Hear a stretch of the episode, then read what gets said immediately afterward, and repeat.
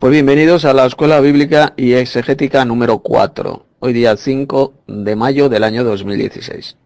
Bueno, vamos, hoy el estudio bíblico que vamos a tener, vamos a analizar un pasaje del Nuevo Testamento muy importante y la versión, como siempre, que voy a utilizar es la que yo estoy escribiendo, el Nuevo Testamento de los Santos de Dios. El texto eh, va a ser Romanos capítulo 5, versos 1 al... ahora lo digo versos 1 al 21. Bueno, pues va a ser como siempre un análisis exegético, un análisis profundo de las frases de estos textos escritos por el apóstol Pablo, eh, mezclados también con preguntas sencillas que voy a ir haciendo a los hermanos que estéis aquí en la sala, en la escuela. De modo que vamos a comenzar leyendo Romanos capítulo 5 y vamos al verso 1. Voy a utilizar esta en el Nuevo Testamento que estoy haciendo, de los santos de Dios. Vosotros podéis utilizar la versión que queráis y de esta manera pues podéis ir comparando las versiones una con la otra. Dice lo siguiente, dijo el apóstol Pablo a los cristianos de la iglesia de Roma, declarados justos pues por la confianza tenemos verdadera paz con el poderoso, gracias a nuestro amo Jesucristo. Bien, vamos a ir analizando esta frase. Como podéis ver, Pablo dice que hemos sido declarados justos. Otras traducciones, primera pregunta que hago a los hermanos, otras traducciones, esta frase, ¿cómo la han traducido? ¿Cómo la han puesto? ¿Eh? Yo la, eh, la versión que he puesto es declarados justos. En la inmensa mayoría de versiones bíblicas, ¿qué palabra es la que han utilizado? A ver si algún hermano lo sabe.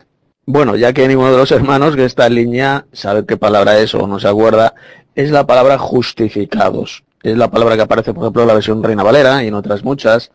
Y una traducción mucho más fácil de entender es declarados justos, eh, pues por la confianza.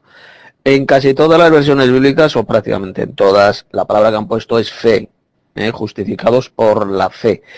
Pero ¿qué pasa? Que la palabra confianza es, es mucho más fiel al texto griego, es mucho mejor palabra, eh, más que la palabra fe es por la confianza, por la confianza en una persona, la confianza en Cristo. Dice que tenemos verdadera paz para con el poderoso, gracias a nuestro amo Jesucristo.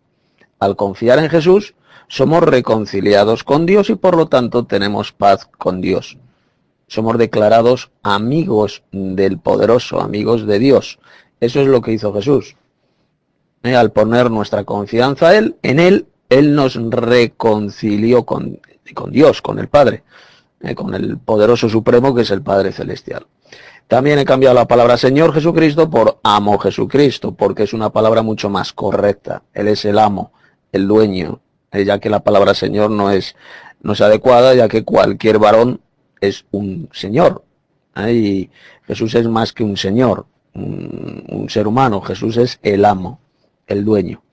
Y sigue diciendo el versículo 2, por quien también tenemos entrada por esta confianza a este favor inmerecido en el cual estamos firmes, ¿eh? a esta gracia de Dios, como lo han vertido otras traducciones, el, con la interpretación correcta es el favor inmerecido de Dios, del poderoso, en el cual estamos firmes, estamos seguros, estamos firmes en esta verdadera doctrina por medio del favor inmerecido de Dios, del poderoso celestial y por lo tanto estamos firmes, no nos movemos, estamos firmes como en una roca. Eh, ya no estamos, no estamos sobre la arena, sino que estamos edificados sobre la roca que es el propio Cristo. Y además dice que nos gloriamos en la esperanza de participar de la gloria del poderoso. Esa es la esperanza que tenemos los santos de Dios, participar de esa inmensa gloria, de ese resplandor del poderoso porque cuando se manifieste, cuando Cristo se manifieste, seremos, semejantes a Él porque le veremos como Él es. Recibiremos esa gloria que tiene el poderoso, ese resplandor, ¿eh? ese resplandor que tiene el poderoso, es el que van a recibir también sus hijos en el futuro. Y eso es lo que estamos esperando. Eh, no estamos esperando, como hacen muchas sectas, la futura tierra paradisíaca, el maravilloso mundo del mañana. No, estamos esperando el participar de ese resplandor del poderoso. Seremos participantes, como dice la escritura. Eh, también dice que nos ha hecho participantes de su naturaleza divina, dijo el apóstol Pedro. Tendremos la naturaleza divina, seremos por tanto dioses resplandecientes e inmortales. Esa es la esperanza que tenemos todos los hijos de Dios, todos los hijos del poderoso, llamados también en el Nuevo Testamento los santos de Dios. Y seguimos por tanto en el verso 3 y dijo, sigue diciendo Pablo, y no solo esto, sino que también nos gloriamos en las tribulaciones, sabiendo que la tribulación produce paciencia, y la paciencia prueba, y la prueba esperanza, y la esperanza no avergüenza, porque el amor del poderoso ha sido derramado en nuestros corazones por la energía del poderoso que nos fue dada. Eh, como podéis ver, eh, también nos estamos gloriando, estamos orgullosos aunque estemos pasando por tribulaciones, sufrimientos. Nos gloriamos en esos sufrimientos o tribulaciones. ¿Por qué? Porque sabemos que esa tribulación, ese sufrimiento que podamos tener aquí en este mundo, produce en nosotros el que paciencia, nos hace ser pacientes. El poder aguantar. ¿Y qué produce la paciencia? La paciencia prueba, nos va probando, prueba nuestra fe, prueba nuestra confianza en Dios, el poderoso supremo y en Cristo. Y la prueba, esperanza.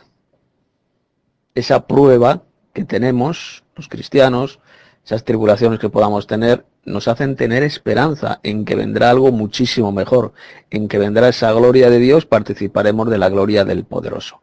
Y la esperanza no avergüenza, es algo que no nos avergüenza porque el amor del poderoso ha sido derramado en nuestros corazones por medio de la energía del poderoso que nos fue dada. ¿Y cuál es esa energía del poderoso? A ver si algún hermano pregunta muy sencilla. ¿Cuál es esa energía del poderoso que nos ha sido dada? Dijo aquí el apóstol Pablo. Como es conocida, como se la llama también en otras traducciones bíblicas. A ver si algún hermano lo sabe. Eh, han traducido energía, energía del poderoso por Espíritu Santo o el poder.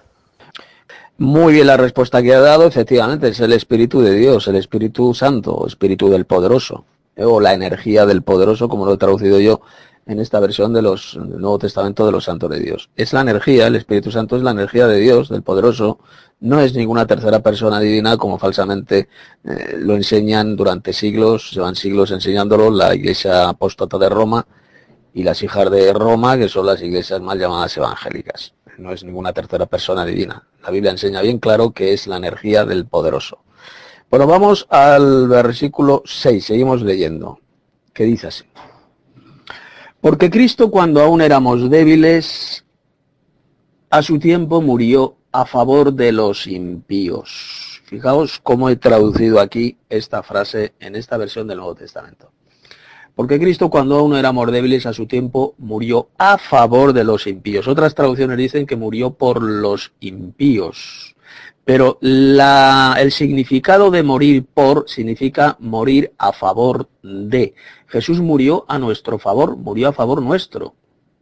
Murió por los impíos no por los pecados de toda la humanidad, eso es mentira, eso que enseña el sistema iglesia apóstata que murió por los pecados de toda la humanidad es mentira, Jesús murió por los pecados e iniquidades de la nación de Israel, como dice Isaías 53, pero lo que sí es cierto es que Jesús murió a favor de los suyos, a favor de los impíos, para que por medio de su muerte podamos tener la reconciliación con Dios y el perdón de todos nuestros pecados. Fue una muerte a nuestro favor no que murió por nuestros pecados, como enseñan falsamente los apóstatas, en su ignorancia, sino que murió a favor nuestro.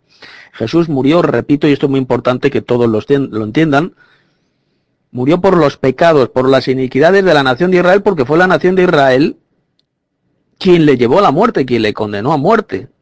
Yo no tengo culpa, nosotros no tenemos la culpa de que Jesús fuera condenado a muerte. ¿Eh? Fueron los eh, israelitas, los judíos de esa época, los que le llevaron a la muerte, las iniquidades, las maldades del pueblo de Israel, fueron los que le condenaron y le llevaron a la muerte. Murió por los pecados de ellos, como dice bien claro la profecía de Isaías 53.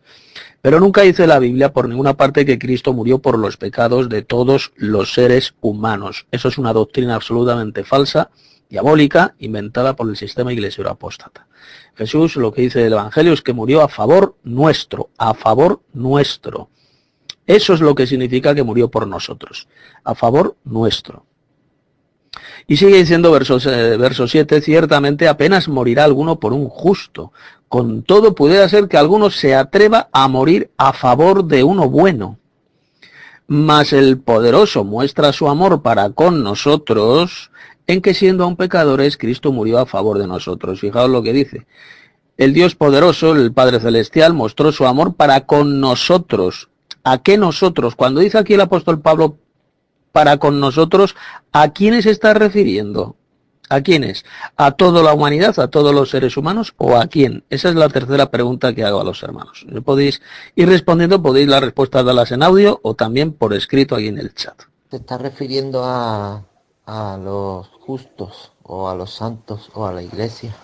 Bueno, efectivamente, hermano Fran, murió por los suyos, por su iglesia. Cuando dice nosotros, lo dice bien clarito el apóstol Pablo, nosotros los que hemos creído en Él, los que hemos puesto nuestra confianza en Él, dio su vida por nosotros, como el pastor que da su vida por sus ovejas, como dijo Jesús en Juan capítulo 10. El pastor, el buen pastor, su vida da por sus ovejas, no por todo el mundo. Jesús no murió por todo el mundo. Murió a favor de los suyos, para beneficio nuestro. Bien, pues vamos a seguir. Verso 9 pues mucho más, estando ya declarados justos en su sangre, por él seremos salvos de la ira. Fijaos, está aquí utilizando el tiempo pasado y el tiempo futuro el apóstol Pablo. La justificación, es decir, el ser declarados justos, ya ha ocurrido en el pasado. Ya hemos sido justificados por medio de la sangre de Cristo, por medio del sacrificio de Cristo. Dios nos ha declarado ya justos santos, perfectos. Y dice bien clarito que por él, por Cristo, también seremos salvos de la ira. ¿A qué ira se está refiriendo aquí el apóstol Pablo? A ver si algún hermano lo sabe. La ira, ¿a qué ira se refiere? Esto ya lo hablamos también en la anterior escuela bíblica, hablamos un poquito de esto de la ira de Dios. ¿A qué ira se está refiriendo aquí? ¿A una ira, a la ira de Satanás o a la ira del poderoso? ¿A la ira de Satanás o a la ira del poderoso? Que vosotros qué es lo que creéis. Seremos salvos de la ira de la ira de Dios. Así es, muy bien, hermano Fran y hermano Carlos, seremos salvos de la ira de Dios o de la ira venidera, de esa ira del poderoso que va a ser derramada contra sobre los malvados, sobre los impíos, como dice el libro del Apocalipsis, y de esa ira de la que hemos sido librados. No de una futura tribulación, como llaman falsamente los evangelocos, ¿no? Nunca ha prometido Cristo librar a su iglesia de una tribulación o de la gran tribulación o de una tribulación de siete años, como ellos han inventado. No. ¿eh? Él ha prometido librarnos de la ira venidera, de esa ira del poderoso que va a ser derramada contra los impíos. Y eh, vamos a seguir. Si algún hermano quiere decir alguna cosita más. Bien, pues seguimos. Nos vamos al verso 10. Y dijo el apóstol Pablo, porque si siendo enemigos fuimos reconciliados con el poderoso por la muerte de su Hijo, mucho más estando reconciliados, seremos salvos por su vida. Tremenda frase la del apóstol Pablo. Nosotros que éramos enemigos, enemigos del poderoso, fuimos reconciliados. ¿Qué significa la palabra reconciliados? Hemos hecho, hemos sido hecho, hechos amigos de Dios. Dios nos hace, el poderoso nos hace sus amigos. Eso es lo que significa la reconciliación. Y seremos, por tanto, salvos por su vida, por la vida de su Hijo. Seremos salvos por Él. Además, fijaos que está en tiempo futuro, seremos. No dice que hayamos sido salvos, no, dice que seremos tiempo futuro, tiempo futuro, por su vida, por esa vida que Jesús entregó en el madero por nosotros. Esa sangre o esa vida, porque sabéis que la vida está en la sangre, al dar su vida, su sangre por nosotros Jesús, por lo tanto seremos salvos por esa vida de Jesús, por su vida, como dijo el apóstol Pablo. Y no solo esto, verso 11, sino que también estamos orgullosos del poderoso por nuestro amo Jesucristo, por quien hemos recibido ahora la reconciliación. ¿De qué tenemos que estar orgullosos nosotros los cristianos? ¿De nosotros mismos? No. Tenemos que enorgullecernos solamente de nuestro amo, de nuestro amo Jesús. Porque gracias a Él hemos sido hechos amigos del poderoso celestial que es el Padre. hemos sido reconciliados con el Padre Celestial. Es el orgullo que tenemos, es de lo único que nos podemos enorgullecer. Y nos vamos ahora, por tanto, al verso 12. Sigue diciendo Pablo, por tanto, como el pecado entró en el mundo por un hombre, y por el pecado la muerte, así la muerte pasó a todos los hombres por cuanto todos pecaron. Fijaos bien, este es un pasaje muy importante. El pecado entró en, en el mundo por un hombre, aunque realmente fue Eva la que fue engañada por Satanás, aquí el responsable principal, y luego de esto, después de la escuela bíblica, seguramente el hermano Alexander Hell pues, va a hablar eh, sobre este tema, ha dicho que iba a hablar sobre el Adán y Eva, sobre este asunto. Aquí la responsabilidad recae sobre la cabeza, que era Adán. El responsable realmente era Adán. Por eso es que dijo Pablo que el pecado entró en el mundo por un hombre, refiriéndose a Adán. Y por el pecado, por la infracción del mandamiento de Dios que vino, por vino la muerte. ¿Por qué? Porque el salario del pecado es la muerte. Y esta muerte es la que pasó a todos los hombres. Fijaos que Pablo no dijo que lo que, sea, lo que hemos heredado los seres humanos, lo que pasó a los seres humanos es el pecado de Adán, o el pecado original, como dicen las sectas apóstatas. No, eso del pecado original no existe. Nosotros no hemos, no hemos heredado ningún pecado original. Lo que hemos heredado de Adán nosotros, ¿qué es? Es la muerte. Lo dice aquí bien claro, verso 12. Así la muerte, no dice el pecado, dice la muerte, pasó a todos los hombres. Todos hemos heredado esa muerte. Todos, por tanto, somos mortales. Porque todos los seres humanos pecamos. Por lo tanto, somos mortales. Eso es lo que hemos heredado de Adán. La muerte. Por cuanto todos pecaron, lo dice aquí bien claro Pablo. Todos hemos pecado. Pues antes de la ley, eh, antes de que el poderoso diera la ley por medio de Moisés, ya había pecado en el mundo. Pero donde no hay ley, no se inculpa de pecado. Claro. Donde no hay ley, donde no existe una ley que nos diga, lo que nos muestre lo que es el pecado, pues no se imputa de pecado, no se inculpa de pecado. No se inculpa. Porque si no hay ninguna ley, no se nos puede inculpar de pecado, de infringir una ley que no existe. Y no obstante, dice Pablo, verso 14, no obstante, reinó la muerte desde Adán hasta Moisés. Ya existían. La muerte ya la habían heredado los seres humanos y existía de Adán hasta Moisés. Aún, en los que no pecaron a la, a la manera de la transgresión de Adán el cual, dice Pablo, el cual es figura del que había de venir. Eh, Adán era la figura del que había de venir, que era Jesús. Igual que el pecado entró en el mundo por Adán, por un hombre, que era el responsable, era la cabeza de la creación, por de igual manera la justificación, la reconciliación debía entrar en el mundo también por otro hombre, que es Jesús.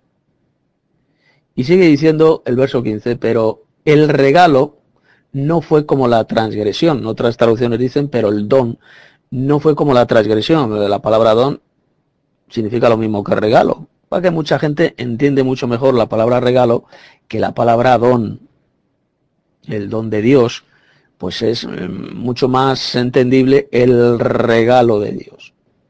Porque si por la transgresión de aquel uno murieron los muchos, eh, refiriéndose a Adán, abundaron mucho más para los muchos el favor inmerecido del poderoso y el regalo del poderoso por el favor inmerecido de un hombre que es Jesucristo. Y con el regalo no sucede como en el caso de aquel uno que pecó, porque ciertamente el juicio vino a causa de un solo pecado para condenación, pero el regalo vino a causa de muchas transgresiones para que Él nos declare justos.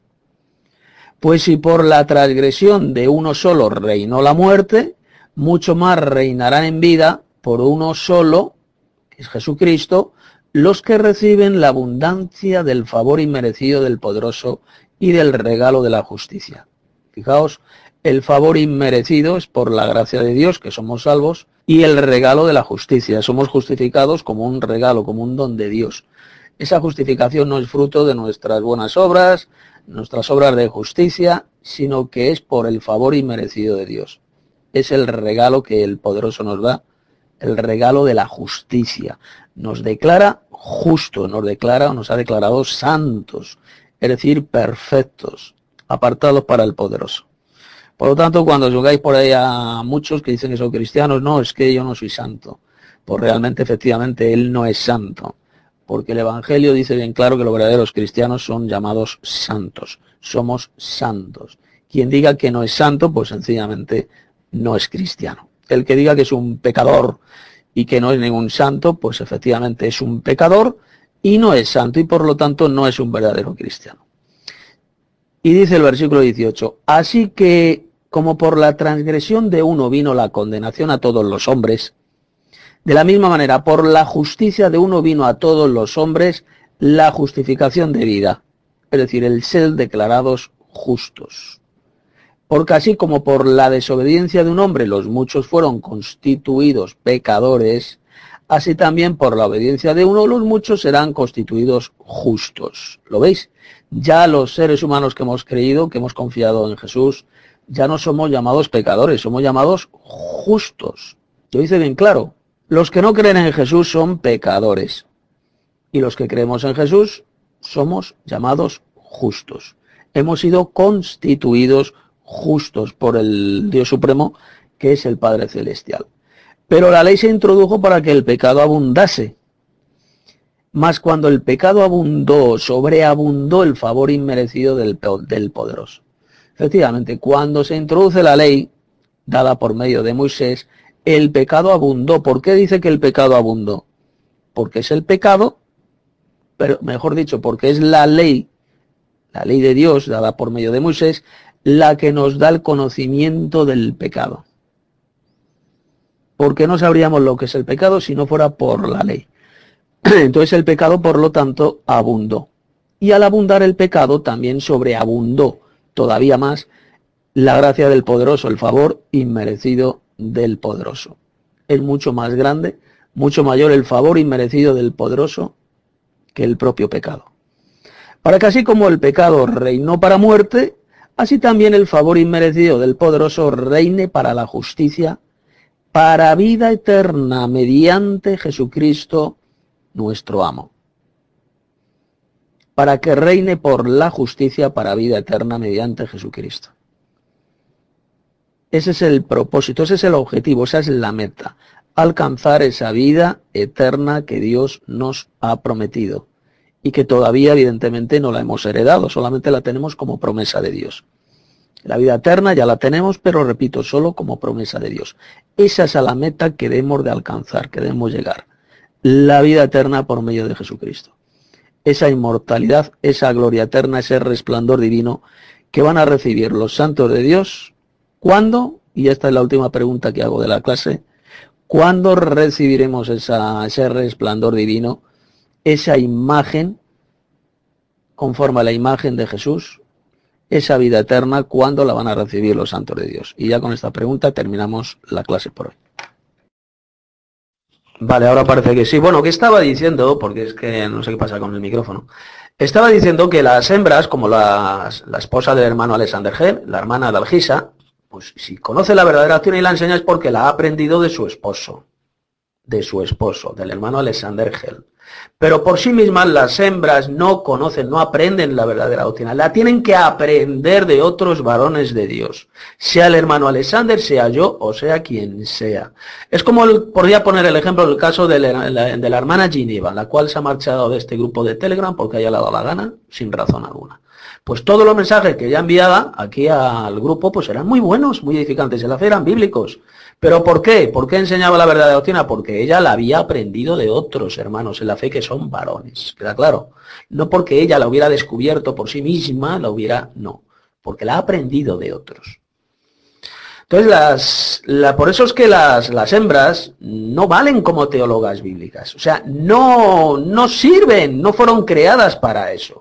Si ellas enseñan la verdadera doctrina, como es el caso de la hermana de Alquisa, es porque la han aprendido de su esposo o de algún otro varón de Dios. Es así de sencillo. Porque la han oído y la han aprendido de ellos, no porque ellas por sí mismas la hayan descubierto. Esa es la pura realidad.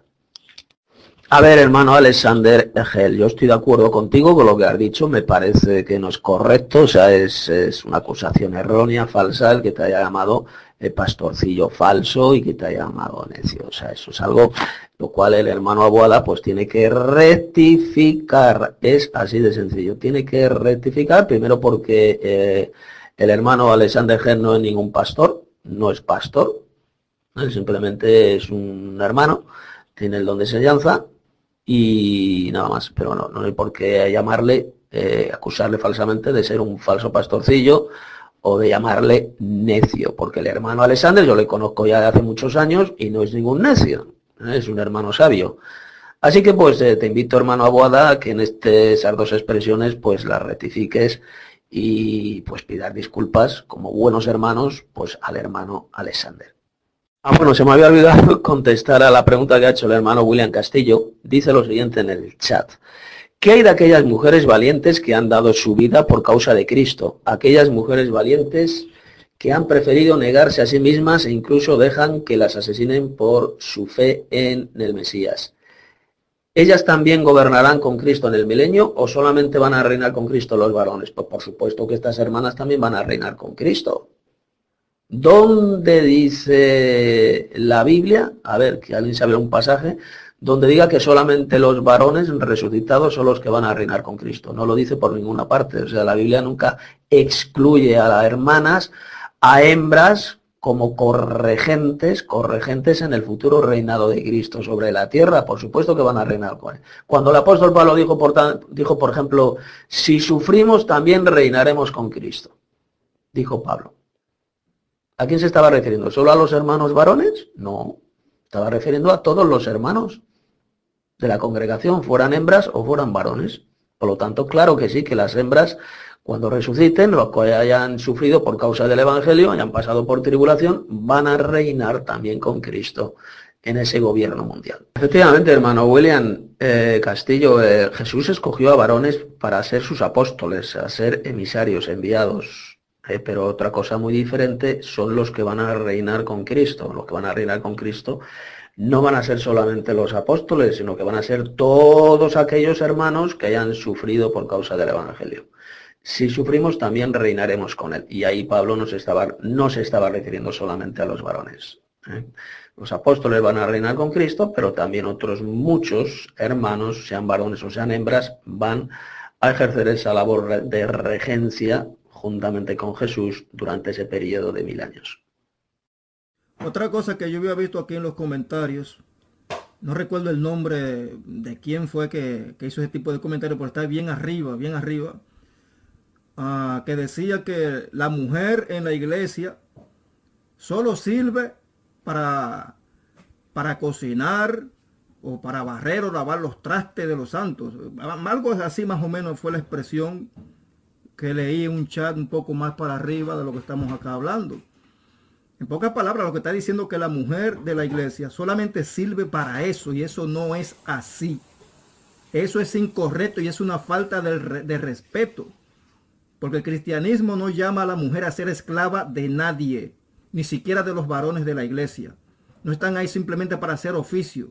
Eso no es así. Febe era diaconisa, pero también era tremenda predicadora. Y ser diaconisa y servidor de las mesas no es algo deshonroso.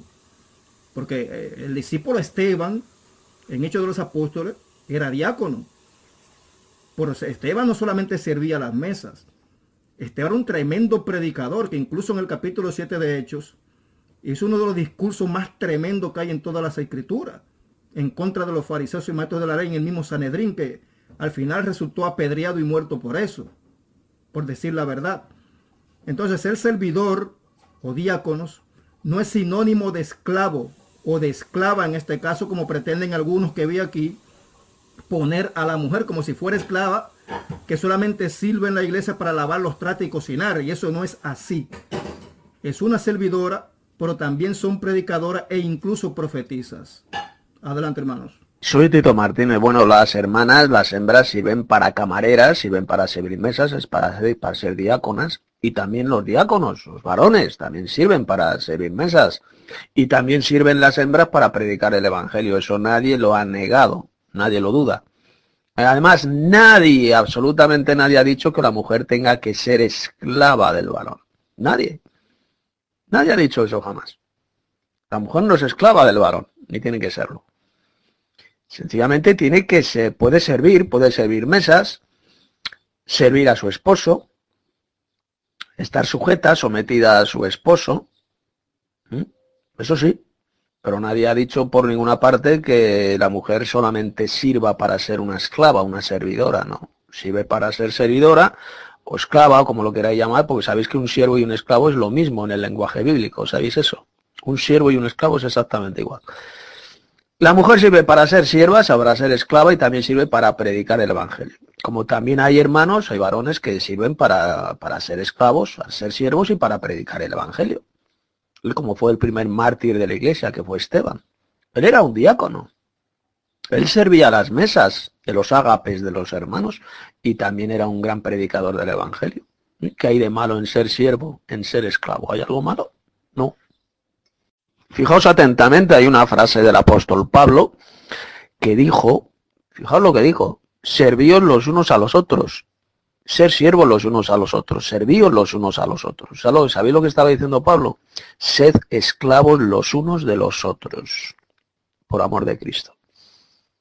Tenemos que ser esclavos, los hermanos, los unos a los otros. Es decir, servirnos los unos a los otros. Es como el ejemplo que nos puso Jesús cuando lavó sus, los pies a sus apóstoles, a sus discípulos. Eh, lo que había hecho él, dijo, lo hacía como ejemplo para que lo hiciéramos también nosotros, es decir, ser esclavos los unos de los otros. Por lo tanto, no solamente la mujer, la esposa tiene que ser esclava del marido, eso es bíblico, es decir, servir al marido, sino que también todos los hermanos tenemos que ser esclavos los unos de los otros, servirnos los unos a los otros.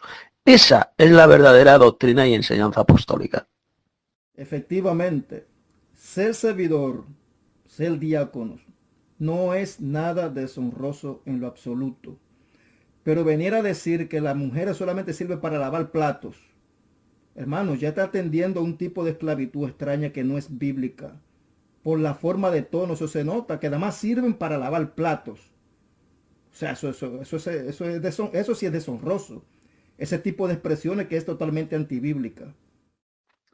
Bueno, hermano Tito, el asunto es que si hay mujeres que solamente sirven para lavar platos, porque eso es lo único que saben hacer o lo único que les gusta, como también hay hombres jaraganes que no les gusta hacer nada, pero venir a decir ahí en ese texto que yo vi, que la mujer solo sirve para eso. Está diciendo la mujer. Sea, no está, no está especificando algunas mujeres. Está diciendo la mujer solamente sirve para eso. Entonces eso es lo que vemos aquí incorrecto que hay que corregir. Y no debemos de usar ese tipo de expresiones generalizadas porque no toda mujer sirve para eso. No podemos enseñar ese tipo de cosas. Porque si nos vamos a los extremos también hay hombres que no les gusta hacer nada. Entonces vamos a enseñar eso nosotros también. Pues no. Lo que tenemos que corregir ese tipo de expresión, hermanos, y no generalizar el mensaje que están viendo muchísimas damas, porque se van a sentir aludidas y se van a sentir mal. Y son personas donde mora el, Espíritu de Dios. Y no podemos ser tropiezo ni para hembras ni para varones, hermanos. Tenemos que respetar, por favor. No, en un mensaje que publicó ayer o anteayer el hermano Dani, Dani Pacheco, eh, que es eh, Dante Bíblico, habéis oído hablar de Dante Bíblico, de los vídeos de YouTube, bueno, pues es el hermano Dani, Daniel. Daniel Pacheco escribió el otro día aquí en el chat, en el grupo, que las mujeres solamente sirven para lavar platos. ¿Mm? Luego rectificó, dijo que no se puede generalizar. Y efectivamente, no podemos generalizar eh, porque eh, muchas señoras, muchas hermanas, eh, no solamente fregan platos, sino que hacen otras muchas cosas. Pero hay otras muchas que sí que solamente sirven para fregar platos. ¿Y sabéis por qué? Porque eso es lo único, lo único que quieren hacer y lo único que les gusta, fregar platos. por lo tanto, claro que sí, hay muchas hermanas y otras que no son hermanas, son hembras o en el mundo, que para lo único que valen es para fregar platos y fregar suelos, nada más, porque es lo único que les gusta, es lo único que desean hacer. Pero evidentemente las hembras pueden hacer muchas cosas más, pueden predicar el Evangelio, como hacía la hermana Febe, la diaconisa de la iglesia de Sencrea, pueden profetizar, y pueden edificar a la iglesia, eh, por lo tanto, eh, esa frase, expresión de decir que las, las hembras solamente sirven para fregar platos no es cierto, pero lo que sí es cierto es que tiene parte de verdad, porque hay muchas señoras que lo único que les gusta hacer es limpiar, limpiar y limpiar, nada más. Y lo digo por experiencia porque así era mi difunta esposa. Hermano Alexander, pero luego el hermano Dani, Dante Bíblico, luego rectificó y dijo que no se podía generalizar. Él dijo eso porque sencillamente la mala experiencia que ha tenido en su matrimonio. Su esposa era una puta, era una adúltera, ¿eh? y era una zorra, y esa mala experiencia pues lo ha dejado marcado y por eso dijo esa expresión de que todas las mujeres para lo único que valen es para fregar platos. Pero luego el hermano Dani rectificó y dijo que no se puede generalizar. generalizar ¿eh? Bueno, pues si rectificó ese tipo de expresión, pues ah, muy bien por el, hermano Dani. Muy bien, excelente. Yo lo felicito al hermano Pacheco. Decir, decir que por causa de, este hermano Pacheco fue que yo conocí a eh, Gavito Grupos, conocí a Tito Martínez y comencé a analizar la sana doctrina cristiana fue precisamente por los videos de Dante Bíblico, que es un hermano al cual yo le tengo bastante respeto y cariño, porque bueno, para mí fue un instrumento de Dios para ponerme pues eh, en este tipo de empresas. Adelante, hermanos. Y un ejemplo de esto que, que estoy diciendo lo tenemos, por ejemplo, de la esposa del hermano Alexander, Adalgisa, la hermana Adalgisa, o la propia hermana Giniva. Ellas no solamente sirven para fregar platos, hacer las labores de la casa, criar, eh, cuidar críos, no, sirven para mucho más. Sirven para predicar el Evangelio, sirven para enseñar verdadera doctrina, la verdadera doctrina, porque antes la han aprendido de algún hermano varón, en este caso del hermano Alexander Gell, el esposo de la hermana de Algisa, porque la han aprendido de otros. O sea, que sirven para otras muchas cosas las, eh, las hermanas, ¿eh? no solamente para fregar platos.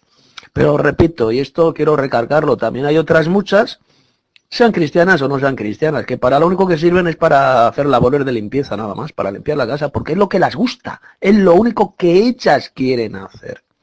Por lo tanto, solamente sirven para eso. Eh, por lo tanto, no podemos generalizar eh, y tampoco podemos negarlo, tampoco podemos negar de que hay hembras, de que hay mujeres que realmente sí que solamente sirven para limpiar, nada más. Porque eso es lo que ellas quieren hacer y no quieren aprender nada más.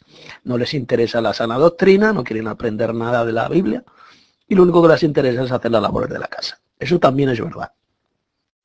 Y por supuesto también tenemos que tener en cuenta que hay muchísimas hembras, muchísimas, especialmente entre las femiapestosis, que no valen ni siquiera para fregar platos, ni para hacer las labores de la casa. No sirven ni para eso, las femiapestosis, porque no quieren. ¿eh? Ellas se pasan completamente de esas cuestiones. Es decir, que no valen para una labor tan noble y tan honrosa como la de fregar platos en la casa o fregar el suelo, que es absolutamente una labor honrosa ¿eh? y muy correcta. Eh, pues hay muchísimas que no valen ni para eso. Además, ni no valen ni para nada de enseñar doctrinas que ni siquiera saben, ni valen para hacer las labores simples del hogar. Hola hermanos, soy Tito Martínez. Bueno, estoy leyendo aquí algunos mensajes que ha pegado el hermano Dani, Daniel Pacheco. Eh, por ejemplo, ha pegado el texto de Lucas 11:31 que dice así en esta traducción. Eh, dijo Jesús estas palabras. La reina del austro se levantará en el juicio contra los hombres de esta generación y los condenará, porque vino de los fines de la tierra a oír la sabiduría de Salomón. Y aquí más que Salomón en este lugar. Bueno, aquí Jesús estaba refiriendo a una de las esposas de Salomón, que era la reina de Saba, eh, de lo que hoy se conoce como el país de Etiopía. Esta señora, esta reina, eh, fue a escuchar, fue a Israel a escuchar la sabiduría de Salomón. Y cuando dijo Jesús que la reina de, del austro, bueno, esta traducción lo ha traducido austro, pero es una traducción mala porque, bueno, se refiere a la reina de Saba. Cuando dice que se levantará en el juicio contra los hombres de esta generación y los condenará, se está refiriendo Jesús cuando resucite la reina de Saba, va a condenar a esa mala generación, a esos malvados que vivían en la época de Jesús, y que rechazaron a Jesús y los va a condenar. Dice que se levantará en el juicio contra esos hombres. Los va a condenar porque escucharon al propio Mesías y le rechazaron. A alguien como era Jesús que tenía mucha más sabiduría que el rey Salomón. Como dice, porque vino de los fines de la tierra, la reina de Saba viene de los confines de la tierra, vino de lejísimos, porque venía de África, de Etiopía, y fue a escuchar la sabiduría de Salomón. Y Jesús era todavía mayor que Salomón. Y por lo tanto, cuando resucite la reina de Saba, va a condenar a esa generación que vieron a Jesús, que, que vieron a Jesús y no quisieron creer en él. Eso es lo que enseñó Jesús en ese texto.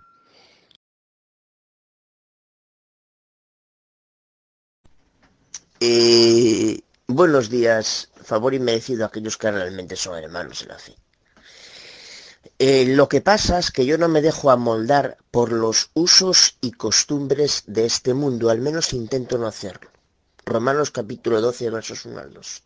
Y hay quienes sí, hay quienes se dejan amoldar por la ideología de género. Hay personas que por desgracia no saben lo que significa eso, porque no han leído acerca de eso. O porque no han sido informado por otras fuentes. O por el llamado igualitarismo de género. Algo muy mundano. Yo le preguntaría a esta persona que me acuse de talibán, si tenemos que extirpar Génesis 3 de la Biblia, la serpiente es la más astuta de todos los animales del campo. La serpiente es la serpiente antigua, el dragón, el diablo y Satanás. Revelación 20, ¿verdad? Si queremos que no sea astuto, entonces pues tenemos que no estar a la defensiva del, del maligno. Es astuto, ¿verdad? Como ser astuto, ¿a quién engañó primero? ¿Un hombre o una mujer? ¿A un hombre o a una mujer? ¿Al varón, a Adán o a la hembra, Eva? ¿A quién?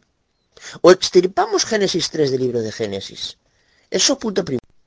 Y en segundo lugar, desde luego, en mis estudios, en los cosas que están ahí en, gavitos, no niego que una mujer cristiana de verdad, de verdad, ¿eh? De verdad, no algunas llamadas Geneva Belfield, no, esas no. Una cristiana bíblica sí puede hablar de vez en cuando en la iglesia. Sí, sí puede. Yo he conocido algunas mujeres que considero cristianas bíblicas de verdad por su sumisión, por su carencia de arrogancia, por y que leían de vez en cuando decía el hermano Tito, lee esto, venga, cita este pasaje de la Biblia. Un cierto papel tenía. Lo que no pueden es ejercer un, un ministerio pastoral ni nada que se le parezca remotamente. Eso no lo era Febe. Febe era ministra, servía, ministraba, pero ¿qué tipo de ministerio? ¿Qué tipo de servicio? Eso es lo que hay que preguntarse. Pues un servicio, un ministerio de poner las mesas, relacionado con la comodidad de los hermanos, de los hijos, de los niños, de las niñas, y que eso redundase por ende en los beneficios relativos a la instrucción espiritual en última instancia. Eso era Febe, servidora, diaconisa, pero ese tipo de diaconado, porque hay distintos tipos de diaconado. ¿Mm? Eh, también Jorge Mario Bergoglio, también Jorge Mario Bergoglio, la segunda bestia de revelación, dice que las mujeres deben llegar a lo más alto. Eso es amoldarse a los usos y costumbres de este mundo. Yo no. Yo reconozco que, esta persona llamada Alexander Hell, pues eh, pues eh, reconozco su capacidad en cuanto a tratar algunos temas. Eh, yo he leído un estudio de él muy bueno sobre el tema del alma, pero lo que pasa que esta persona, pues en fin, yo no sé, no sé si es un decir, eh, que yo no puedo afirmarlo, no tengo ni la menor evidencia. Eh, si de pequeñño pues a lo mejor pues veía que, eh, que, que, le pegaban a su mamá y eso lo traumatizó o simplemente que, que, las, eh, la ideología de género impregnada en el mundo político, social, televisivo, lo, le, le, absorbió la mente. No lo sé, es un decir, ¿eh? no lo estoy afirmando, que conste. Y yo esos mensajes de Gavitos no los estoy calumniando a Gel, ¿eh? Estoy manteniendo esa posibilidad. Que puede ser que sea algo indiscreto a la hora de decirle si se deja dominar por la mujer, pues con hombre. Oye, pues oye, fue una pequeña indiscreción de mi parte. Oye, todos la tenemos. Porque todo esto fue en parte por esta señora que me calumnió y que se las da de cristiana llamada Geneva Belfield.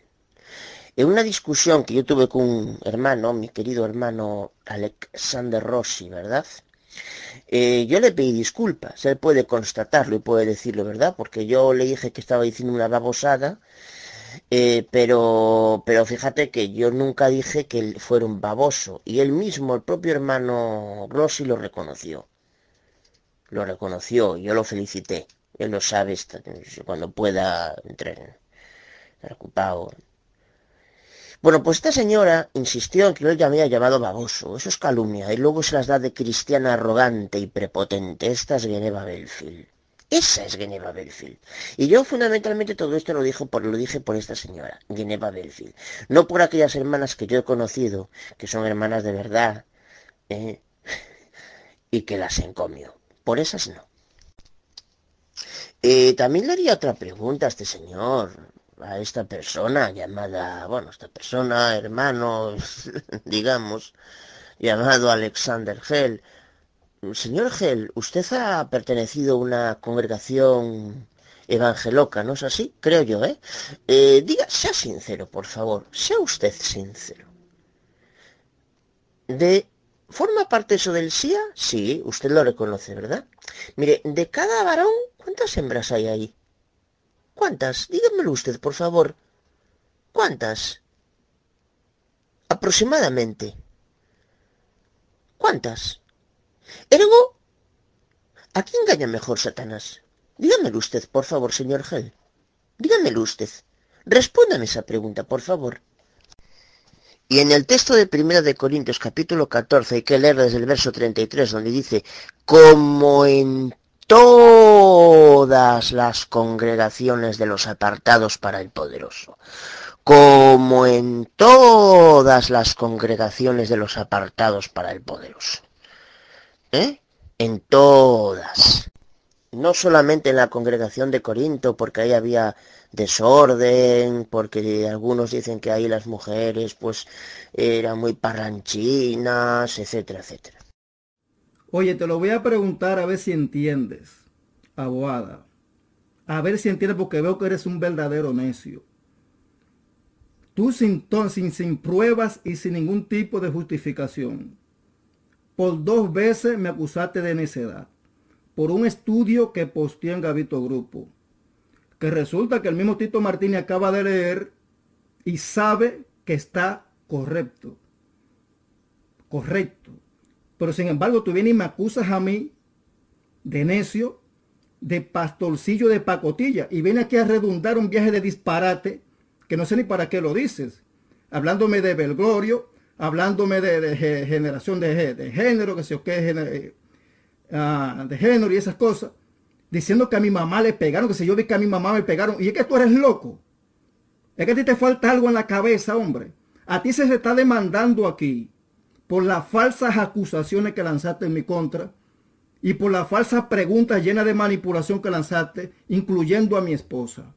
Porque eres un irrespetuoso. Eres un irrespetuoso y viene aquí a redundar, a hablar disparate para justificar qué. Trae las pruebas ahí de por qué me acusas de necio. ¿Por qué me acusas de pastorcillo iglesiero, comparándome con ese tipo de cosas? ¿Por qué tú haces ese tipo de manipulaciones? ¿Por qué razón si el estudio que puse en Gavito está totalmente bíblico. Eh, a ver, eh, señor Gel, yo no le acusé de que se dejaba dominar por su esposa, ¿eh? Yo le hice una pregunta a usted, que puede ser una pregunta un tanto indiscreta, pues oye, bueno, lo siento si cree que es un poco indiscreta. Pero es que usted no está respondiendo a lo que yo le estoy preguntando a las preguntas que acabo de hacerle pregunta arriba, eh, no me, le está, mm, me está respondiendo usted. Usted no me está respondiendo. Usted me está demostrando que se deja guiar por el igualitarismo de género en auge en la sociedad moderna cuando usted no está respondiendo a las preguntas que le acabo de decir ahí arriba. Pero ¿por qué no me responde, señor Gel? y oye, si me llama necio, pues oye, que le diga, no me voy a enfadar por eso. oye, pedazo de necio, deja tu burla, que aquí tú no engañas a nadie, pedazo de animal, deja tu burla y habla claro. Y no me venga a mí con ironía, que no soy ningún tonto. Tú vas a responder aquí y vas a probar. En primer lugar, ¿por qué me llamaste necio dos veces? Y luego me viene a decir pastorcillo de pacotilla, que es una calumnia, es una mentira digno de un hijo del diablo. Como bien lo han probado aquí todos los hermanos, incluyendo Tito Martínez. Que me cite ese tipo de acusaciones sin prueba y sin base. Y eso es lo que tú tienes que responder, pedazo de animal pedazo de bestia irracional, porque eso es lo que eres. Estás actuando ahora mismo como un irracional, redundando en cosas que no vienen ni al caso. Responde el por qué hiciste ese tipo de falsas acusaciones. Eso es lo que tienes que hacer. Veo que usted sigue sin responder, señor Alexander Gel, a las preguntas que yo le hago. Está muy bien que usted hable de esa forma, porque esas afirmaciones, ese tipo de insultos, yo van a quedar grabados, van a quedar grabados y los voy a mostrar para demostrar quién es usted realmente, ¿verdad? eh, yo le llamé necio porque yo vi que en ese momento estaba actuando con necedad. Me dio la impresión de que se estaba dejando mediatizar por las modas del igualitarismo de género impregnada en la sociedad moderna, como de hecho me estaban siguiendo dando la impresión en función de que usted no responde a mis preguntas. Eh, realmente es lo que me da la impresión. Y por tanto, pues por eso le llamé. Y luego pues tuvo una cierta indiscreción de mi parte por hacerle esa pregunta con respecto a su mujer. Reconozco que es una cierta indiscreción. Lo que digo en cuanto a las mujeres no lo cambio, sigo diciendo lo mismo. Sigo diciendo lo mismo. Eh, creo que la mejor cosa que puede hacer una mujer es dar placer a su marido en la cama, planchar, hacer las mesas y luego, pues sí, puede predicar a los inconversos. Y decía algunas cositas en la congregación, sí, pero no como usted dice. ¿eh? Eh, y le sigo haciendo la misma pregunta, señor Gel, ¿a quién engañó primero Satanás? ¿A un varón o a una hembra? ¿Es astuto o no es astuto? Si es astuto, ¿por qué engañó primero a, la mujer? Lo dice Pablo también, primera de Timoteo 2, 14 y siguientes, ¿eh? Y a mí tú no me vas a asustar, porque para asustar me hace falta tú y vente más. Voy a responderte como te mereces. Qué miedo tan grande te tengo, Alexander Hell. Escuchen todos ustedes qué risa más irónica, sucia y burlesca. ¿Y ustedes creen que eso es digno de respuesta a un cristiano? ¿Ustedes creen que esa es la mentalidad normal de un cristiano? que se respeta. Porque ustedes se están dando cuenta en una situación tan delicada, donde Jesucristo prohíbe terminantemente llamar necio a sus hermanos, a los hermanos, porque el que hace eso se expone al reina de fuego. Y este pendejo viene a acusarme a mí de necio, de iglesiero de pacotilla, más otras cosas que dijo. Y oigan la respuesta, la risa irónica, asquerosa de este tipo. Ustedes, hermanos, están siendo eh, testigos de que este abogado está mal de la cabeza, pero muy mal de la cabeza. Entonces analicen ustedes y juzguen ustedes con justo juicio. Y nada, hermano Daniel Pacheco, sí me di cuenta luego que usted hizo la rectificación. Claro está, y lo felicito mucho, mi hermano, porque eso es digno de un cristiano, reconocer cuando ha, cometido algún error. A mí me ha tocado también hacer lo mismo, hermano, y son muchas cosas que yo mismo he tenido que rectificar. Muchas cosas. Pero yo lo que estoy demandando, este asqueroso aboada, este perro sucio, mentiroso y calumniador, que en vez de responder dignamente, lo que tiene es una sonrisa de hiena, de asqueroso, de necio, de loco. Porque eso que parece un loco, redundando en cosas que ni siquiera vienen al caso. Que traiga las pruebas aquí de por qué me acosó de esa forma. Eso es lo que tiene que hacer. Yo voy a contar una cosa. Yo una vez fui a una iglesia de estas evangelocas y vi a una mujer en el púlpito. Dije yo, ¿será que está? Yo apenas tenía conocimiento de, la verdadera doctrina. Cuando vi a esta mujer en el púlpito dije, ¿será que va a presentar un varón? No, siguió hablando ella, cogí media vuelta. Anda una mujer en el púlpito. cogí media vuelta y me largué alegremente. Continuó diciendo que las mujeres para lo que valen es para dar placer a su marido, para hacer las cositas de casa y pues poco más. Poco más, realmente, ¿vale? Y no como esa prepotente y chulesca de, de Neva Belfield. Yo ya se lo respondí a este señor a este señor llamado Alexander Gell. Lo que pasa es que usted, Alexander Gell, no me está respondiendo a lo que le pregunté con respecto a Génesis capítulo tercero. Y no me da miedo, señor Gell. A mí usted no me da miedo. Su actitud amenazante no me da miedo en absoluto. ¿Cree usted que su actitud amenazante me da miedo? Su actitud grosera y amenazante, que demuestra qué tipo de persona es. Porque lo está demostrando. Me río porque hay cosas que me hacen gracia. Hombre, yo le llamé necio porque pues me parecía simplemente una actitud necia eh, pues determinadas cosas con respecto a, lo que dijo de Febe, ¿no? y estos insultos, estas agresiones verbales, señor Gel, se las voy a enseñar a mucha gente para que vean quién es usted. Yo no le llamé líder de pacotilla. Yo creí en ese momento pues que estaba actuando como un pastorcillo de pacotilla, es lo que creí en ese momento. Y la verdad, hermano, se lo digo a todos ustedes, que yo me alegro de que esta abogada está respondiendo tal y como es por dentro. Porque lo que tiene por dentro le está saliendo por la boca. Pura burla, pura ironía, pura necedad y pura locura. Hermanos, es increíble cómo estos falsos hermanos vienen a engañar, a infiltrarse y a ensuciar la, congregación. Es una cosa increíble. Este tipo está mal de la cabeza. Ustedes mismos están escuchando la respuesta de este loco, porque eso es lo que parece un loco. Yo puse un estudio en Gavito Grupo que se lo posteé aquí a ustedes el link, que hasta el mismo Tito Martínez vio el, estudio, y claro, y todo le han dado el visto bueno porque es 100% bíblico.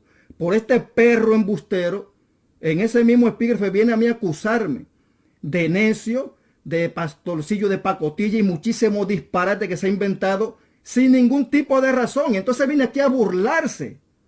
Y yo pregunto al administrador general de este, de, este asunto, oye, ¿y usted, Tito Martínez, qué piensa de esto?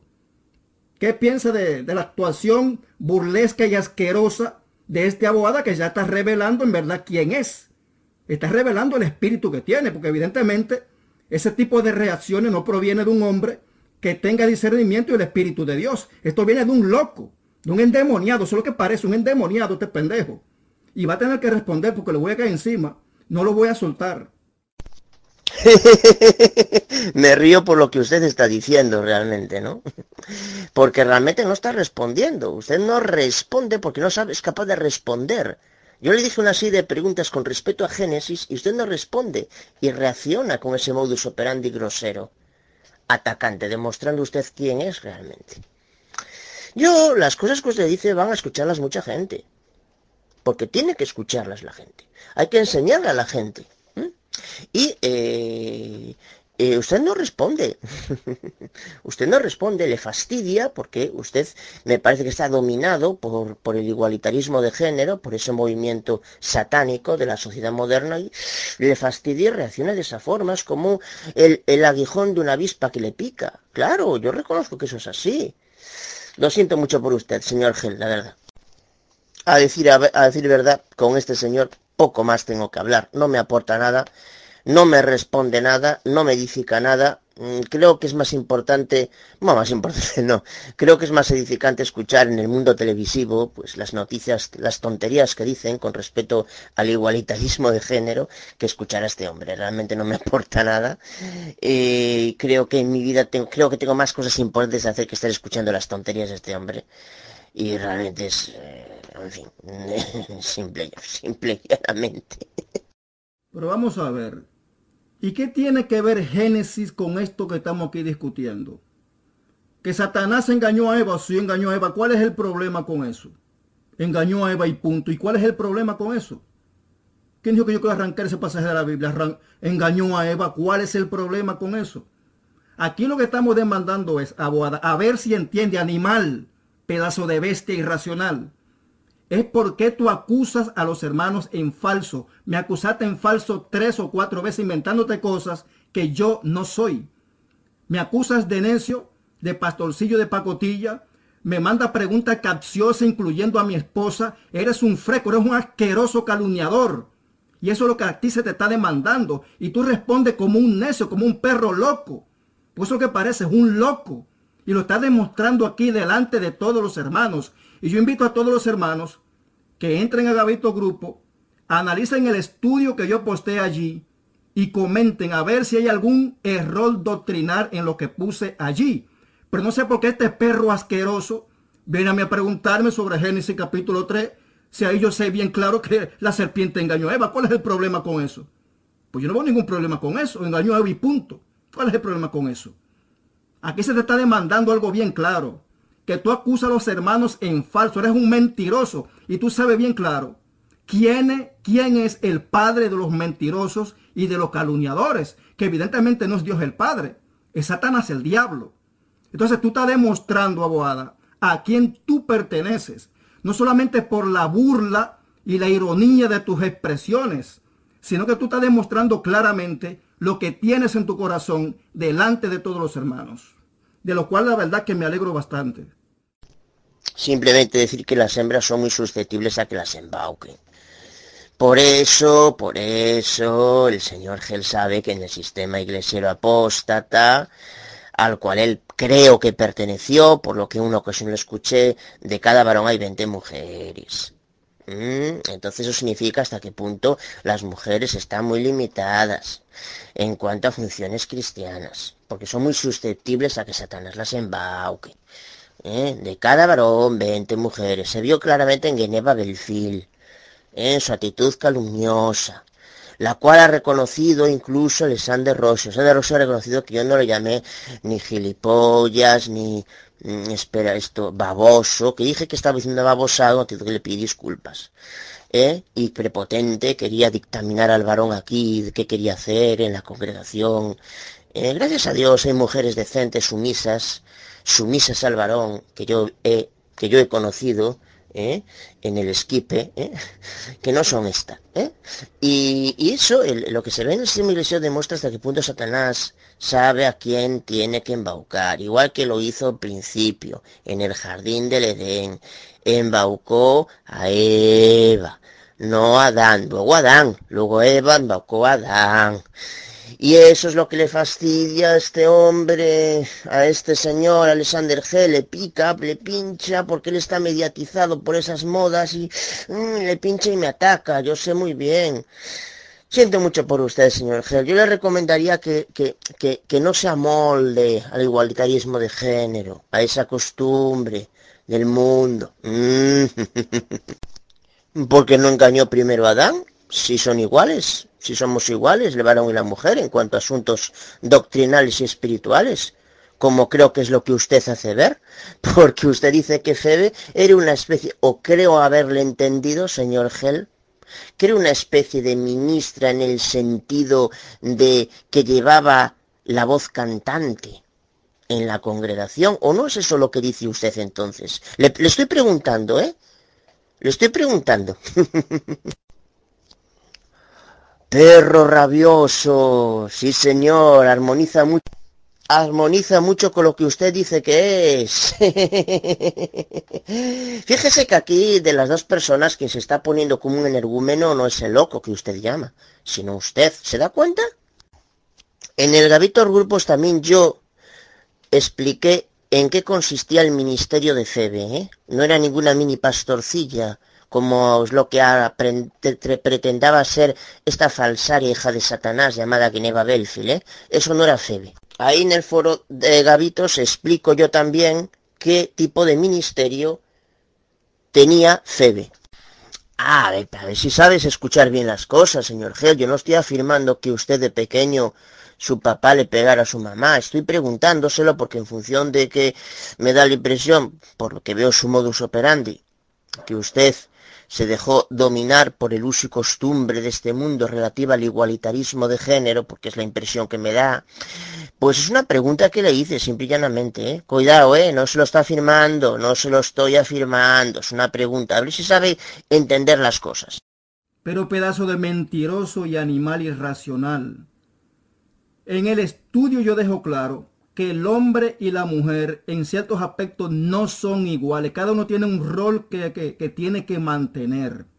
El hombre es la, la, la, cabeza de la mujer. Y la mujer tiene que someterse al varón.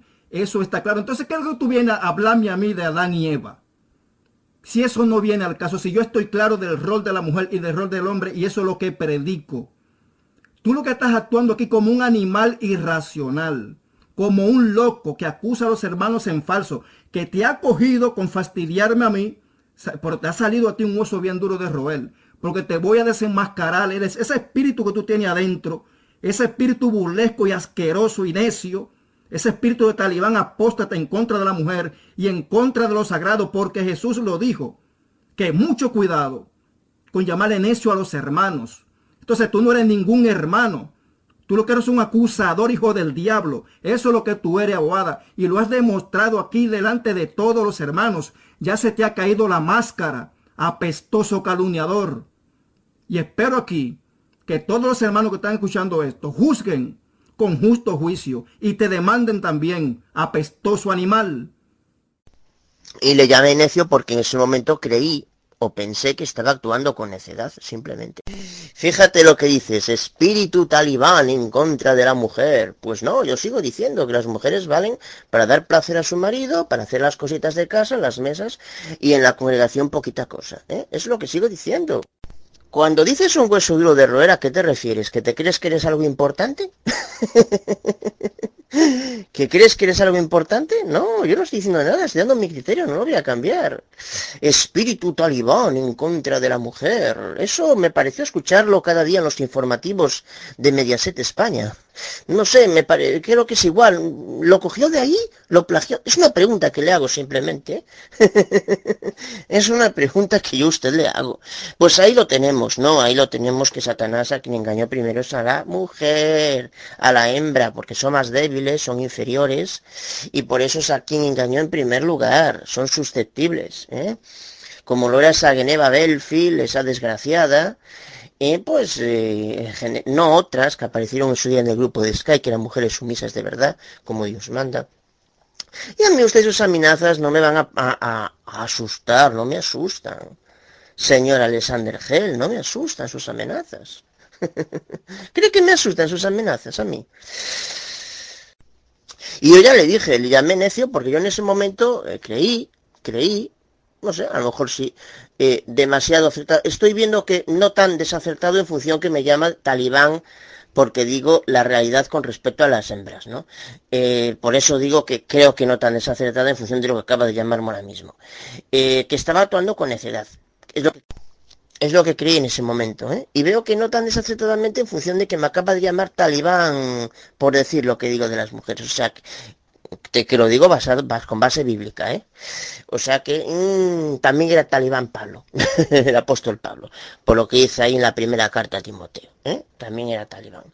Eh, eh, y veo que porque, me acaba de llamar talibán por lo que digo de las mujeres, veo que no estoy tan desencaminado en llamarle necio, ¿verdad, señor Gel? ¿Mm? O creer que usted está actuando con necedad, ¿verdad? y repito, lo de su mujer es una pregunta indiscreta. No tengo problemas en pedir disculpas con respecto a esa pregunta indiscreta, pero tampoco fue una acusación, fue una pregunta que le hice. Fíjese la diferencia como actúa usted a como actúo yo. ¿eh? El modus operandi de usted de llamarme perro y el modus operandi mío. Pero esos, esas afirmaciones, esa forma de actuar lo va a saber mucha gente. Bueno, le llamé pastorcillo porque usted mm, creo que dirige una congregación de personas, creo.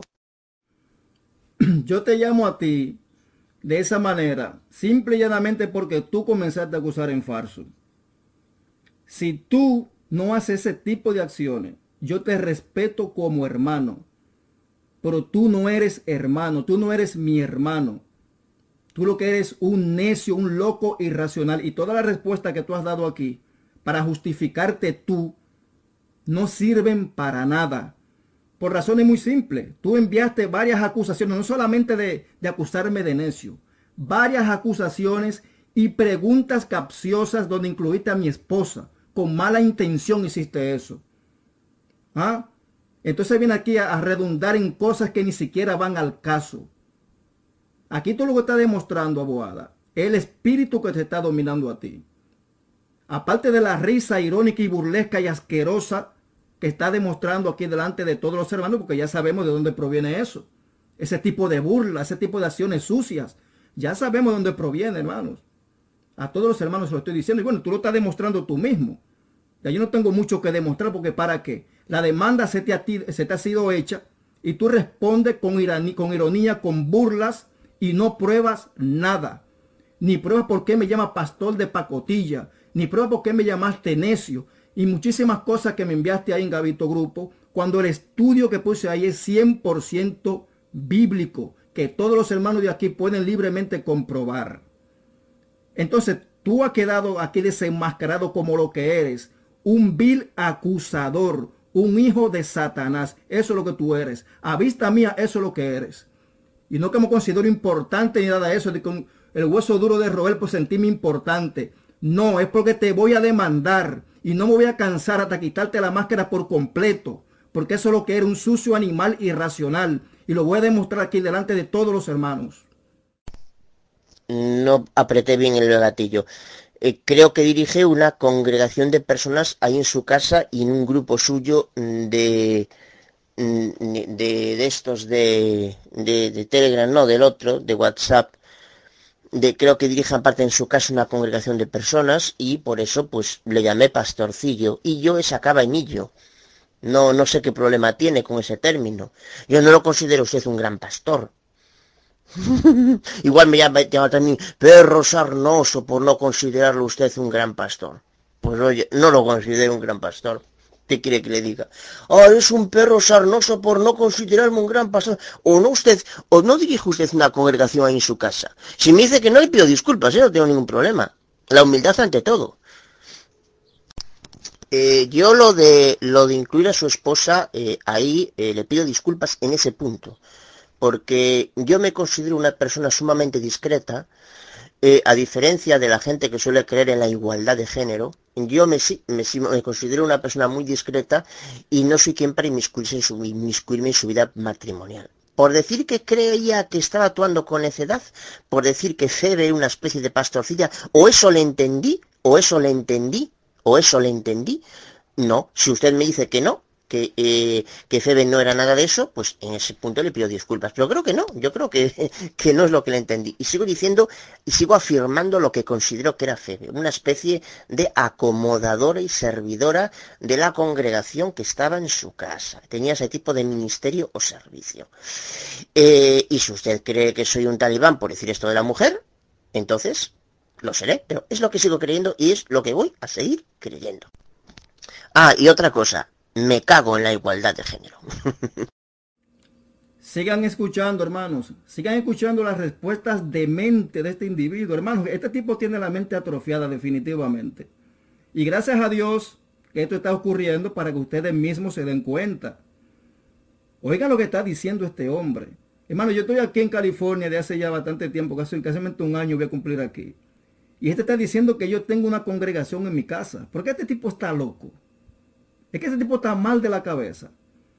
Anteriormente, hace unos tres años atrás, sí yo me reuní en mi casa con mis vecinos y algunos amigos a estudiar las escrituras. Por eso no quiere decir que yo sea un pastor o que tenga ese tipo de título, cosa que yo nunca he aceptado. Porque nunca me ha gustado que nadie me llame a mi pastor, nadie. Y mucho menos teólogo. Yo no soy, yo no acepto ningún tipo de título. El único título que yo acepto es estudiante de la Biblia. Porque un estudiante es alguien que va aprendiendo cada día más. Es el único título que yo acepto, ningún otro. El que quiera sentirse teólogo, que se sienta teólogo, yo no lo acuso ni lo demando por eso. Pero miren lo que viene este, este, sucio embustero a estar diciendo aquí, en esa forma burlesca, sucia de corazón que tiene. ¿Para justificar qué? Porque eso, eso es lo que yo quiero que me explique. ¿Por qué ese tipo de ataque? ¿Por qué ese tipo de acusaciones falsas? ¿Por qué razón? O sea, ¿qué lo lo, está él motivando a esto? Si el estudio que yo posté en Gavito Grupo es bíblico 100%, entonces, ¿por qué ese tipo, este individuo, hace este tipo de acciones? ¿Por qué razón? Entonces no solamente la hace, sino que viene a actuar aquí como un demente, hermanos. Es una cosa asombrosa, como un puro demente que está actuando este individuo. O sea, ustedes mismos, hermanos, juzguen porque ustedes están siendo testigos pues de la desfachatez y la sinvergüenzada de este individuo Tomás Aboada. Y una cosa que le quería preguntar, señor Gel. Le hago, es una pregunta que le hago, cuidadito, ¿eh? No se lo estoy afirmando porque no, tampoco tengo la prueba para afirmar. Como ve, yo, este perro sarnoso, al que usted le llama, tiene mucho cuidado a la hora de, de calumniar, a la hora de, calumniar o preguntar, ¿eh? O preguntar. Eh, antes nada quiero matizar que la sociedad Watchtower es para mí una falsaria, por si acaso alguien me malentiende, ¿de acuerdo? Eh, pero usted en, en alguno de sus artículos en su página web no ha tomado una ilustración del libro Usted puede vivir para siempre en el paraíso de la tierra? Porque si usted considera a los atalayados unos falsarios, ¿por qué toma, si es que lo tomó, le estoy preguntando, ¿eh? no se lo estoy afirmando, que conste, una ilustración de un libro de ellos? Me gustaría que me lo aclarara. Efectivamente, usted tenía hace tiempo, yo lo vi en un vídeo suyo, en un vídeo suyo, con un grupo de personas en una casa. ¿eh? Eso es a lo que yo me refería. Es decir, estaba ejerciendo una función de pastoreo, ¿vale? Porque mm, ¿quién lideraba? ¿Era usted quien lideraba ese, ese grupito o era otro? ¿Se da cuenta de la diferencia de tono entre usted y yo? Ahí se diferencia la diferencia que hay entre usted y yo, por la diferencia de tono. Entre cualquier persona, cualquier observador imparcial que no esté mediatizado por las modas de este mundo, se ve claramente la diferencia entre su tono y el mío. Eh, eso es a lo que yo me refería, es decir, ejercía ahí, si es que usted lideraba, fíjese que usted me está acusando de afirmar y yo estoy preguntando, ¿eh? fíjese, ¿qué es la diferencia que hay entre usted y yo. Eh, usted, usted está afirmando que yo afirmo, yo le estoy preguntando, le estoy haciendo preguntas, fíjese la diferencia que hay. ¿Qué pasa? Que yo comprendo que lo que digo yo con respecto a las mujeres, a las hembras, que son débiles, son inestables y por tanto son inferiores, por eso en el sistema iglesiero hay un varón de cada 20 mujeres, ¿verdad? Y usted lo sabe porque estuvo ahí, eh, usted está pinchando eso, usted eso le está pinchando, y está pinchando, y entonces me acusa de cosas que no son, porque usted está diciendo que yo hago afirmaciones cuando yo lo que hago son preguntas, no afirmaciones, la gente puede leer mis mensajes. Eso es a lo que yo me refería. ¿eh? Y lo que le dije en su día de teólogo se lo estaba preguntando, preguntando. Lo que pasa es claro, usted, yo no sé si cuando dice que yo estoy mal de la cabeza, realmente de quien está hablando es de usted. Ah, y yo sucio no me soy, ¿eh? yo me lavo todos los días. Usted no... Usted no sé, pero yo me lavo todos los días. Sucio no soy. Sucio a lo mejor lo es usted, si es que no se lava, ¿eh? Pero yo no. Eso lo será usted, ¿vale? Yo no, yo soy limpio. que le quede claro. Ataco la igualdad de género, pero soy limpio, me lavo todos los días. ¿Vale? Miren, miren ahí como... Miren ahí como Alexander Hell me tacha de sucio, de puerco. Hay un vídeo donde dice sucio, puerco, que es lo mismo, son sinónimos. ¿eh? Eh, puede demostrar usted que yo soy puerco, soy sucio, que no me lavo? Demuéstrelo. Venga, gran cristiano que no calumnia. Ustedes vean, hermanos, que él mismo se denuncia. Él sabe que las preguntas que hace son calumnia. Oigan en ese mismo mensaje que él está, está dando aquí, como él mismo reconoce que lo que pregunta son también calumnias. Para que ustedes vean, hermanos, que lo sucio del corazón se suelta por la boca. Jesús lo dijo y tiene que cumplirse esa palabra, hermanos. Y ahí quedó demostrado, hoy escuchen ustedes mismos el mensaje del mismo Boada. Él mismo se delató que las calumnias que él pregunta lo repitió dos veces. Las calumnias que él dice. Una cosa increíble, hermanos. Él mismo se denunció. Y todavía tiene el fachate de seguir aquí hablando que no le da vergüenza a este individuo. Vamos a ver, que yo haya tomado una foto de los testigos de Jehová, o no sé de quién pertenece esa foto. Yo sé, yo muchas veces descargo imágenes de internet y la añado a mi estudio. Yo ni sé ni quién son muchas veces. Simplemente son cosas que compaginan con lo que estoy escribiendo. O sea, lo que hay que buscar la foto esa que tú dices y ver de qué se trata el estudio que estoy haciendo ahí. Y simple y punto. O sea, yo tengo bastante estudio donde se denuncia a los testigos de Jehová. O sea, que a mí nadie puede venirme a acusar de atalayados. Porque ni soy atalayado, ni soy arriano, ni soy de ninguna especie de ese tipo de especie. Ahora, yo lo que sí sé es que tú eres un demente y lo ha demostrado aquí delante de todos los hermanos. Pero este hombre es idiota, que está diciendo que yo le acusé de atalagado. Bueno, pues que me demuestre, demuestre usted donde digo que yo, que donde yo digo que usted es un atalayado. No, yo digo, lo digo las calumnias. Digo que yo no, yo no, yo no afirmo, yo le pregunto, no le afirmo. Es usted quien está calumniándome, es lo que yo quise decir. Porque usted está diciendo que yo afirmo cosas sobre usted, cuando yo le estoy preguntando cosas a usted. Y ahora está, me está otra vez calumniando señor Gell, al decir que yo les dije que era un atalayado. Lo dice en su mensaje anterior. Bueno, pues demuéstreme el audio donde yo le digo a usted que es un atalayado. Yo creo que cuando usted dice que estoy mal de la cabeza, subconscientemente se está refiriendo a usted, que es el que está mal de la cabeza realmente. Yo, yo entiendo que usted le pinchó, usted tiene esa, se adaptó a ese uso y costumbre de mundano con respecto a la igualdad de género, a esa asquerosa y pestilente igualdad de género común en el mundo y yo como estoy desenmascarando eso, lo que me da la impresión es que mmm, usted eso le pincha como, como la picadura de una avispa, ¿no? Y, me calumnia, me calumnia, me dice cosas que son falsas realmente. Pero a mí usted no me ofende. Para ofenderme necesitan 50 como usted. no me ofende, en absoluto lo que usted me dice. Son sus normaladas, tonterías, babosadas, por el motivo que es... ¿Dónde? Demuéstreme dónde yo le dije que usted era un atalayado. A ver, demuéstremelo. Pero claro que eres un marrano y un sucio. Porque cuando yo digo eso me estoy refiriendo a tu condición espiritual. Un calumniador para mí es un marrano sucio y asqueroso. Un hijo del diablo para mí es un marrano sucio y asqueroso. Y eso es lo que yo te digo a ti, que eres un marrano sucio y asqueroso, porque eres un calumniador que en vez de responder aquí seriamente, ¿por qué se te está demandando a ti por calumniador? Lo que hace es burlarte aquí en la cara de todos los hermanos. Por eso eres un sucio borrego, un asqueroso marrano, un puerco.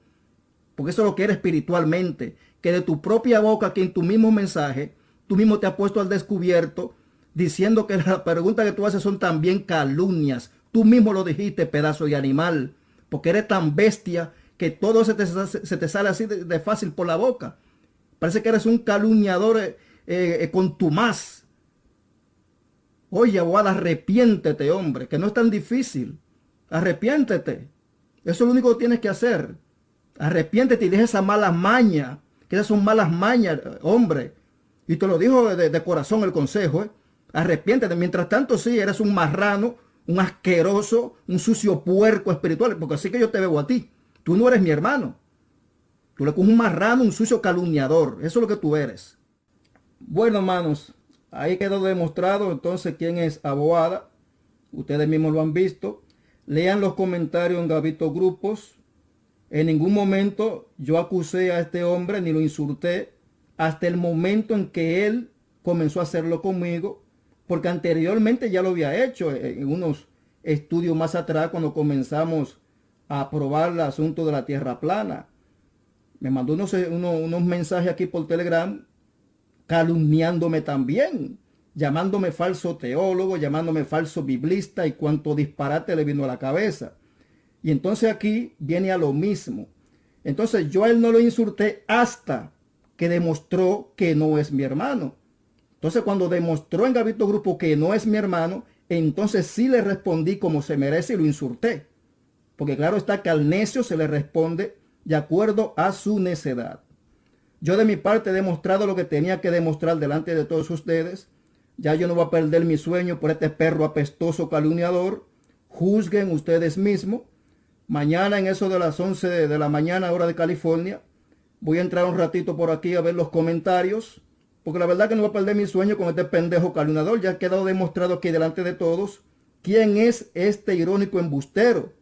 Este burlador. Este marrano asqueroso espiritual un calumniador hijo de Satanás, porque eso es lo que es a vista mía. Y lo ha demostrado aquí delante de todos. Y aquí he mostrado un montón de argumentos falsos tratando de justificar lo que hizo en Gavito Grupos. Algo que no va a poder borrar de allí. Eso está ahí escrito y ya hice un copy-paste de todo para guardarlo. O sea que no va a poder borrarlo y lo voy a publicar más adelante. Entonces, hermanos, yo me despido. Yo no voy a seguir bregando con este asqueroso. Mañana pues paso por aquí en eso de las 11 de la mañana de California. Y bueno, y si tengo que debatir con este puerco, pues lo hacemos. O si no, tratamos algún tema interesante, porque ya la verdad que abogada, ya lo que tiene por dentro ya ha quedado expuesto delante de todos ustedes y de aquellos que tienen discernimiento espiritual, que han podido ver lo que tiene este asqueroso marrano en su corazón. Pues nada, mis hermanos, que la gracia y la paz sea con ustedes y espero que este embustero patológico, pues algún día se arrepienta, hermanos. Algún día se arrepiente y deje de calumniar y deje de cogérsela así gratuitamente en contra de personas que están luchando en contra de la apostasía, de personas que viven en oración y en estudio de las escrituras, que están edificando a otras personas y no acusando falsamente a los hermanos. Entonces yo sí le aconsejo a este abogada que se arrepienta de ese mal que está haciendo, que se arrepienta, el único consejo que le puedo dar, porque Jesús lo advirtió. Entonces, hermano, pues adelante, yo voy a recortarme un rato. Este individuo a mí no me va a quitar el sueño. Que la gracia la paz sea con cada uno de ustedes. Yo soy Tito Martínez, el administrador general de este grupo de Telegram, la Escuela Bíblica Exegética. Ya he escuchado todos los mensajes en audio de esta discusión, de este debate o discusión que han tenido los hermanos eh, Alexander Hell y el hermano Abuada. Igual, pues eh, como la Biblia dice, dijo Jesús, no juzguéis según las apariencias, sino juzgad con juicio recto. Pues eso es lo que voy a intentar hacer. A ver, yo conozco hace muchos años al hermano Alexander. Muchos años. Conozco cómo él piensa, conozco su doctrina, conozco perfectamente lo que le enseña y lo que él publica en internet y es un auténtico hermano en la fe. Yo no sé si tu hermano Abuada has leído atentamente el estudio bíblico que ha escrito, que ha hecho el hermano Alexander sobre este asunto y que ha publicado ahí en el foro de Gavitos y que antes también ha publicado aquí en el grupo, lo ha pegado.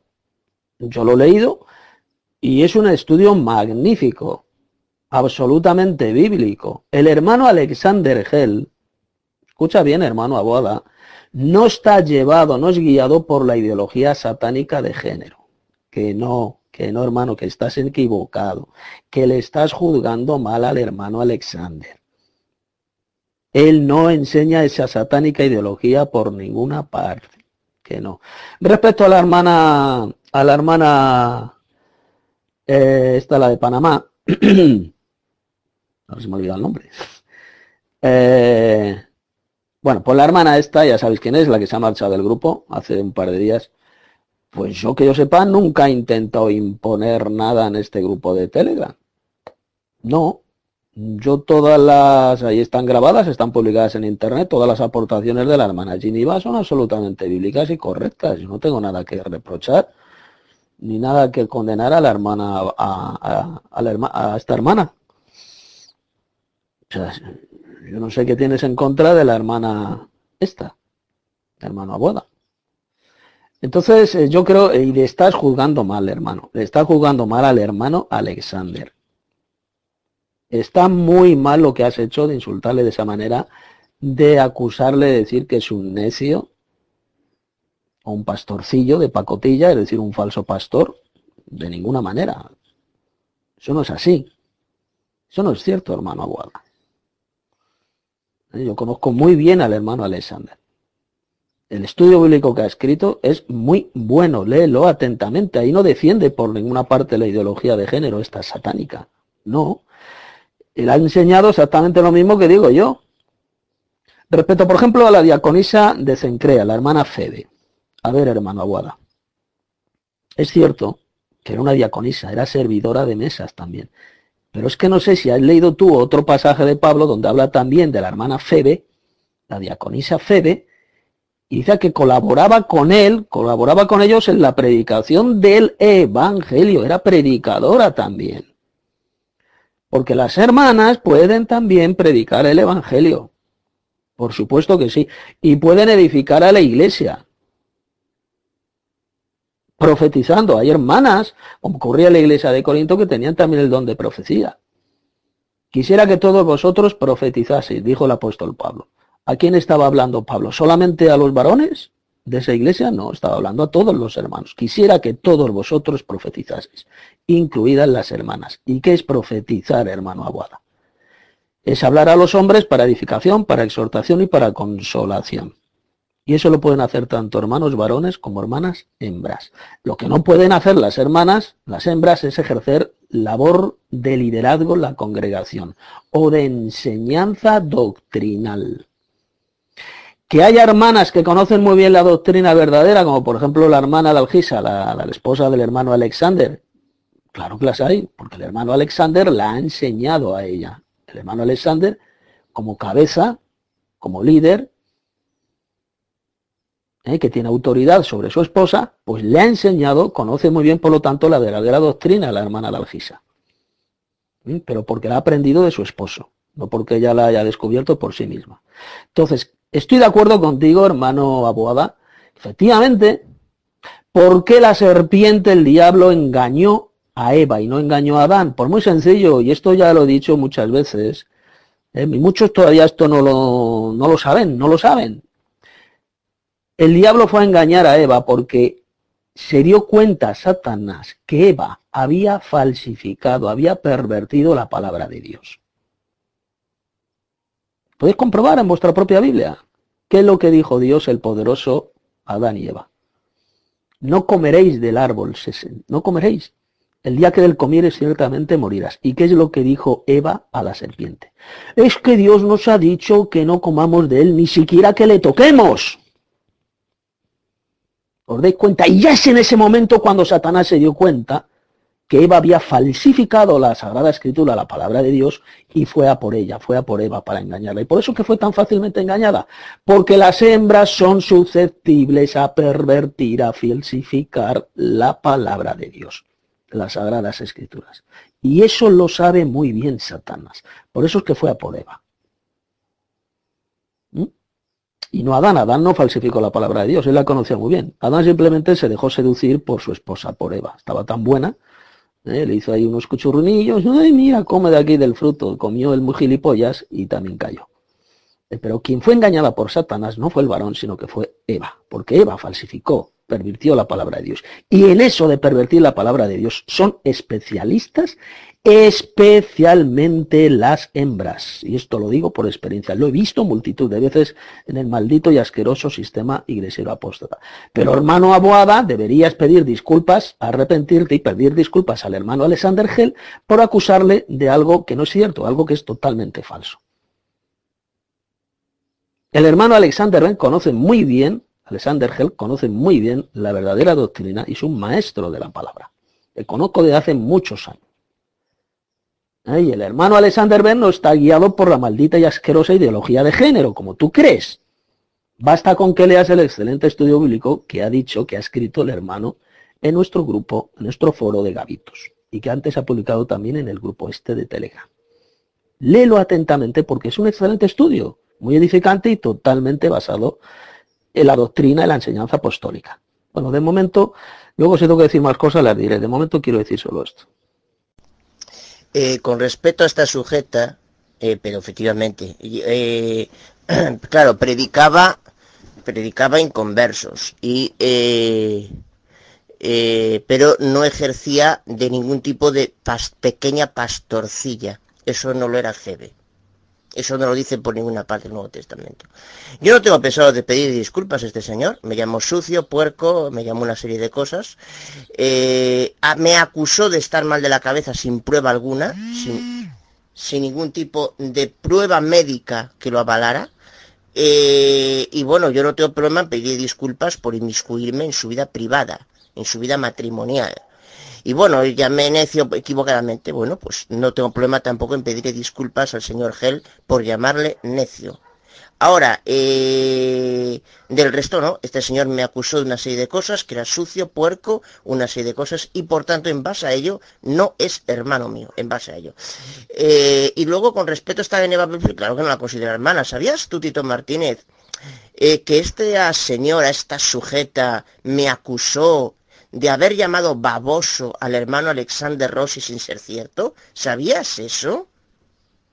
Yo dije que el hermano Rossi dijo, dije que decía babosadas y le he pedido disculpas. Cuando él pueda, puede corroborarlo. Y luego insistió en un mensaje personal que yo le había llamado baboso, entre otras lindezas. Esta sujeta está revestida de arrogancia, prepotencia, y la voy a desenmascarar. Voy a hacer todo lo posible para desenmascarar a esta desgraciada. Por supuesto que no la considero ninguna hermana. Es arrogante, es prepotente, está investida de chulería y no pienso de ninguna manera ni tratarla como hermana y además voy a hacer todo lo posible para desenmascararla. Todo lo posible. Eso simplemente es lo que tengo que decir. Y no tengo ningún problema en pedirle disculpas a Alexander Herr por haberle llamado necio y por haberle inmiscuido en su vida matrimonial, ya que yo no soy quien para inmiscuirme en la vida matrimonial de nadie. Así que en ese sentido, eh, eh, Alexander Hell, te pido disculpas. En ese sentido, ahora, no te voy a llamar de mano para el momento que tú me has llamado puerco, sucio y una serie de cosas, enfermo mental, sin poder demostrarlas médicamente y con certificados. Por tanto, eh, en ese sentido, no te voy a llamar hermano. Y yo no tengo problema en reconocer que esta Febe ayudaba a Pablo en la predicación. Eso sí, ¿eh? nunca tuve problemas en reconocer. Lo que digo yo en ese mensajillo es que ella no era ningún tipo de mini pastorcilla ni nada por el estilo. Como bien has dicho tú, eh, Tito Martínez, hermano Tito, como bien has dicho, ella no tenía ninguna labor de liderazgo. Eso es lo que yo vine diciendo. ¿eh? Otra cosa es que haya algo que me haya expresado mal. ¿Cómo va todo, Alessandro Evangelista? ¿Qué tal todo por ahí? A lo mejor esta señora ahora es capaz de, de negar que, me, que, que, dijo esas cosas, que yo le había llamado baboso a, a este hermano. Tito, tenga cuidado con esta pesta si le caen arriba. ese tipo, ese tipo, cuidado si no es un apóstata que está ahí. Eh, tratarle de ayudarlo, porque hay que cuidarse de todas formas. Póngale menos pesa. y por supuesto, si el señor Alexander Hell me insulta, yo también sé insultar, ¿eh? Yo insultar también sé. Si él me insulta y me llama puerco y cochino, yo también lo insulto a él. Eso desde luego. De todas formas, si por ejemplo eh, eh, colaboraba a la hora de traer a colación algún pasaje bíblico, ya estaba exhortando a la iglesia. Pero eso no quiere decir que estuviera ejerciendo ningún tipo de labor semejante o similar a la de pastor o a la de liderazgo. Por ejemplo, hermano Tito, eh, ¿tú te acuerdas? Tú has dicho, ¿verdad? Mm, discúlpame si no es verdad, ¿eh? pero yo creo que tú has dicho una vez que tu esposa eh, leía algún pasaje bíblico, algún versículo, o aquella persona está Anita, ¿te acuerdas de ella? Pues al leer ese versículo estaba exhortando. Pues bien, exhorta en ese contexto. Si el que más me insultó y me agredió verbalmente fue él, fue este elemento, incluso llamándome cochino. ¿Qué me estás contando? Eh, me dijo sucio, cochino y afirmó que estaba de mal de la cabeza sin ningún tipo de certificado que lo demostrara o que lo avalara. ¿De acuerdo? Yo, eh, demuestra Betito cuando yo he calumniado a alguien. Nunca. Puedo hacer una pregunta o puedo preguntar, preguntar, pero no calumniar. Y menos en algo de tipo de enfermedad mental, cosa que este sujeto se ha hecho. En cuanto a Febe, pudiera profetizar, pero eso no quiere decir que lo hiciera sin el consentimiento de algún varón líder de la iglesia cristiana primitiva. Por ejemplo, sin el consentimiento del varón Pablo. Decía que si un hermano nos insulta, no dice cualquier ofensa, pues primero tenemos que analizar lo que nos ha dicho, si es verdad o es mentira. Tenemos que examinarnos a nosotros mismos. ¿Mm? Pero lo que no podemos hacer es devolver insulto por insulto. Si un hermano te insulta, pues bueno, pues vaya él. Pero yo jamás a un hermano en la fe, como es por ejemplo el hermano Alexander Hell, jamás le respondería con otro insulto. Yo jamás he insultado ni insultaré nunca a un hermano en la fe. Si os dais cuenta, yo he utilizado muchas veces los insultos en nuestro grupo, en nuestro foro de gavitos, etcétera, pero ¿contra quién he insultado? ¿Contra quién? Contra engendros del diablo, contra apóstatas de la fe, contra hijos de Satanás. Pero nunca jamás hay que hacerlo contra un hermano en la fe. Y el hermano Alexander Hell es un verdadero hermano en la fe, hermano Aguada. Yo le conozco de hace muchos años, conozco su doctrina. Así que eh, ten cuidado con insultar a un verdadero hijo de Dios, a un cristiano. tenemos que tener muchísimo cuidado contra quién utilizamos nuestros insultos. Podemos insultar a gente que se lo merece, apóstatas de la fe, ¿eh? a engendros del diablo, pero nunca jamás tenemos que llamar necio e insultar a un hermano en la fe que realmente eh, está diciendo la verdad y enseña la verdadera doctrina. Tenemos que tener mucho cuidado, tenemos que medir lo que nuestras palabras. Hermano Abada, y ya deja de repetir lo de la hermana Febe, la diaconisa de la iglesia de Cencrea, que ya estamos ahí de acuerdo, no hay ningún problema. ¿Eh? Febe era diaconisa, era servidora de mesas, pero también colaboraba con el apóstol Pablo en la predicación del Evangelio. Ah, ya no sé qué problema tienes con Febe. Ya lo sabemos, que no era ninguna pastorcilla, ni ninguna mini pastora. Era diaconisa y además era predicadora del Evangelio, porque las hembras también pueden predicar el Evangelio a la gente del mundo. Eso no hay ningún problema, ¿estamos de acuerdo? ¿Eh? Por, lo tanto, tengamos mucho cuidado de lo que decimos a los hermanos en la fe. El hermano Alexander Gel es un verdadero siervo de Cristo, es un hermano en la fe hermano Abuada, y la hermana Gineva también, también la conozco muy bien, conozco su doctrina. Eh, la ha escogido manía la hermana Gineva, eh, porque dijo una vez una cosa sobre ti, una calumnia o no sé qué. Eh, la hermana Geneva es una verdadera hermana, así que no vengas diciendo que si la vas a desenmascarar hay tonterías de esas, hermano. Que es una verdadera hermana, que no quiera estar en este grupo, que se haya marchado voluntariamente, pues bueno, oye, pues yo lo siento mucho por ella, porque aquí va a aprender mucho. Eh, pero no, no digas acusándola de que si es una falsa hermana, que no sé qué, no sé cuántos. Eh, aquí la hermana Geneva en este grupo de Telegram jamás ha intentado imponer nada, ni hacerse pasar por maestra de la Biblia, ni por pastorcilla, ni por nada. Nunca ha querido imponer nada en este grupo. ella daba sus aportaciones ¿eh? lo que ella ha aprendido, y eran, y eran aportaciones muy buenas y edificantes. No sé a qué viene ese desprecio que tienes hacia la hermana Gineva. Yo no tengo ningún problema en pedir disculpas a Alexander Hell por, por haberle llamado necio, y de hecho desde aquí le pido disculpas y más aún por haberme intrometido en su vida familiar. Yo no soy quien para intrometerme en la vida familiar de nadie.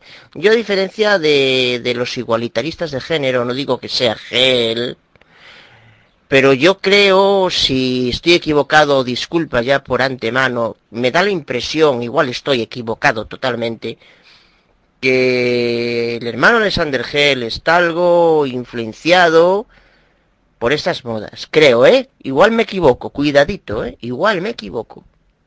Me parece. Yo tengo problemas en, en pedir disculpas por eso, porque la humildad ante todo, ¿verdad? Siempre por delante lo primero en la vida, ¿verdad? Y menos dentro de un, de un entorno cristiano bíblico. Y pastorcillo de pacotilla, pues bueno, pues también le pido disculpas, no tengo problema. Pero yo no le voy a llamar hermano hasta que él porque él me llamó enfermo mental. Y dijo que yo estaba mal de la cabeza, sin un certificado que lo corroborara. Es una calumnia, Tito. Eh, vuelvo a repetir que Geneva Belfield para mí no es una hermana. Eh, porque me calumnió. Dijo que le había llamado baboso Alexander Rossi. Y es lo que digo.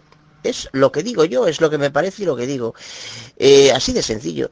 No es para mí una hermana eh, Geneva Belfield no es para mí una hermana y además jamás me ha pedido disculpas. Calumniar es una actitud cristiana, Tito. Calumniar, la calumnia es, es una actitud cristiana. Pues sí, hermano, estimado hermano Abuada, te estás equivocando. Te estás equivocando juzgando mal al hermano Alexander Hell diciendo que está influenciado por la ideología apesti, esta o femiapestosi eh, de la ideología de género, que estás muy equivocado. El hermano Alexander no es de esa ideología, jamás la ha enseñado. Eh, que no, no te dejes guiar por las falsas apariencias. Hemos de juzgar con juicio recto. ¿eh? No le acuses en falso al hermano Alex porque él no está influenciado por esa ideología satánica.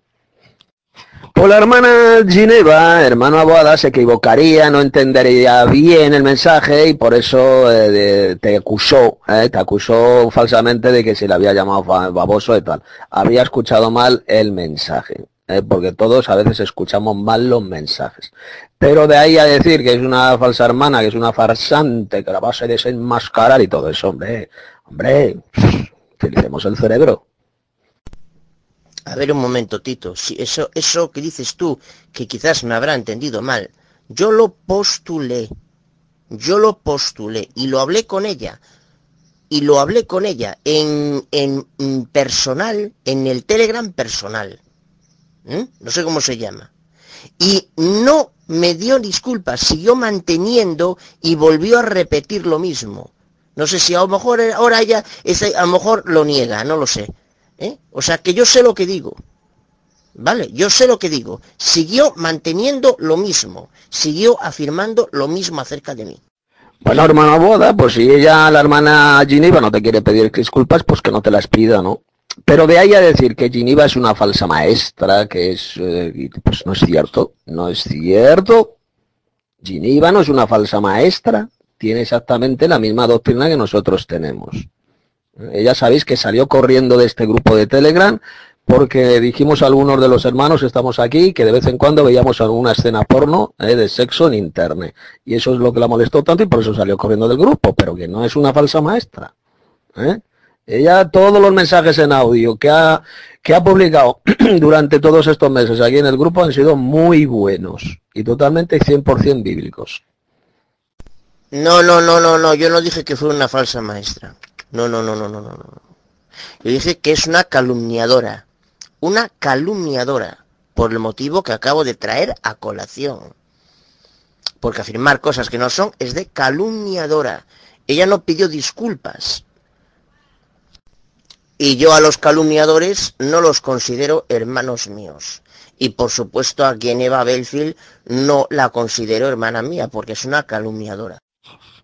A ver, hermana Boada, el hecho de que una persona, un hermano, haya soltado alguna acusación que es falsa, es decir, una calumnia, y no haya pedido disculpas, eso no significa que por práctica esa persona sea un calumniador. Ha cometido un error, ha lanzado una acusación falsa contra ti o contra quien sea y bueno, no quiere pedir disculpas, pues ya es problema de ella. ¿eh? Es cosa, es problema de ella. Entre ella y Dios. ¿eh? Pero eso no significa que esa persona de por sí eh, pues esté practicando la calumnia, sea una calumniadora. ¿Mm? Un calumniador es el que practica, el que vive solo para la mentira y para la calumnia, acusando a otros en falso. Ah, a mí nunca me ha calumniado, por ejemplo, la hermana Giniva, ¿eh? que haya lanzado una acusación falsa contra ti, bueno, pues eh, pero para ella, oye, y si no se quiere, no te quiere pedir disculpas, pues peor para ella. Pero eso no significa que una persona sea una calumniador, sea una calumniadora que esté calumniando constantemente. Un calumniador es el que utiliza constantemente la calumnia, la acusación falsa contra personas inocentes. Eh, pero que yo sepa, Gineva pues no ha calumniado a nadie del grupo, ni a, a mí nunca me ha calumniado, por ejemplo, que haya dicho eso sobre ti, pues eso fue un error suyo, en ese momento lo cometió contigo y ya está, que no quiera pedirte disculpas, pues sencillamente no te pide disculpas porque no, no, no quiere hablar contigo, eh, ni tú con ella, estáis en guerra los dos.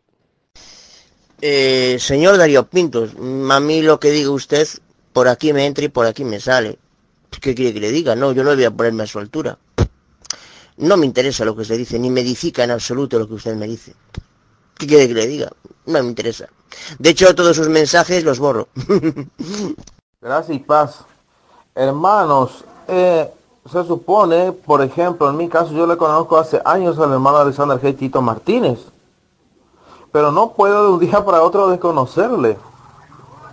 Justamente estoy de acuerdo con el hermano Tito y lo que pasa es que para Aguada, cualquiera que piensa diferente, o él tiene totalmente la libertad de pensar de un día para otro de una forma distinta de una persona que supuestamente siempre fuimos hermanos. O sea, si entonces yo digo algo diferente, él no va a utilizar lo que dice Gálatas 6.3 restaurar con espíritu de mansedumbre. Uno se puede equivocar. Pero en el caso, Alexander Gel y la hermana, eh, la hermana Geneva son hermanos en la fe.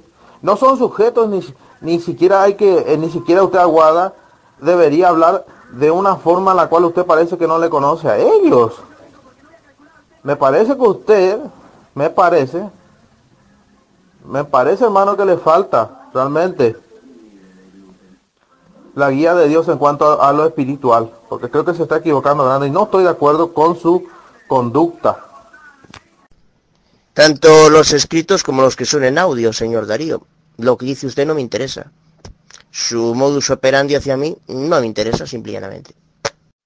A ver, eh, hermano, pues tampoco podemos acusar, no podemos decir que el hermano Aboada es, eh, no, es cristiano, por supuesto que es cristiano, yo conozco muy bien al hermano Aboada de hace muchos años también, y por supuesto que es un, verdadero cristiano, lo que pasa es que a veces pues tenemos nuestros errores, eh, y sale pues a veces nuestra carnalidad, y nuestra ira, pero por supuesto que es un verdadero cristiano el hermano Aboada. ¿eh? que él cometa errores, todos cometemos errores también. ¿Mm? El que el hermano Abuada no quiera considerar hermano en Cristo al hermano Alexander Gel y a la hermana Gineva, pues me parece un error de parte del hermano Abuada. Así de claro, me parece un error, porque el hermano Alexander es un verdadero hermano y un siervo de Cristo, y la hermana Gineva también me parece una verdadera hermana porque tienen la doctrina verdadera.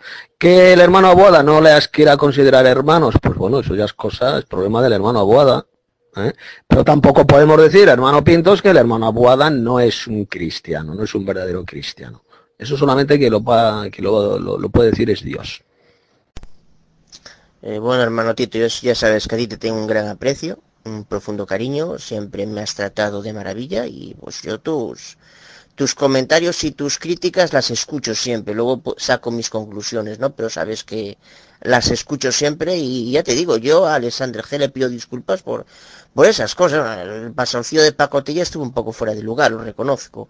Lo de necio, pues bueno, sí, le pedí disculpas y le pedí disculpas por, por inmiscuirme en su vida matrimonial porque no soy quien. Ahora, yo en principio no lo considero hermano. ¿Por qué? Porque no considero de recibo, a pesar de todo, que él diga que yo tengo problemas mentales, sin una certificación médica ni nada. Creo, en mi opinión, que está fuera de lugar. Y desde luego, con respecto a Geneva Belfield, pues sigo pensando lo que pienso. Y además yo considero que el hermano Alexander Hell tiene magníficos estudios. Yo tengo un estudio de él sobre el alma que es muy bueno. Lo que pasa que, no sé, yo quizás por el, el, el estudio que hizo él, por el tono o la forma, creí entender. Bueno, si me equivoqué, pues ni problema, tengo problema en pedir disculpas porque pues humildad para mí es lo que considero que me sobra, vamos, o sea, realmente no, yo personalmente no tengo problemas con respecto a Alexander Hell. Gracias y paz para todos, mis hermanos aquí, ¿qué tal? Alexander Evangelista, República Dominicana. hermano Pinto, ¿cómo está? hermano Aguada, ¿qué tal? Bueno, Tito Martínez, ¿qué tal todo? Bueno, tengo un texto bíblico que voy a compartir con todos acá en la sala. Y de ahí para allá, eso es todo lo que tengo que decir concerniente a los audios que acabo de escuchar. Vale, abrazo para todos, lo amo mucho, saben que son mis hermanos, mis amigos y también eh, parte de mi, de mi crecimiento espiritual que he tenido en muchos tiempos. Así que gracias paz para cada uno.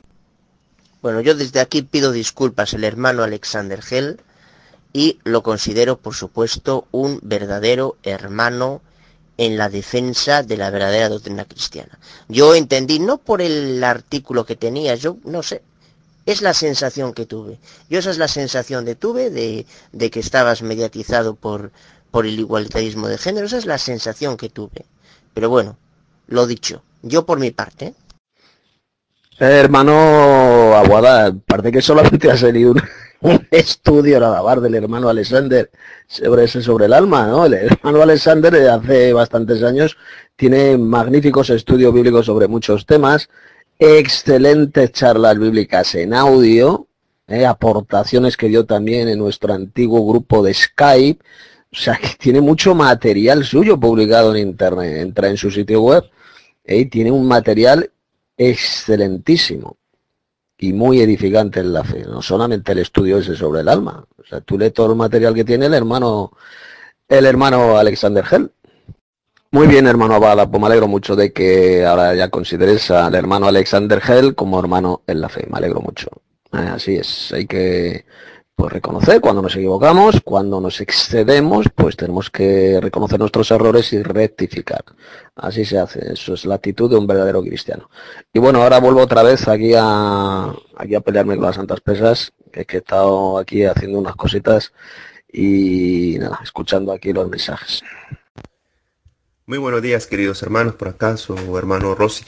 Me da bastante alegría, bastante gozo que ya escuchándote, escuchando un poco al hermano Aboada, creo yo, no he escuchado todos los audios, mm, he estado un poco desconectado. Me da bastante gusto que las cosas o el problema ya se haya arreglado. Y como hermano, querido hermano Aboada, yo usted lo considero como hermano, usted sabe que entre usted y yo ya hemos tenido una pequeña, digo una pequeña riña que lo hemos eh, sabido superar. Y mira, con, la hermana Gineva yo te voy a decir, eh, en aquella ocasión cuando sucedió el malentendido entre usted y yo, yo me di cuenta ahí mismo de mi error y obviamente yo le pedí disculpas y usted también me, me pidió disculpas por todo lo que, por todo lo lo malentendido que había ocurrido entre usted y yo. Entonces, la hermana Gineva es una hermana, pues yo también la considero una hermana, tampoco no hay que eh, decirle que no es una hermana. Eh, ella está creciendo espiritualmente, está en un proceso, tal como todos nosotros estamos en un proceso de crecimiento, buscando cada día la perfección buscando cada día la perfección. Pero hay hermanos que son débiles, otros hermanos que son fuertes. Pero estamos en un proceso. Y nosotros debemos que tener bastante paciencia por aquellos hermanos que son débiles en la fe. Y tenemos que eh, ayudarles con nuestro ejemplo, con nuestro amor, con nuestra paciencia con el ejemplo de nuestro, nuestro amo Jesucristo. Ayudarles con nuestra manera de, de hablar, con nuestra manera de vivir, que es lo que ayuda a los otros hermanos a, avanzar en la fe. Y esta hermana eh, Gineva ya va a reconocer, hay que darle su tiempo, como dice, el tiempo eh, va a ser que, que, realmente hable. Si, es una verdadera mano o no es. Ya lo veremos. Pero el momento, querido hermano Aguada, esto es parte de un proceso, querido hermano. Y me da bastante alegría que usted eh, haya pedido disculpas eh, humildemente. Eso no me queda duda, no me quepa dudas de usted es un verdadero hermano, todos cometemos errores, todos cometemos errores. también cometo errores, todo mundo cometemos errores. Como siempre digo, lo, peor está y lo malo sería que uno se empecine en, algo que, realmente está errado. Pero usted ha podido salir eh, de una manera victoriosa en este, en este asunto. Eh, esto es solamente un malentendido, pasémoslos, pasémoslo en alto. Todos somos hermanos aquí, al menos la gran mayoría. Y sigamos en la batalla, sigamos en la batalla, queridos hermanos. Y sigamos con los estudios y, y para adelante, para adelante, querido hermano. Y bueno, un saludo, yo voy a tomar desayuno ahorita un buen día a todos ustedes, queridos hermanos, hermano Tito, un fuerte abrazo. Y, bueno, eh, ya estaremos en comunicación. Por aquí su hermano Rossi. Bye. Yo el papel de la, de la mujer eh, lo veo de forma irrefutable en primera de Timoteo capítulo 2 versos 11 al 14 y ya, y dice la mujer aprenda en silencio. en silencio, con toda sujeción, porque no permite a la mujer enseñar ¿eh? como una especie de pastora, con alguien que tiene el liderazgo, que tenía un tipo de liderazgo en la congregación cristiana, ni usurpar autoridad sobre el varón, sino estar en silencio, porque Adán fue formado el primero, después Eva. Y Adán no fue engañado, sino que la mujer, al ser engañada, cayó en transgresión. Pero se será sana engendrando hijos. Una mujer es una persona muy débil, inferior, enferma, que necesita de la maternidad y de la crianza para poder sentirse bien. Por eso dice se sanará. De lo contrario puede desarrollar muchas enfermedades. Eh, eh, y con respecto a Febe, creo, creo que la aclaré ya. Era diaconisa, servidora de mesas. Predicaba a los inconversos y probablemente la, con el permiso de algún varón cristiano profetizara en la congregación. Con el permiso. Esto, aunque no se especifique en la escritura, se deja ver pues por, por lo que indica claramente Pablo ahí, tanto aquí en este pasaje como el de, en el de Primera de Corintios 14, verso 34 al 38. Con el permiso de algún varón, pues que profetizara. Siempre con el permiso del varón. Y eso es lo que yo pienso realmente. Que una mujer generalmente es, es, es, es inferior al varón en el sentido, está claro, por, porque en el sistema iglesiero apóstata es un hecho incuestionable, es un hecho irrefutable estadístico de que cada un varón hay 15 o 20 mujeres. ¿A quién por ende engaña Satanás con más facilidad? ¿Al varón o a la hembra? Creo que está muy claro. El blanco es blanco y el negro es negro. Claro, lo que pasa que ahí eh, el apóstol Pablo no se está... Es verdad, se puede decir que ahí en la iglesia de Corinto había desorden, igual que había desorden en otras cuestiones, igual que había desorden, en, no había traductores, se hablaba en lengua sin, sin traductor. Lo que pasa que en Primera de Corintios capítulo 14, verso 33, parte B, creo que es la parte, dice, como en todas las iglesias de los apartados para el poderoso.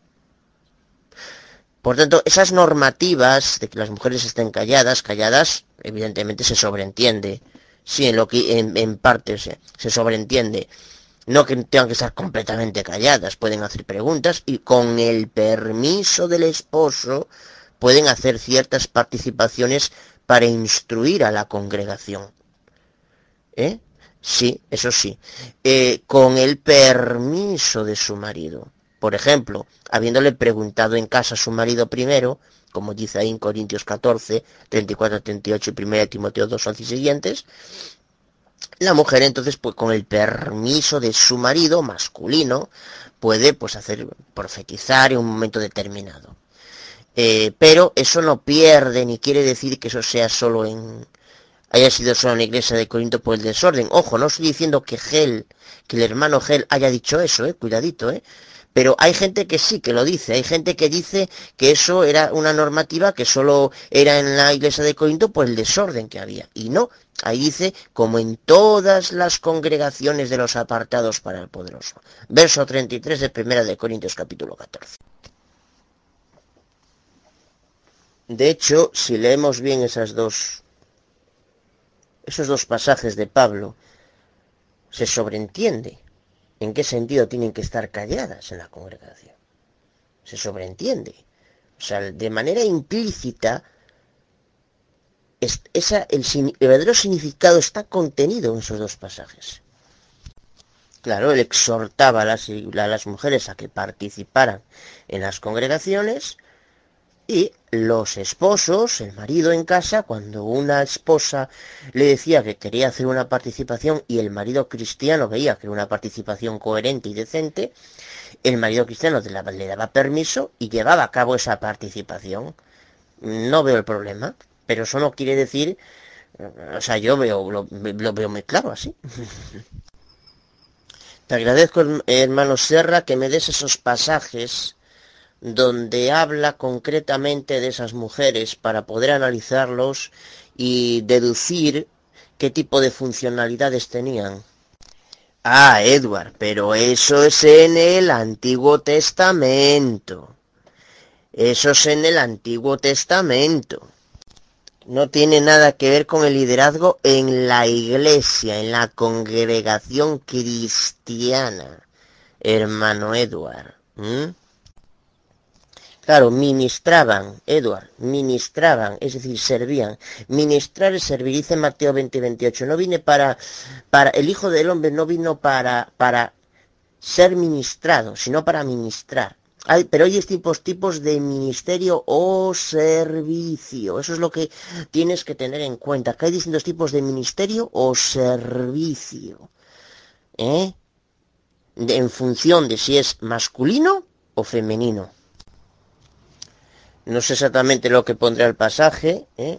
Si te agradezco que cuando puedas me lo pongas, el pasaje ahí, el texto, porque en su tipo de servicio, a lo mejor hacía un tipo de servicio que en ese momento era más importante que el del varón, lo cual no significa que sea fuera el mismo tipo de ministerio. Pero de todas formas, sí te agradezco que cuando puedas me des ese pasaje concreto para ver en las distintas versiones de la Biblia. Pero fíjate, hermano Edward, que un verso, unos cuantos, dice que los dos fueron Aquila y Priscila, y dice que ese judío solo conocía lo concerniente al bautismo de Juan. O sea, no era, eh, era, eh, no era un varón, ¿entiendes? O sea, solo conocía lo concerniente al bautismo de Juan. Hay que, hay que leer ahí bien ese, ese versículo, tenlo en cuenta, ¿eh? Y no dice que esa mujer, eh, Priscila, no tuviera, no tuviera el consentimiento de, de su esposo. Ojo, el consentimiento previo de su esposo maduro. Cuidado, ¿eh? Muy bueno el texto este de Tito 2, 3 al 5. Me parece un texto muy bueno. Estimados hermanos, que la paz de Cristo y el favor inmerecido de nuestro Padre Celestial sea con todos ustedes. En primer lugar, quiero felicitar al hermano Alexander Hell por tan fervientemente defender la verdad, hermano. Eso demuestra que eres un gran siervo del Señor Jesucristo, un gran defensor de la sana doctrina y un gran hermano en la fe. Como también quiero felicitar al hermano Aguada por reconocer sus errores y pedirle perdón al hermano por las cosas que que sucedieron. Quiero hermano aportar algo, quiero aportar algo aquí en esta congregación, porque no es la primera vez que sucede este tipo de situaciones, hermanos, donde eh, se salen de tono algunos insultando a hermanos en la fe, tratándolos como si fueran verdaderos hijos de Satanás. Y en esto hay que poner mucho cuidado, hermano, porque el Señor Jesucristo fue claro cuando dijo que el que trate de necio a su hermano, a su hermano, ya es digno del fuego de la gehenna. Entonces, hermano, hay que tener cuidado en este asunto. No dejar llevarnos por la ira, ni exasperarnos con los hermanos. El hecho de que en algunos puntos que no tiene nada que ver con la doctrina, no estemos de acuerdo, hermanos, no quiere decir que ya debemos coger a, los hermanos y maltratarlos verbalmente. Eh, por eso el apóstol Pablo dice claramente que debemos estar prestos para escuchar y tardos para hablar. Porque todo esto da pie, hermano, a este tipo de discusiones y son cosas, son cosas que no benefician a la congregación y que traen mucha duda para los débiles en la fe. Por lo tanto, hermanos, estemos atentos antes de hablar, antes de insultar a los demás, tener en cuenta este punto, hermano. La hermana Geneva, para mí que es una hermana en la fe, una verdadera hija de Dios, pues si ella no está de acuerdo en el asunto de la pornografía, pues esto no la hace una zorra, como se le dijo aquí en el grupo, porque no es una zorra. Yo para decir que una persona, una mujer, una dama es una zorra, tendría que haberle pagado y haberme acostado con ella para poder aseverar eso. Y yo creo que la hermana Geneva a ninguno aquí le ha vendido el cuerpo para que se le trate de esa manera.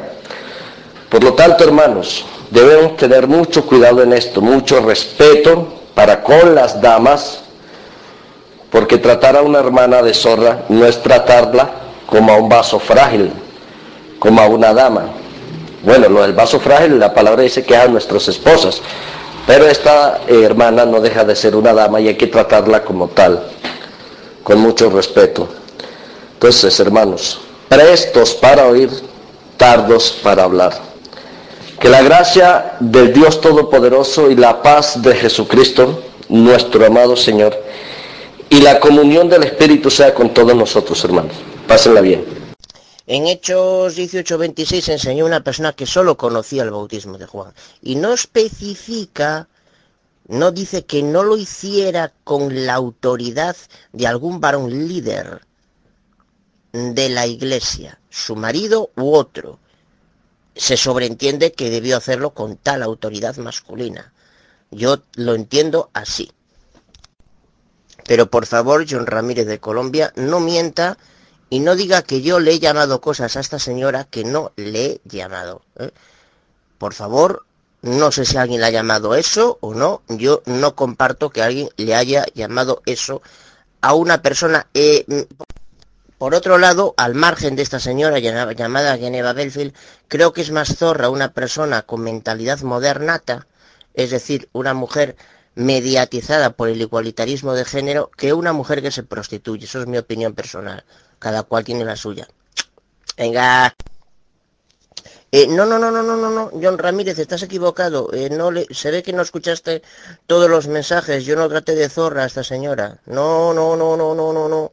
Por favor, no, no, no, no diga eso porque están mintiendo. Yo dije que había, me había calumniado reiteradamente y que por ende para mí no es una hermana. Que para usted lo sea, me parece respetable su criterio. Pero igual que yo respeto al suyo, le agradecería que respete usted el mío, ¿verdad? Eh, y bueno, pues nada, con respeto a Alexander Herr, pues yo le pido disculpas. Yo prefiero ver a un burro excretando que a una mujer en un púlpito. Como estaba diciendo, el amor eh, a los hermanos, se habla mucho de eso en el Nuevo Testamento, amaos los unos a los otros, sobrellevar las cargas los unos a los otros. Y 1 Corintios 13, ¿cómo se cortó? El amor todo lo espera, todo lo sufre, todo lo soporta. Hay que tener bien presente eso. Por eso te digo, acá todos a la hermana Geneva la consideramos una hermana en la fe, porque lo es. Yo la tengo acá en Facebook, viejo. Yo se lo dije personalmente.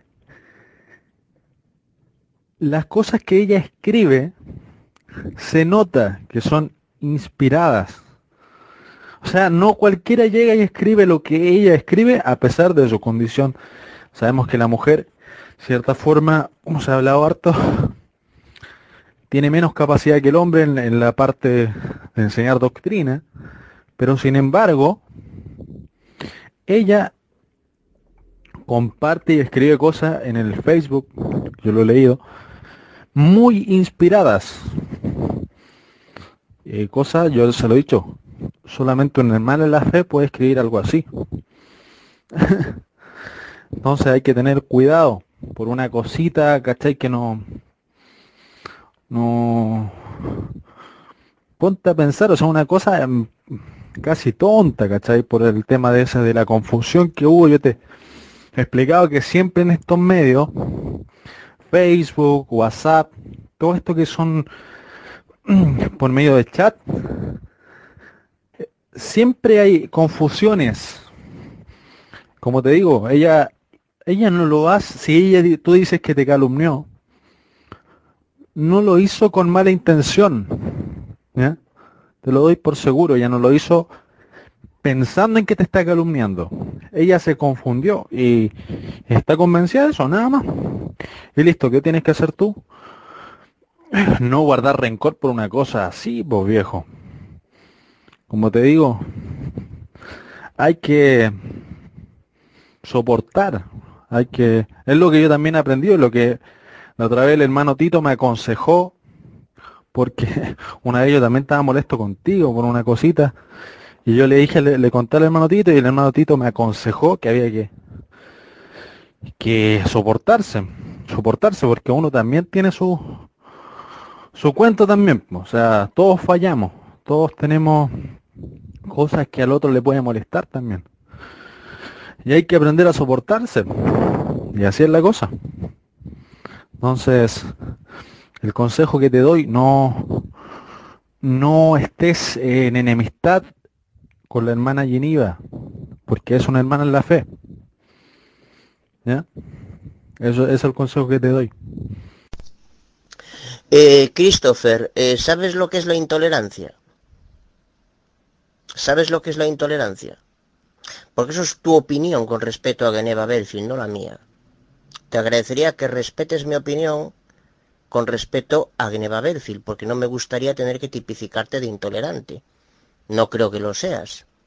Por tanto, tu opinión con respecto a Geneva Belfield es que es una hermana. La mía no, mía no es. Así de sencillo. Venga. Y yo sigo sin considerar a Geneva Belfield hermana.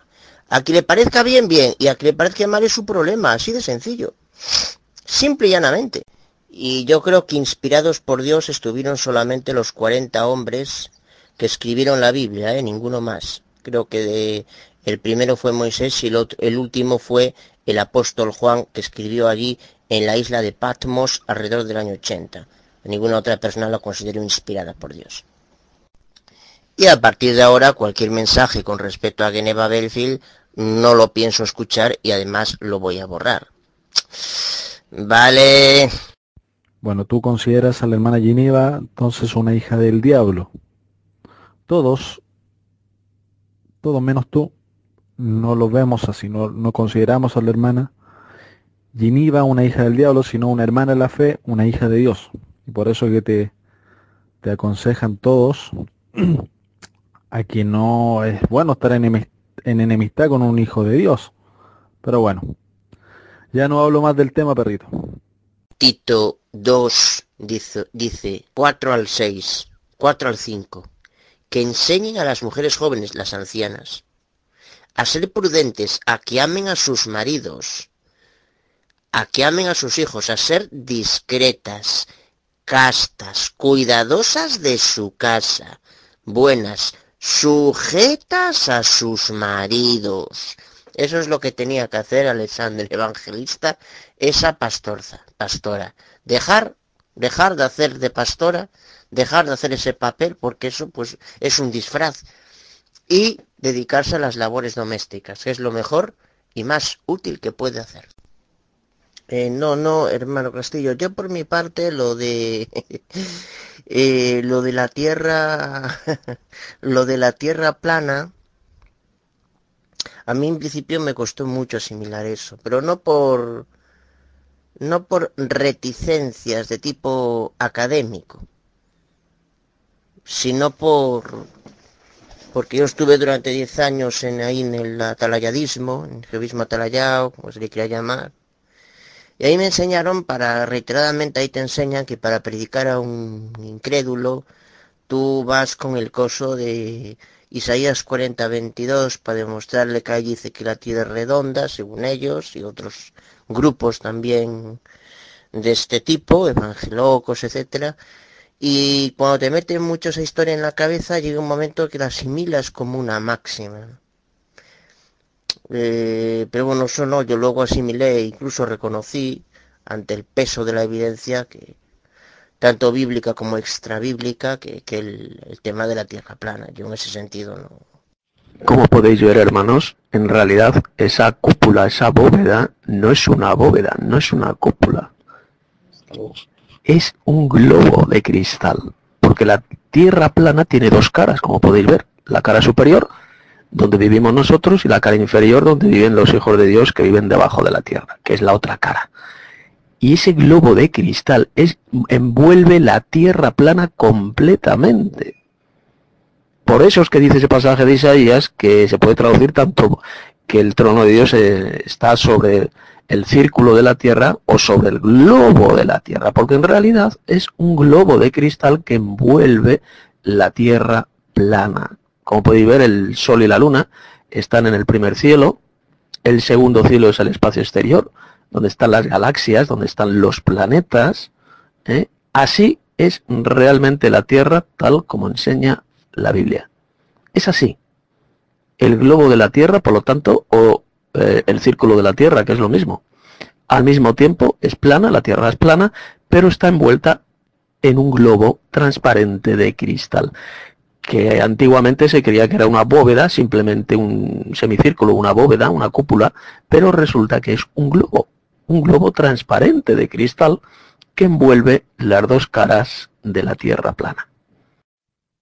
No, no, no, no, está demostrado, hermano Carlos, que la Tierra es plana, es plana, porque a 40 o 50 kilómetros de altura no se ve ninguna curvatura de la Tierra, ninguna curvatura del horizonte lo cual demuestra a simple vista que la Tierra es totalmente plana. Eh, podría ser que el círculo es el círculo plano de la Tierra y el globo es esa cúpula doble o globo, como has dicho Tito, que rodea la Tierra. Sí, efectivamente. Por eso jamás han enviado nada al espacio. Estos corruptos, asquerosos vomitivos, gentuza, escoria, basura de esa organización llamada NASA, que jamás ningún ser humano ha puesto el pie en la luna. Me hacen gracia esos anuncios de televisión de también hay gente que el método Dentis, no sé qué, también hay gente que cree que no fue a la luna. Me hace mucha gracia porque ahí se ve hasta qué punto Satanás está en todo, ¿no? Y la mayor prueba mm, irrefutable que los alunizajes de al Apolo en el 69 fueron un fraude fue que ese engendro de Satanás, masón asqueroso a la mil millonésima potencia, llamado Neil Armstrong, no quiso poner la mano encima de la Biblia para dar su palabra de que realmente, jurando sobre una Biblia, conforme realmente estuvo en la superficie lunar. Cuando él se considera un católico. ¿Eh? ¿Eh? Ahí se ve en ese vídeo que alguien colgó en YouTube como él mismo, como este Armstrong, se pone hostil luego y se quiere y dice, usted, está usted dejando, poniéndose en ridículo. Y se ve, ahí se ve la realidad.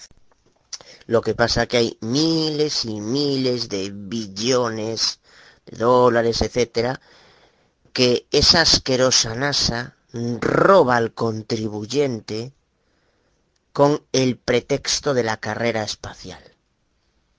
De ahí todo lo relacionado con el espacio, la forma de la Tierra, etcétera. Mirad, hermanos, unas versiones bíblicas lo han traducido como el globo de la Tierra y otras como el círculo de la Tierra. ¿Qué significa esto? Porque sencillamente se puede traducir de las dos maneras. La palabra hebrea que ahí se utiliza se puede traducir tanto por ciclo como por globo, el globo de la Tierra. ¿Eh? Porque realmente esa cúpula, esa esfera, es un globo, un globo transparente que rodea toda la Tierra plana. Ese texto de Josué 10 demuestra hasta qué punto la Tierra no es la que se mueve, sino el Sol. Lo que pasa que como estas élites satanistas lo único que buscan en última instancia es contradecir la Biblia, porque como se ha demostrado, eh, todos estos astronautas, o el 99%, son masones, enemigos de la Biblia. Entonces, ¿eh? aparte del negocio lucrativo a costa de su falaz y mentirosa carrera espacial, pues entonces tienen que decir lo contrario. Ese texto lo describe bien clarito y demuestra de forma irrefutable que la Tierra no se mueve. La Tierra es el Sol, etcétera, se mueve, dice Sol, detente sobre Gabaón, y tu luna sobre el valle de Ayalón, entonces el sol se detuvo, etcétera, etcétera. Entonces, estos geovinos que vienen con la historia también gilipollesca de que realmente esto es desde la perspectiva de un observador humana, humano, ahí está narrando un acontecimiento histórico.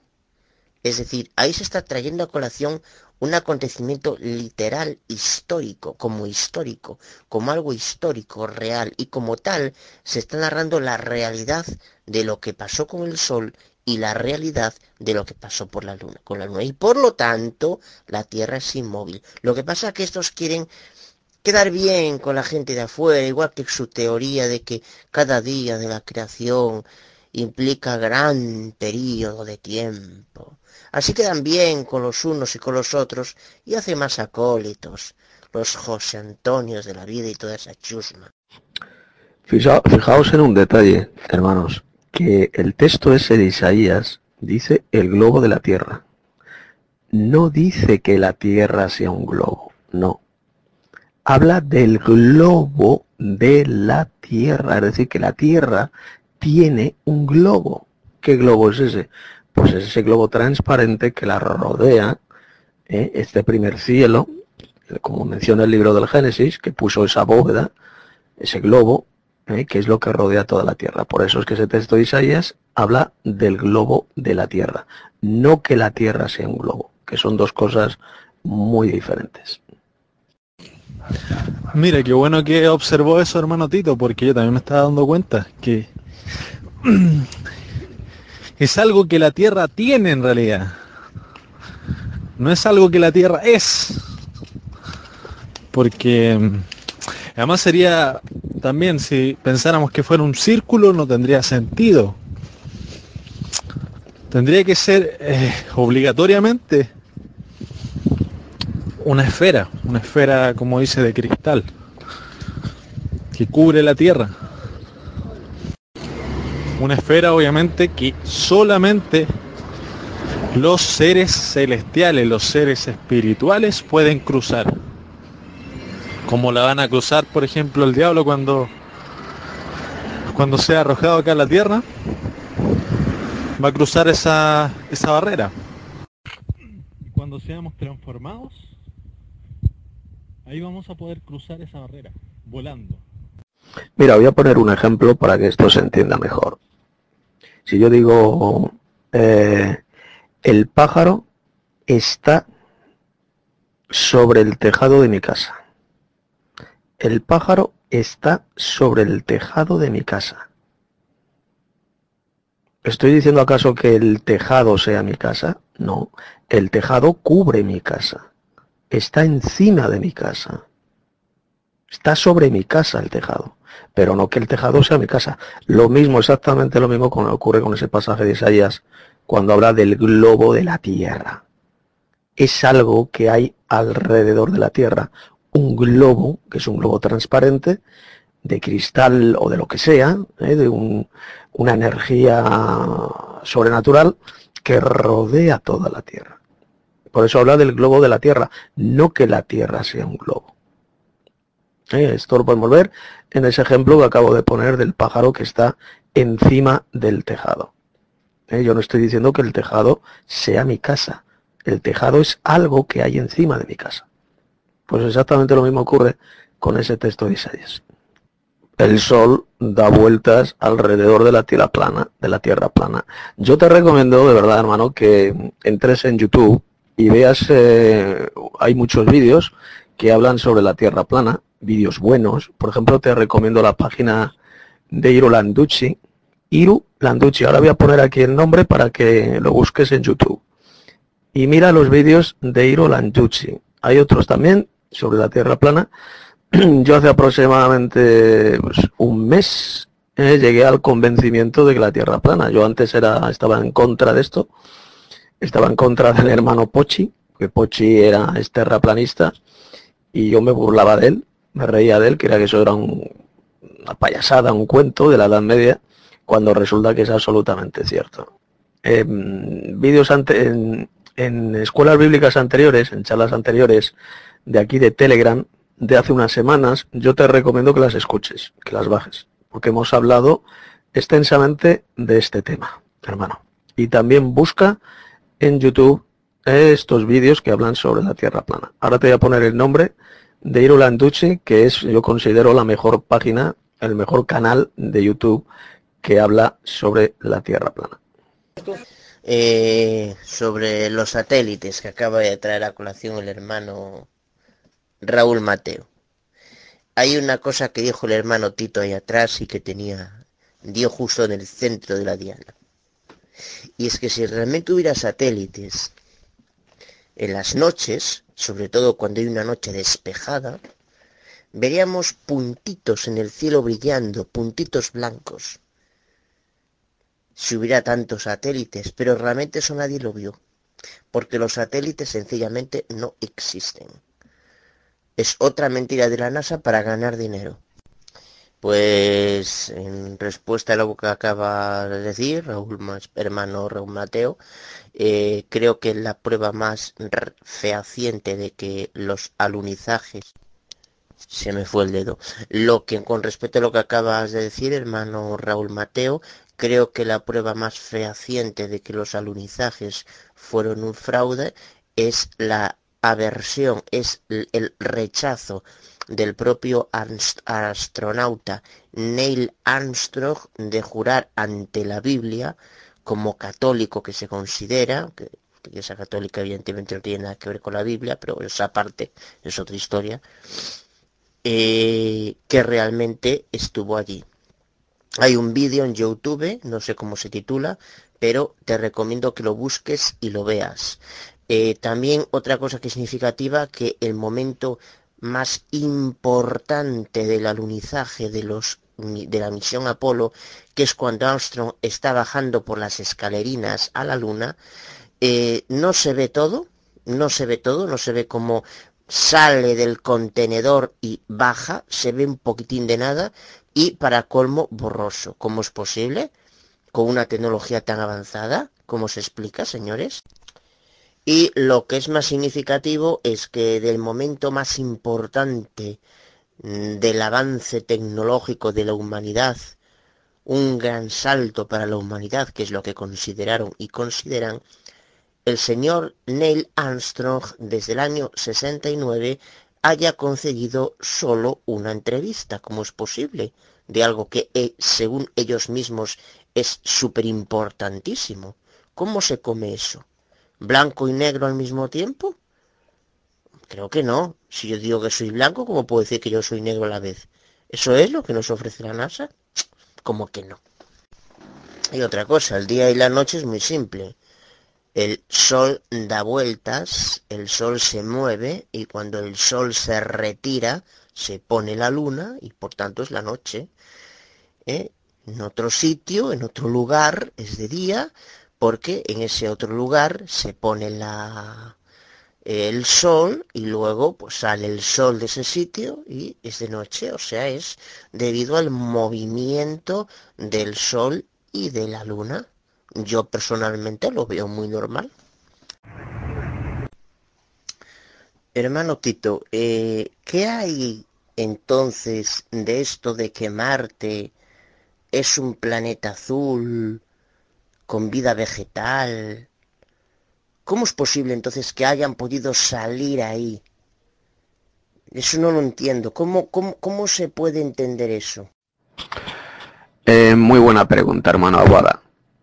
Y hay dos teorías, que son las siguientes, las que voy a decir. Primera teoría, de que jamás el ser humano ha ido a Marte, es decir, ninguna sonda, ninguna nave no tripulada de estas que dicen que van a Marte, pues todo eso es falso, es mentira. Sencillamente hay zonas en la Tierra muy parecidas al planeta Marte y es ahí donde montan esos, eh, esos, eh, esas películas eh, y no tiene que ver nada con Marte. Esa es la primera teoría. Segunda teoría, de que el gobierno de los Estados Unidos está desde hace bastantes años en alianza, en contacto con ángeles de Satanás, con entidades alienígenas que le han proporcionado al gobierno, al ejército de los Estados Unidos, cierta tecnología para poder viajar a Marte en lo que se conoce como la teletransportación y de que hay colonias humanas en Marte y también hay alienígenas en Marte. Esa es la segunda teoría. ¿Eh? Que está, repito, en alianza con entidades satánicas alienígenas. Recordad que la Biblia habla bien claro de huestes espirituales de maldad en las regiones celestes. Es Satanás y sus ejércitos, sus ángeles, pues tienen dominio en, en ciertas regiones celestiales y desde hace años están en alianza con el gobierno de los Estados Unidos y de otros países también poderosos. Y a cambio de poder eh, experimentar con seres humanos, pues estos alienígenas, pues eh, estos ángeles de Satanás han proporcionado cierta tecnología, se podría decir que es como tecnología de ciencia ficción, han proporcionado tecnología al gobierno de los Estados Unidos, especialmente al ejército de los Estados Unidos. Y esto hace que por medio de la teletransportación puedan traspasar esa, ese globo de cristal, esa cúpula, como lo quería llamar, que rodea toda la Tierra y han podido, pues eh, en un momento pueden llegar al planeta Marte por medio de esa tecnología de los ángeles de Satanás. Eh, yo me inclino a creer más en esta segunda teoría, de que el gobierno de los Estados Unidos desde hace 40, 50, 60 años está en alianza con entidades malvadas alienígenas eh, que han llegado a una especie de pacto, de acuerdo. Ellos eh, experimentan con seres humanos, las conocidas como eh, abducciones, donde experimentan con ellos genéticamente y a cambio estas entidades malvadas alienígenas pues proporcionan tecnología a estos gobiernos. Yo me inclino más a creer esto. Eh, a ver, hermanos, soy Pablo Gómez de Chile. Hay un tema con el hermano Alexander Gel sobre si la mujer puede enseñar o predicar el Evangelio del reino de Dios. ¿Cierto? Cuando Pablo dijo en 1 Corintios 14, 34, dice así, vuestras mujeres, vuestras mujeres, callen en las congregaciones, porque no les es permitido hablar, sino que estén sujetas, como también la ley lo dice. Pablo se está refiriendo al matrimonio, es decir, cuando la mujer estaba está casada se está refiriendo a la mujer casada, no a la mujer soltera. Por eso dice vuestras mujeres.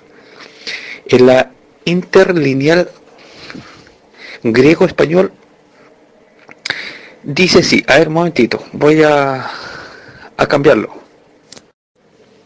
Las asambleas estén guardando silencio. No porque está siendo permitido a ellas estar hablando, sino estén siendo sujetadas según como también la ley está diciendo. Es decir, porque están casadas. A la mujer casada se está refiriendo. Pero una mujer soltera, ¿cómo va a estar sometida a un varón si es soltera? Pablo se está refiriendo a eso. Y sobre todo a los dones espirituales. Porque había un desorden. Todos hablaban a la vez y no se entendía nada. Uno hablaba en, lenguas, otro profetizaba, otro, etcétera, etcétera, etcétera. Y sobre todo se refería a la mujer casada, porque estaban sujetas a su marido. Y ellas eran, y es a ella la que Pablo se refería en ese momento. Paso palabra, Pablo Gómez de Chile. Bueno, el pasaje lo entrecorté, en realidad. Lo que dice 1 Corintios 14, 34 en la interlineal griego-español dice así. Las mujeres en las asambleas estén guardando silencio.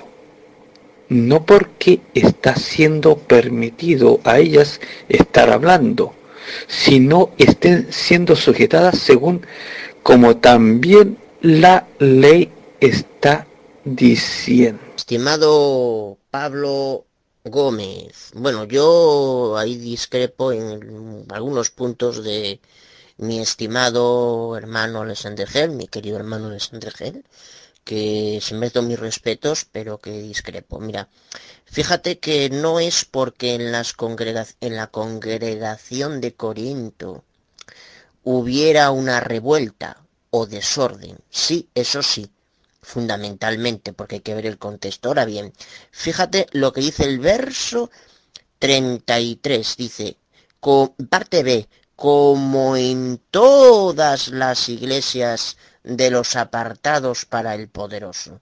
¿Se ha dado cuenta? Es decir, en todas las iglesias de los apartados por los poderosos, vuestras mujeres, puede, se puede leer en cualquier versión de la Biblia, me da igual, en cualquiera, están, eh, callen en las congregaciones, es decir, es inadmisible la labor, cualquier labor de liderazgo, por mínima que sea, por mínima que sea. ¿eh? Porque no les es permitido hablar, sino que estén sujetas, como también la ley lo dice. Que no les es permitido hablar no quiere decir que en casa, con el permiso de sus esposos, este diga, pues sí, en la congregación no hay problema alguno en que digas esto, aquello o lo otro. Esto hay que entenderlo dentro de la implicación del texto general, evidentemente. De hecho, de ahí que diga el 35. Si quieren aprender algo, pregunten en casa a sus maridos. Porque es indecoroso que una mujer hable en la congregación, es decir, predique en la congregación. Entonces en casa, con el permiso de su marido, luego va a la congregación, dice esto, esto y esto, dentro de un nivel determinado. Dentro de un nivel determinado. Por ejemplo, una mujer edifica a la iglesia leyendo textos de la Biblia con el permiso de su marido, como por ejemplo, o con el permiso de, un varón de la iglesia, como por ejemplo eh, pasaba eh, en la congregación de Esquipe, del hermano Tito hace tiempo. Había mujeres muy sumisas y muy respetables y leían textos de la Biblia. El hermano, ¿eh? por ejemplo, la esposa que tuvo el hermano Tito, que falleció, leía textos de la Biblia y llevaba a cabo por ende una cierta edificación. Y luego también está este pasaje impresionante. Primera de Timoteo 2. Estos pasajes impresionantes pinchan mucho a las feministas, a las que creen en la igualdad de género. Les pincha, de ahí que muchas de estas mujeres ataquen la Biblia. Una de ellas incluso la hemos conocido algunos de nosotros, daba cursillos de hebreo y todo. Eh, dice, primera de Timoteo 2, dice, capítulo 2, verso 11, dice, la mujer aprenda en silencio con toda sujeción. ¿Sujeción a quién? Sujeción al varón, naturalmente, porque no permite a la mujer enseñar, ¿eh? ni ejercer dominio sobre el hombre, sino estar en silencio. Porque Adán fue formado primero, después Eva. Y Adán no fue el engañado, sino que la mujer nota siendo engañada, incurrió en transgresión, pero se sanará engendrando hijos si permaneciera en fe, amor y santificación con modestia. Este texto habla solo el papel de sujeción y sumisión de la mujer a su marido, de que lo mejor, de que la mejor carrera, entre comillas, que una mujer puede estudiar es la de ser madre, esposa y criadora de sus hijos, porque aparte eso la sana, como dice aquí el pasaje, ya que esa es la palabra, sanará y no salvará. Una persona, sea hombre o mujer, se salva por la gracia de Dios, no por tener o no hijo. Y evidentemente lo de aprenda en silencio no quiere decir que la esposa no tenga que tener la boca callada en la congregación. Eso no lo está diciendo Pablo ni tampoco lo he dicho nunca yo. Eh, la mujer tiene, eh, puede predicar a otras mujeres, a sus hijos, o, por ejemplo, como pasa, pues leer textos en un contexto pues mucho más limitado, tiene mucho más limitado, a varones que, que no saben, que no saben nada de la verdadera doctrina, puede predicarles también, por supuesto, pero lo que no puede es enseñar al varón cristiano. Esa labor es inadmisible en una hembra, en una mujer. Fíjate, y además, esto el poderoso supremo lo hace con toda la lógica del mundo. ¿Quiénes son más embaucadas por Satanás? ¿Los varones o las hembras? Lo que voy a traer aquí a colación es una cuestión de estadística y número. Es decir, que si que delante de mí hay un 53, no puedo decir que es un 55, porque es un 53. Análogamente. ¿Qué quiero decir con esto? Si nosotros vamos a las iglesias falsarias del sistema y satanistas del sistema iglesiero apóstata, lo cierto estadísticamente, cualquiera que vaya, yo he ido a varias de ellas para corroborar lo que había, si coincidía con lo que yo quería, si no, hay un varón de cada 15 mujeres como mínimo. Ergo, ¿a quién engaña con más facilidad Satanás? Porque sabemos que en esas iglesias falsarias es Satanás quien está detrás. Por eso mismo le digo, hermano, eh, si leemos el contexto, dice, y los espíritus de los profetas están sujetos a los profetas. Pues Dios no es Dios de confusión, sino de paz, como en todas las iglesias de los santos. Vuestras mujeres callen. Se está refiriendo a las iglesias de los santos, en las congregaciones porque no les permitido hablar, porque había mucho alboroto. Si eso es lo que está diciendo Pablo en ese momento, y eso es lo que ustedes, hermanos, no entienden, sino que estén sujetas, como también la ley lo dice. Lo que Pablo está diciendo de que en la iglesia de Corinto estaba sucediendo una cosa que no debe suceder. Por eso Pablo dice, vuestras mujeres callen, se lo está diciendo a ellos, en esa iglesia de Corinto. ¿Me entiende, hermano? Paso palabra, Pablo Gómez de Chile. El famoso show de Anne Germain. Anne Germain es una vidente, es una poseída por el diablo, aparte falsaria, ella utiliza trucos de lectura en frío y lectura caliente. Invito a aquellas personas que no sepan lo que esto, pues que, vayan, pues muy simple, son términos muy conceptos, no voy a explicarlos aquí. Eh, a mucha gente embaucaba, los famosos showmans de Angermey cobraba 80 euros allí en Bilbao por cabeza. Eh, ¿A quién embaucaba más? Muy sencillo. Muy sencillo, se sabe sin género de dudas. 30 mujeres o 20 mujeres grosso modo de cada varón.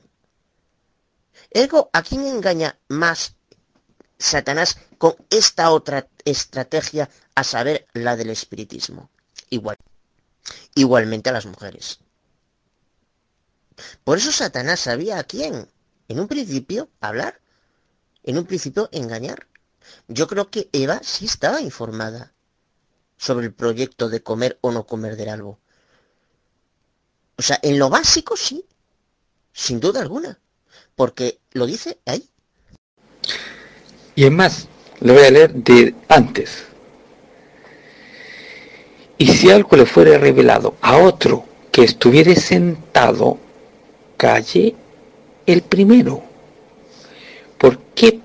Porque podéis profetizar todos uno por uno, para que todos aprendan y todos sean exhortados. Y repito los versículos siguientes. Y los espíritus de los profetas están sujetos a los profetas. Pues Dios no es Dios de confusión, sino de paz, paz. Como en todas las iglesias de los santos. Por eso hace el llamado vuestras mujeres callen en las congregaciones, porque había mucho alboroto, porque no le es permitido hablar. Es verdad, porque la mujer es muy alborota, sino que estén sujetas, como también la ley lo dice. Por eso Pablo está diciendo vuestras mujeres. ¿Entiendes eso, hermano? Aguada. Paso palabra, Pablo Gómez de. Génesis capítulo 3. Pero la serpiente era astuta más que todos los animales del campo que Llevé Dios había hecho, la cual dijo a la mujer, noten, con que Dios os ha dicho, os en plural, os en plural, ¿no comáis de todo árbol del huerto? Y la mujer respondió a la serpiente, es decir, a Satanás, del fruto de los árboles del huerto podemos comer, pero del fruto del árbol que está en medio del huerto, dijo Dios, no comeráis de él ni lo tocaréis para que no muráis. Es decir, Eva estaba perfectamente documentada de cuál era o no la voluntad de Dios con respecto a comer o no de ese árbol. Sin embargo, a pesar de todo, desobedeció. La primera. ¿Tuvo más responsabilidad Adán? Sí, probablemente porque era el cabeza. Ahí sí. Pero la primera iba, Satanás sabía muy bien a quién embaucaba en primer lugar. Porque él es muy astuto y muy cuco. Hermano Aguada, recuerde que Pablo estaba hablando de los dones espirituales. Y por eso trajo a colación esas palabras cuando dijo vuestras mujeres callen en las congregaciones porque había un alboroto tremendo. A eso se refiere, pero no está en ningún momento negando que la mujer pueda predicar o enseñar la palabra de Dios. Ya, supongamos que fuera así, y yo tuviera una familia. Pongamos un ejemplo. Ya, estoy casado, tengo mi, mi mujer, tengo mis hijos, y me voy. ¿Quién le va a enseñar la Sagrada Escritura?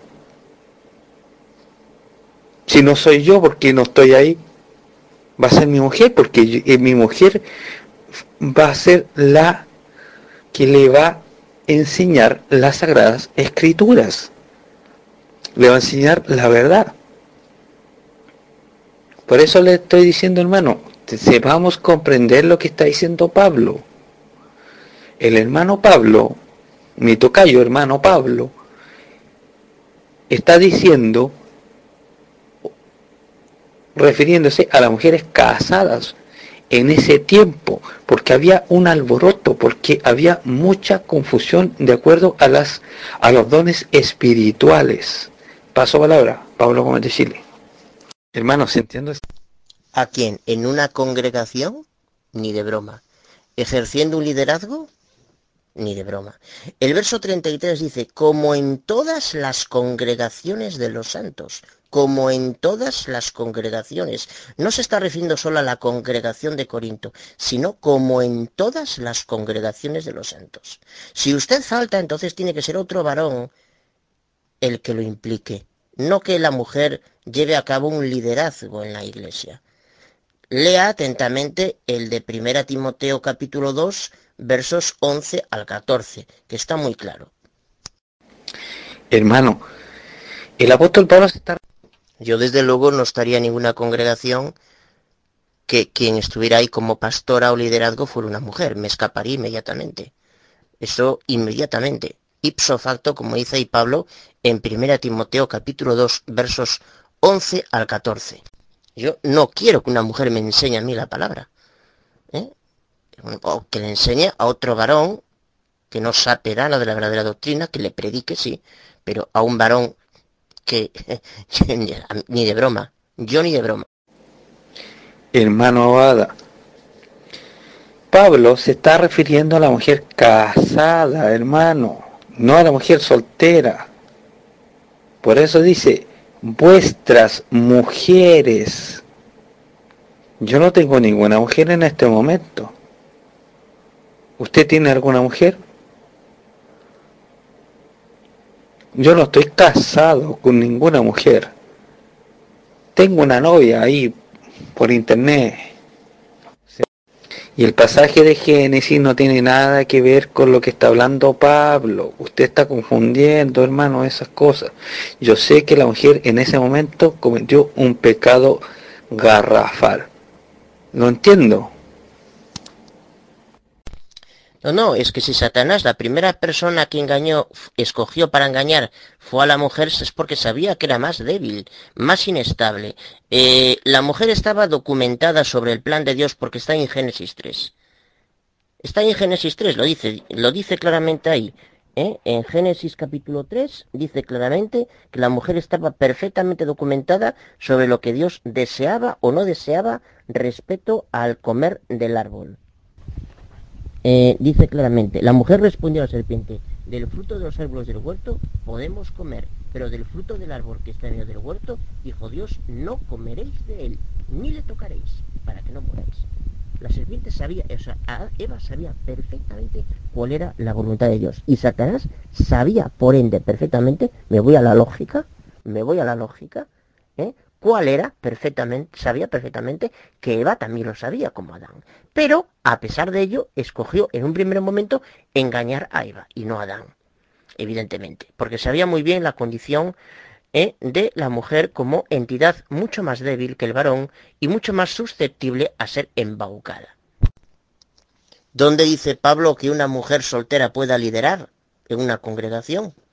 ¿O no es eso lo que usted, señor Gómez, está sugiriendo?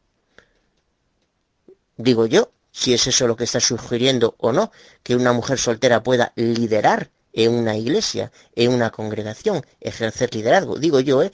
se lo estoy preguntando, no se lo estoy afirmando. Hermano Abada, ya supongamos que usted está casado y tiene hijos e hijas. Y usted tiene que salir por ABC motivo y nunca más vuelve. ¿Quién le va a enseñar las Sagradas Escrituras a sus hijos? Si no está usted, obviamente tendrá que ser su mujer. ¿Verdad que sí o no? Respóndame a eso. Por eso le digo que Pablo, cuando dijo esas palabras, se está refiriendo específicamente a Corinto porque estaba un desorden total, porque estaba hablando de los dones espirituales en ese momento. Paso palabra, Pablo Gómez de Chile. Ah, sí, a los niños sí. A los niños sí. Otra cosa es un varón cristiano con conocimiento de doctrina. Eso es diferente, a los niños sí, claro. Yo soy una mujer a mí, como varón cristiano, me empieza a, enseñar doctrina, huyo como de la peste, vamos, totalmente. Pero hermano Guada, si entiendo eso, si entiendo eso. En un principio sé que la mujer fue más débil en ese momento, pero le vuelvo a repetir la misma escena que le voy a traer a colación nuevamente. Si usted está casado y tiene, tiene hijos, si usted está casado y tiene hijos e hijas. Sí, sí, a los niños sí. A los hijos sí, sí, yo eso no lo niego. A los niños sí, no lo niego. Eso es diferente. Bueno, yo casado no estoy, estoy soltero porque aquí en España no veo no conozco mujeres con un mínimo de dignidad, están casi todas mediatizadas por esa corruptela de la igualdad de género y no, por, ende no, no estoy casado en absoluto. Bueno, y de hecho al primero que creó Dios es al varón. ¿Eh? La primera creación fue al varón, no a la mujer. La mujer la creó después como inferior ¿eh? es una creación segunda, postrera y siempre a partir de Adán, no como Adán, que fue creación directa. La mujer aprenda en silencio, con total sujeción al varón, porque no permito a la mujer enseñar ni usurpar autoridad sobre el varón, sino estar en silencio porque fue Adán el primero y después Eva. Y Adán no fue engañado, sino que la mujer, siendo la engañada, cayó en transgresión. Sí, puede ser que enseña a los niños, a los hijos y a otras mujeres. Y puede predicar a varones que no tengan ni pajolera idea. Incluso puede hacer algún comentario, pero nunca ejerciendo ningún tipo de liderazgo, como dice aquí el apóstol Pablo. Eh, por eso en la primera creación fue un varón, no una mujer. La mujer fue segunda y para, eso a partir del varón, no como el varón, que fue creado ex nihilo, por así decirlo.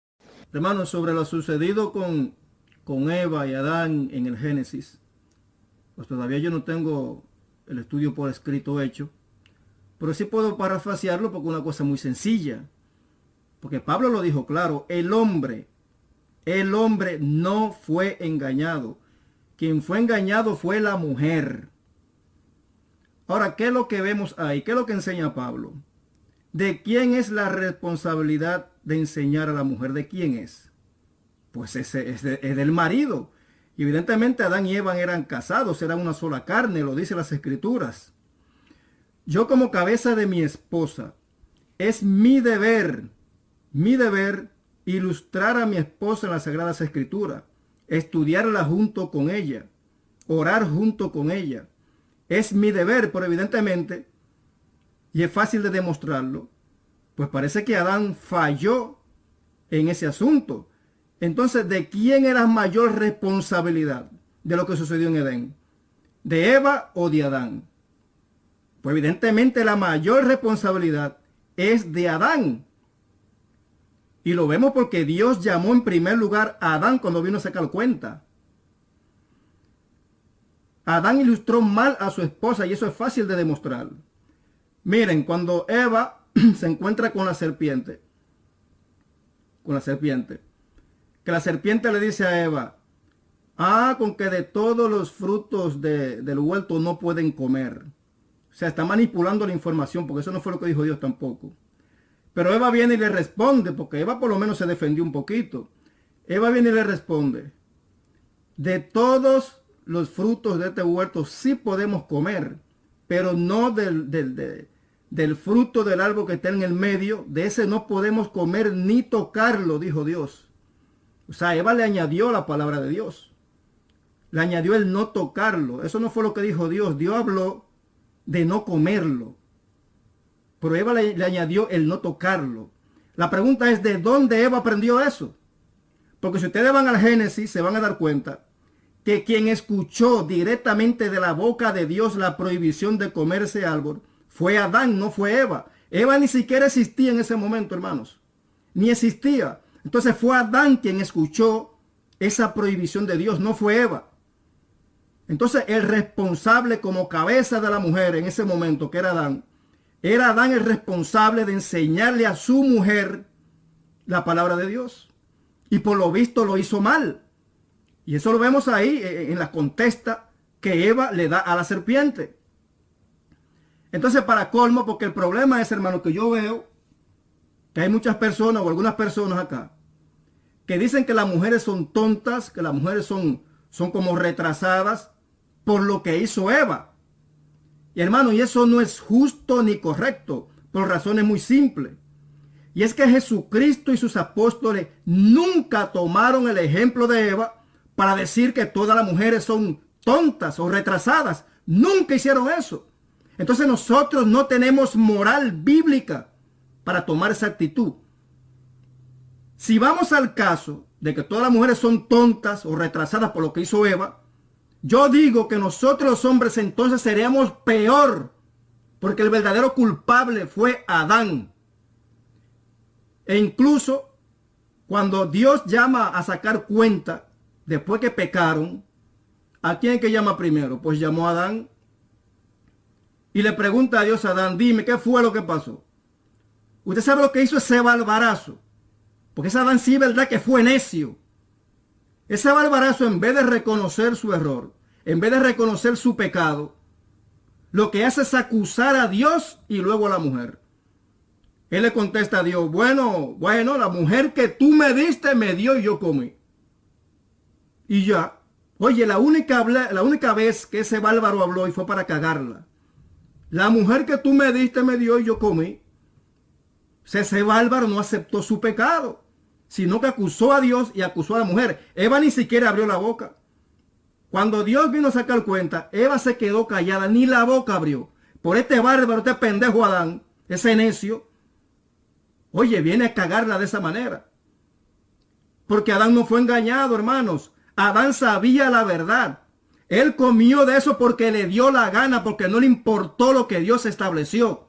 Entonces el mayor culpable y responsable de lo que sucedió en Edén fue Adán, no fue Eva. Eva fue mal ilustrada por su esposo, que era el responsable como cabeza de la mujer, era el responsable de enseñar a Eva. Entonces nosotros no tenemos moral, nadie aquí tiene moral, ninguno, para decir que las mujeres son tontas o retrasadas por lo que hizo Eva. Porque el caso de lo que hizo Adán es peor que lo que hizo Eva. Ahora los machistas no lo van a reconocer. Van a seguir queriendo pretender pisotear a la mujer. Las que son coherederas del reino de Dios. Faltándole respeto. Hermanos, lamentablemente muchos acá estamos siendo piedras de, tropiezo para las mujeres.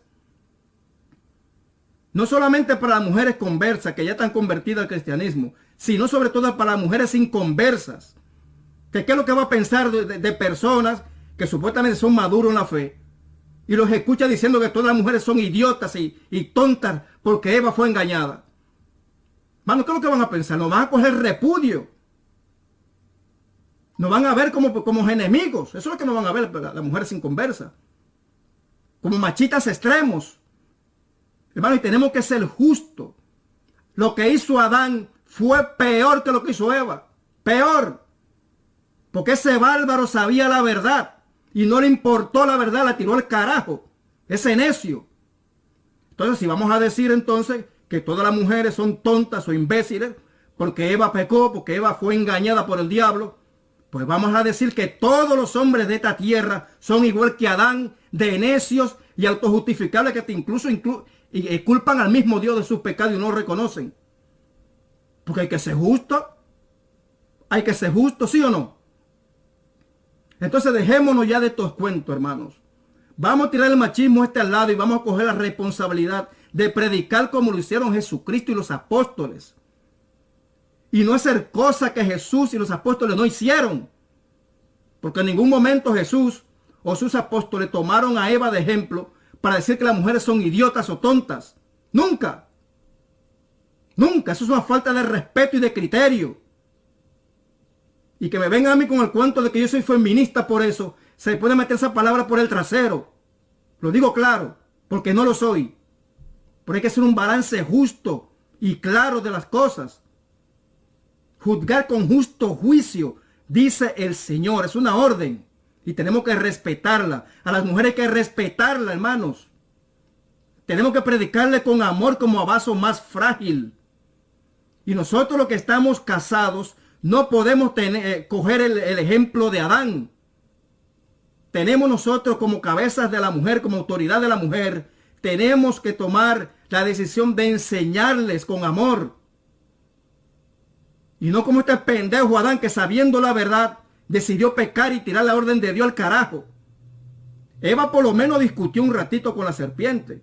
Por lo menos discutió un poquitito. Aunque después pecó. Por este necio Adán, este pendejo hombre. Carajo. Ni siquiera eso. Entonces cuando Dios viene a sacar cuenta, miren lo que hacen. Lo que hace ese tipo. Entonces hermano, no podemos ahora decir que todas las mujeres son tontas o necias por lo que hizo Eva. Pero tampoco vamos a decir que todos los hombres tienen el mismo carácter de Adán. Ninguno, porque eso, eso no es justo. Por Adán recibimos la muerte, eso es lo que heredamos de Adán. Pero todos los hombres no pecan a la misma manera que Adán. Eso es incorrecto analizarlo de esa manera o acusar a todos los hombres de necio por lo que hizo Adán. Eso es incorrecto. Tenemos que ser justos y dejarte intolerancia en contra de la mujer. Las mujeres podían profetizar dentro de una congregación, pero no podían llevar títulos como pastora o, apóstol, no podían. Pero sí podían profetizar en su turno, incluso hablar en lengua en su turno dentro de la congregación. Para las casadas sí tenían restricciones mucho más fuertes. Porque eh, eh, eh, cuando se estaba dando la congregación en todas las iglesias, no en una en Corinto, no en todas. Pablo la globaliza a todas las, las iglesias. Cuando se estaba hablando, llevando el sermón, y alguna casada perdía el hilo de la conversación, no podía hacer preguntas indiscretas que interrumpieran. Tenía que preguntarle al marido en sus casas. Eso es lo que dice Pablo. Pero si una de esas casadas por ventura tenía el don de profecía, el don de edificar la iglesia con palabras de exaltación, o tenía el don de lenguas, sí podía hablar dentro de la congregación esperando su turno. Eso lo deja claro Pablo en todo el capítulo de 1 de Corinto 14. Entonces, hermanos, vamos a juzgar este asunto con justo juicio. Y repito, mucho cuidado con falsas acusaciones de nosotros que tenemos esta postura bíblica venir a decirnos que somos feministas. Mucho cuidado con ese tipo de cosas para que el asunto no se vuelva atrás otra vez. Pues paso la palabra, hermanos. Creo que no me creo que no me entendió bien, hermano Gómez. Claro, a los hijos sí. Enseñar en ese contexto limitado, sí, yo nunca lo he negado. Y ese texto nunca lo nunca lo nunca está haciendo referencia a eso. No sé por qué me está diciendo eso. Enseñar en ese contexto, sí, nunca lo he cuestionado. Hermano, usted no me ha entendido. Yo jamás he dicho que la mujer sea un liderazgo. Yo lo que estoy diciendo y lo que el hermano Alexander Gel está diciendo es que la mujer sí puede enseñar las Sagradas Escrituras siempre y cuando estén en lo correcto. Pero jamás una mujer va a ser una líder. Eso sí, que una mujer sea líder no, en eso sí que estoy de acuerdo con usted, hermano.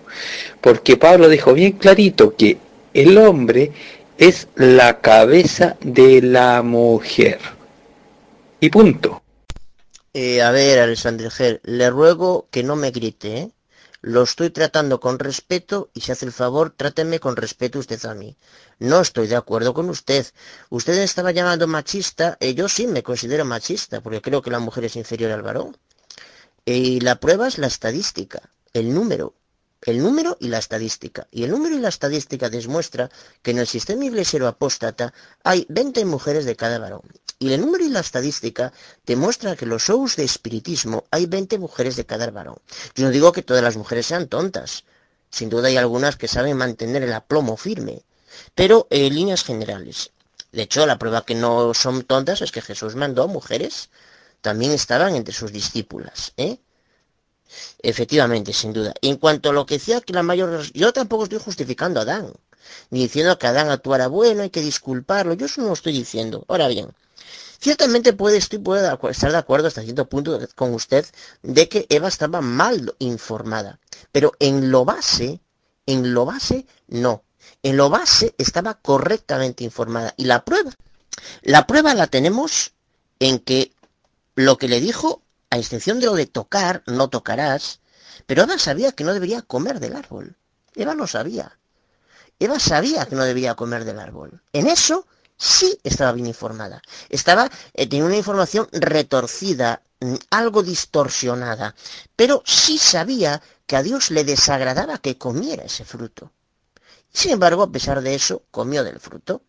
¿Por qué? Porque es más débil, es más inestable y otra cosa, vuelvo a decir lo mismo, ¿a quién Dios creó primero? ¿A un hombre o a una mujer? A un hombre. Y lo creó ex nihilo. A la mujer la creó a partir del hombre. Por ende, la mujer es inferior. Ahora, que Adán no informara del todo correctamente a su mujer y que tuviera una mayor culpa en ese sentido, yo eso no lo estoy cuestionando. Eso no contradice mi tesis de que, de que, que, considero que también es tesis totalmente bíblica, de que Eva como entidad mucho más inestable en cuanto a ser femenino, fue bocado favorito de, de, de, Satanás el diablo, que supo muy bien a qué, quién es la primera persona a la que tuvo que dirigirse. Ciertamente eh, Adán tuvo una mayor culpabilidad, claro. Pero eso no quita la tesis de que la debilidad mental de Eva en cuanto tal fue bocado preferido de Satanás. Yo no sé si usted quiso ofenderme mandando, llamándome machista. No me ofende. Mm, espero que no hubiese querido ofenderme con eso, eh, porque yo lo tenía como una persona que no se exaspera al hablar. Yo lo tenía por eso. Espero que, eh, que no pretendiese ofenderme, digo yo, ¿eh? Yo no... Pero sí, yo me considero un machista, seguía mucha honra. Me considero machista porque creo que el macho, el varón, es superior a la hembra. Puesto que primero a quien creó Dios es a un varón, no a una hembra. sino a un varón de forma ex nihilo, mientras que a la hembra lo crea, creó a partir del varón. Y el liderazgo lo desempeña el varón, por tanto sí creo que el varón tiene una cierta superioridad. Creo que además la hembra es más débil, lo, lo que demuestra que dice Pablo, se sanará criando hijos. Es decir, depende de la maternidad de parir y criar hijos para poder tener un estado de salud más óptimo, cosa que Pablo no lo dice con respecto al varón. Yo en este tema no voy a estar de acuerdo con usted y le agradecería que no me grite. Le agradecería en gran manera ya que yo a usted no le estoy gritando, ¿de acuerdo? Pero vamos a ver a Boada. ¿En qué momento de mi mensaje anterior yo dije Aboada es machista? ¿En qué momento? Tú ves cómo, cómo es tu mentalidad, hombre. Tú no estás mirando cómo son las cosas. Yo estoy aquí globalizando todo. Ahora, si usted se puso el sombrero, por algo es. Hombre, escuche bien el audio otra vez, a ver si yo lo menciono a usted. Yo estoy explicando ¿ah? lo que sucedió en el huerto de Edén. Porque aquí se está acusando a todas las mujeres como idiotas, de, idiotas o retrasadas por lo que hizo Eva cuando en realidad lo que hizo Adán fue peor que lo que hizo Eva. Eso es lo que estoy puntualizando y eso es totalmente bíblico y cierto. ¿O lo vas a negar? Entonces ahora viene a decir tú que yo te estoy llamando a ti machista. No, yo estoy llamando machista a los que son intolerantes en contra de la mujer. A eso sí yo llamo machistas. Y luego con justo juicio. Por eso queda claro en las escrituras. Entonces no podemos tomar esos pasajes de Génesis para decir que todas las mujeres son tontas, son retrasadas mentales por lo que hizo Eva. Porque lo que hizo Adán fue peor. Adán no fue engañado, Eva fue engañada. Adán no fue engañado. Ese pendejo pecó porque le dio la fucking gana. Le dio la gana. Entonces cuando hablo así en tono alto, no es a ti que te lo estoy diciendo, es para que todos escuchen. Todos por igual. Porque la verdad, yo personalmente, yo personalmente, no me siento conforme ni bien con este asunto. Hace dos años atrás que yo pensaba así también. Y yo decía que las mujeres son unas tontas por lo que hizo Eva. Hasta que Dios me enseñó este asunto de que tengo que respetar a la mujer, de no ser de piedra de tropiezo para nadie. Y si seguimos en este asunto, vamos a seguir a ser piedra de tropiezo para las mujeres. Hermanos, por favor. Y estoy diciendo a todos, hermanos, por favor, a todos. O sea, no estoy diciendo a Boada. Es a todos. Ahora contéstenme ustedes con justo juicio, analizando bien el contexto de lo que pasó en Génesis. Si lo que hizo Adán no fue peor que lo que hizo Eva. Porque hay que hacer las cosas con justo juicio. El responsable era Adán. Y por eso Adán fue llamado primero a cuenta que Eva. Primero por eso mismo. Y se nota bien claro que Adán ilustró mal a su esposa. No le enseñó las cosas como tenía que hacer. Y eso Satanás lo notó, porque el Satanás no es ningún tonto. Pendejo sí fue Adán, que conocía eh, la verdad correctamente y hizo lo que hizo. Pecó porque le dio la gana. Eva pecó porque fue engañada. Por este pecó porque le dio la gana. Esa fue peor todavía. Entonces vamos a ser justos, hermanos, por favor, justos. Le pido disculpas si no fue, si usted no quiso llamarme o no pretendió llamarme a mi machista. Le pido disculpas. Pero me da igual. Quiero decir que llamen lo que me llamen, no usted, ¿eh? sino cualquier otra persona. Yo pienso así y voy a seguir pensando así. En parte con respecto a lo que está diciendo Adán y Eva, en parte sí estoy de acuerdo con usted. Ya le dije. Eh, yo no digo de ninguna manera que todas, digo que hay algunas, de hecho, que no se dejan llevar por su sentimentalismo pueril, infantiloide, y que son un ejemplo. Algunas, sin duda alguna, no digo que todas, todas no. ¿eh? Si, si es que usted mm, insinuó, no sé, igual no está diciendo que soy yo el que, el que haya dicho que usted dijera que, que, que, yo dije todas. Igual se refiere a otras personas, ¿no?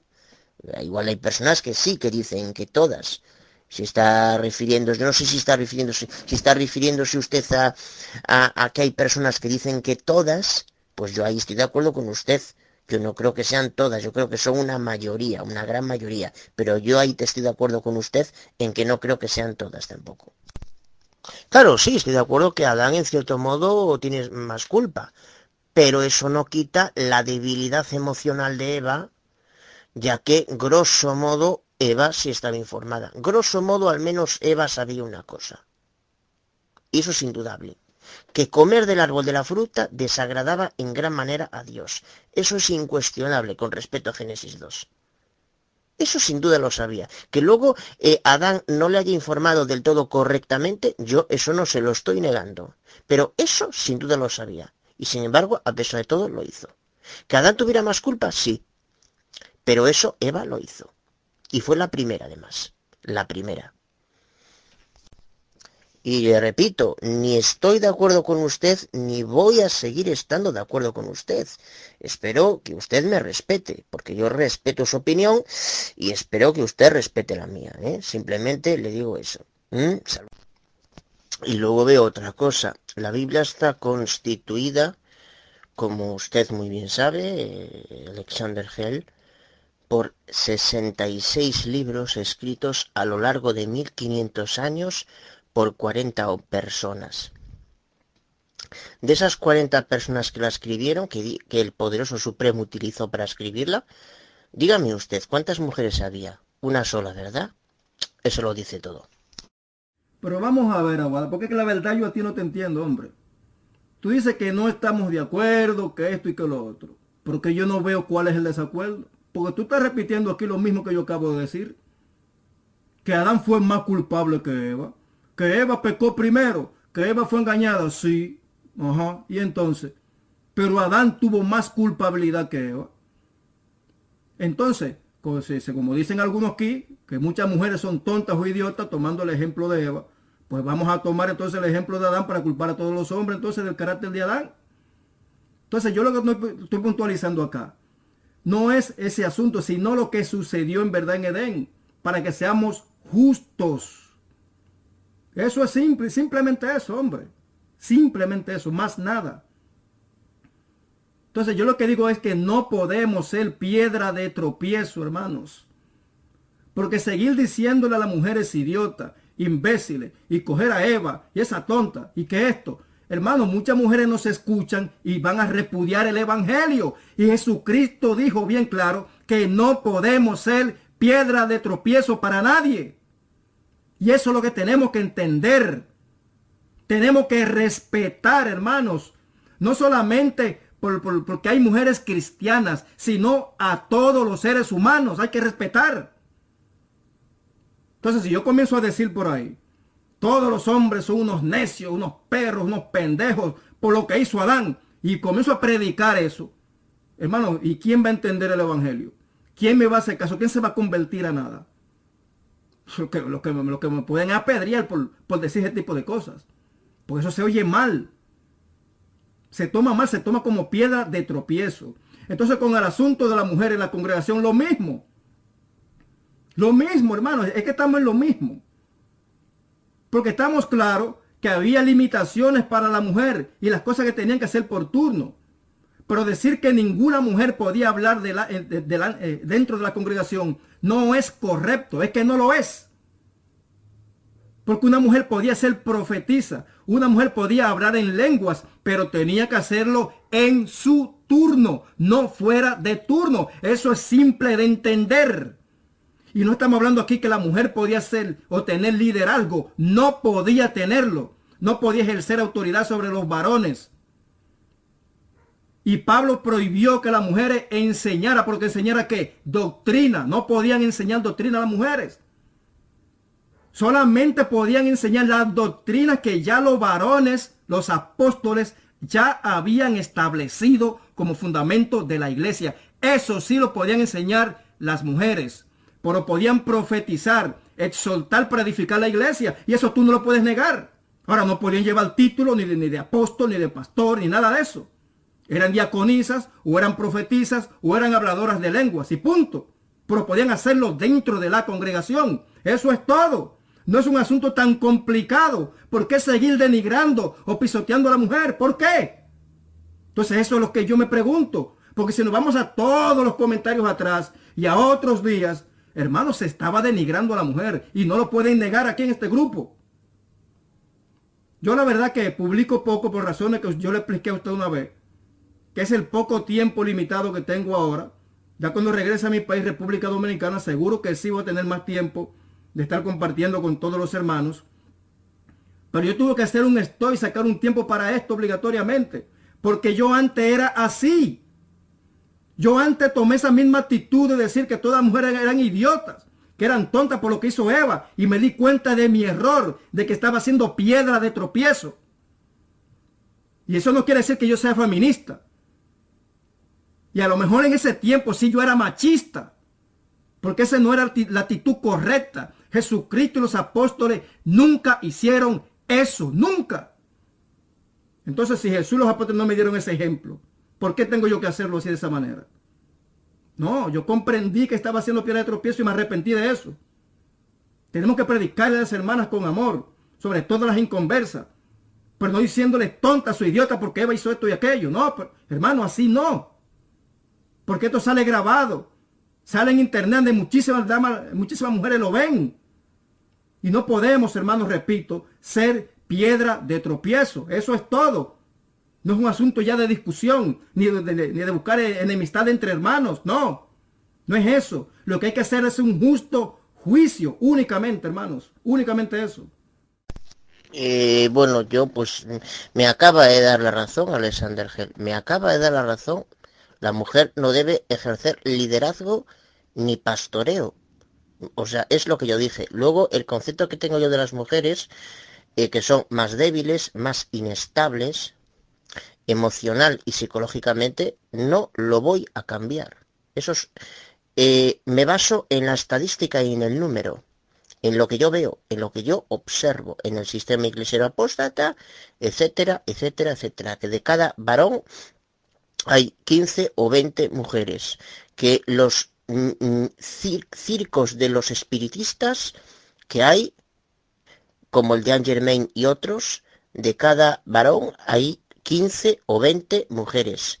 Entonces, si eso todo procede de Satanás, ¿a quién engaña mejor Satanás? Yo me baso en, hechos observables que yo observo y que son pura estadística.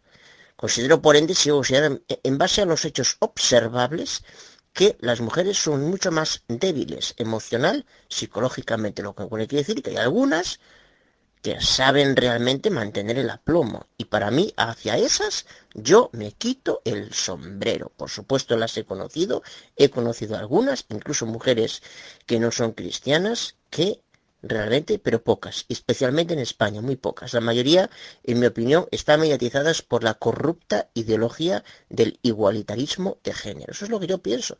Y oye, Alexander Gel, si te parece mal, lo siento mucho, pero voy a seguir pensando así. Ahora, con respecto a lo que dices tú de Eva y tal, pues eso no te discuto que ahí pueda haber puntos en los cuales yo haya estado equivocado, lo de Eva. ¿eh? Ahí no te discuto en base a tu a tu examen, a tu análisis, que, haya el tema de Eva, pues haya punto, pero, usted mismo dijo, el liderazgo no la deben ejercer las mujeres. Que pueden predicar, yo no dije que no podían predicar, que no podían hablar. Yo no dije que, que debían estar totalmente calladas en la Yo eso no lo dije. Yo eso no lo dije. Igual me entendió mal. Puede ser que vaya usted entendido mal. Gracias a Dios, los dos al final. Estuve escuchando hace un ratito, que será media hora atrás, Estuve escuchando un poquito eh, los, los últimos audios que tuviste con él, en donde llegaron a un consenso, gracias a Dios, eh, en paz. Y me dio muchísima alegría. No pude participar en lo más mínimo, tuve muchos problemas ahora, eh, la máquina, luego tuve llamadas, me llamó mi hija, en, en medio de la, de la situación que tenían ustedes y no pude para nada entrar, ¿no? Pero claro, todos los audios los tenía atrasados, tenía como unos 300 audios atrasados y cuando encontré esta situación que, llegaron a su línea los audios, pues era tarde para opinar. Entonces, em, pero gracias a Dios que nuestra boca se llenará de risa, dice la palabra por ahí, ¿no? Y me hace recordar también una, una pequeña alabanza que dice, este es un salmo, se me hace que es un salmo, y dice así, como dice, Cuando el Señor hiciere volver la cautividad de cuando el Señor hiciere volver la cautividad de Sion, seremos como los que sueñan, nuestras bocas se llenarán de risa, nuestra boca se llenará de risa y nuestros labios de alabanza. Y las naciones todas dirán, grandes cosas ha hecho el Señor. Y las naciones todas dirán, grandes cosas ha hecho el Señor y estaremos alegres. Por ahí más o menos va, hermano. Sé que es más largo, pero para la gloria de Dios, para alabar al Señor y a gusto, porque todo esto llegó a un momento que vale la pena. Todos aprendimos y todo en su lugar, gracias a Dios. Amén, hermano Mario Huerta. Muchas gracias por, por su intervención por acá. Y sí, hermano, aunque tuvimos un encontronazo por ahí, pero de todos modos, de todo aprendemos, hermanos. De todo aprendemos. Son cosas que Dios permite para que seamos también edificados por esa vía. Gracias a Dios todo salió, terminó en buen término. Gracias al Señor. Pues gracias y paz a todos los hermanos. Y que hay hombres que son necios también. Lo que pasa que en mi opinión el varón es superior. Por una razón muy sencilla, aparte, aparte de todos los datos de número puro que acabo de traer a colación, la persona a la que en primer lugar creó el poderoso supremo es un varón. Y lo creó ex nihilo. Mientras que la mujer se sirvió a partir del varón. Es por tanto secundaria. En mi opinión, por tanto, el varón es superior. Y la mujer, por supuesto, forma parte del plan de salvación también. Por eso dice ahí, creo que en Gálatas no hay ni varón ni mujer, ni esclavo ni libre, ni griego ni, ni, semita, sino que todos son uno para Cristo Jesús, etcétera, etcétera, etcétera, por supuesto. Pero fíjate que incluso dice, se sanará engendrando hijos. Porque como es tan débil e inestable, necesita para su estabilidad y su seguridad poder tener hijos, criar y parir hijos, que es, en mi opinión, la mejor profesión que puede tener una mujer. Y aparte se siente. La verdadera mujer, la mujer que no está mediatizada por la igualdad de género, por esa corruptela que se escucha todos los días en los asquerosos y pestilentos medios de comunicación y de información, esa mujer es la que realmente se siente bien. Ojo, cuidado con esto. No estoy justificando a los sinvergüenzas que le pegan a sus esposas. Esos son unos sinvergüenzas. Eso lo condena la Biblia algo que las feministas no citan. Es decir, las feministas no citan nunca cuando eh, Pablo dice al varón que tiene que amar a su esposa y cuidarla y protegerla, etcétera, etcétera. Eso sin duda. Yo eso no lo cuestiono, que Adán tuviera una mayor responsabilidad. Eso no lo cuestiono, pero continúo afirmando que la mujer es mucho más inestable y débil que el varón. Me baso en el número y en la estadística. Me baso en lo que observo, en la realidad observable, en lo que yo veo en las iglesias de la cristiandad apóstata, en los showmans espiritistas. ¿A quién engaña más? Satanás en esos showmans? ¿A mujeres o a varones? A mujeres. ¿Por qué?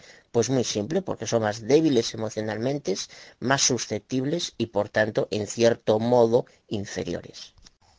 Eh, hay un pasaje en Pablo en Romanos 2.10 que dice, a los que pide, a los que tributo, tributo, a los que honra, honra. No todos se les debe un tributo no se tributa uno a todos, uno no tributa a todos, solo a las autoridades.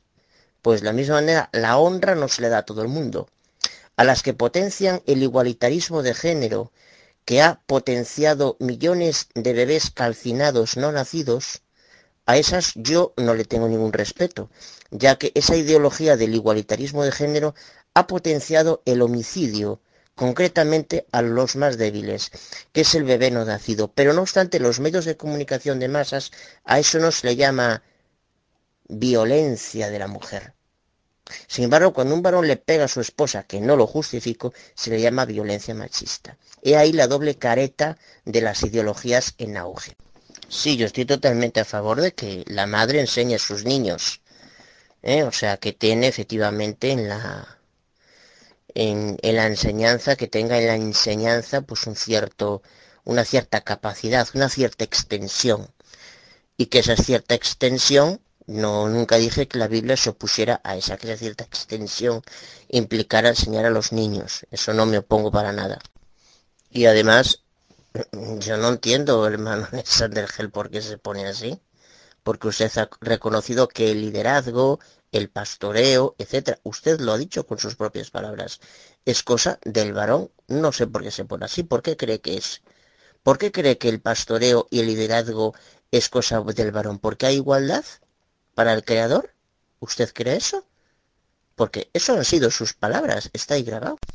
Y bueno, usted ha reconocido otra vez, hermano Alexander Gell, eh, a dos cosas, que es simple, simple y llanamente lo que yo vengo diciendo, que la mayor parte de los libros de la Biblia fueron escritos por varones, que, que, los apóstoles eran varones, que el apostolado es cosa de varones, que el liderazgo es cosa de varones, y he dicho una palabra que lo dice todo, ha cogido a la mujer como la ayudante del varón, lo dice toda esa expresión, usted mismo lo ha dicho, que vayan a predicar eh, a la hora de predicar a los inconversos, eh, sí, sí, sí, eso sí, eso sí, yo nunca lo he negado.